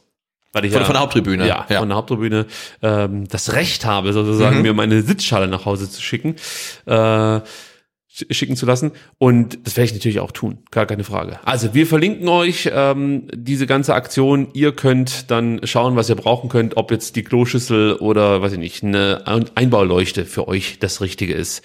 Seht ihr dann. Tja, Sebastian. Und dann würde ich sagen, äh, geht eine lange Ausgabe, äh, wenn man bedenkt, dass wir jetzt gar nicht über den nächsten Gegner gesprochen haben, dem Ende entgegen. Ja, aber guck mal, ich blende mal kurz den Zeitplan ein. Wir haben pünktlich angefangen und wir hören pünktlich auf. Was ist denn da los? Das ist Wahnsinn. Wahnsinn. Beim VfB läuft's, bei uns läuft's. Irre. So muss es sein, würde ich sagen. Äh, ich sehe mich wieder darin bestärkt, dass wir in Zukunft vielleicht doch das äh, zweimal pro Woche Modell ähm, in Angriff nehmen sollten.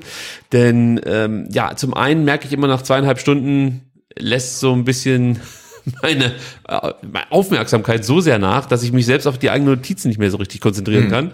Ähm, und zum anderen sind die Sendungen auch echt sehr, sehr lang. Also Ja, das stimmt schon. Müssen wir mal gucken, ob wir das nicht hinbekommen. Wir werden es ausprobieren, das haben wir euch versprochen, dabei bleiben wir auch. Ähm, wir hören uns aber trotzdem dann erst nächsten Dienstag wieder. Vielleicht, ganz vielleicht, könnte es ein kleiner Schmankerl unter der Woche geben, aber eher nächsten Dienstag, oder? Ja, wir gucken mal. Wir gucken mal. Wir geben, wir geben unser Bestes. Wir geben unser Bestes. Äh, Ich werde jetzt nach Hause gehen. Ich habe mir, das muss ich noch schnell erzählen, bevor ja äh, unser Outro-Song durch ist. Ich habe mir für morgen Urlaub genommen. Ah. Und nur aus einem Grund.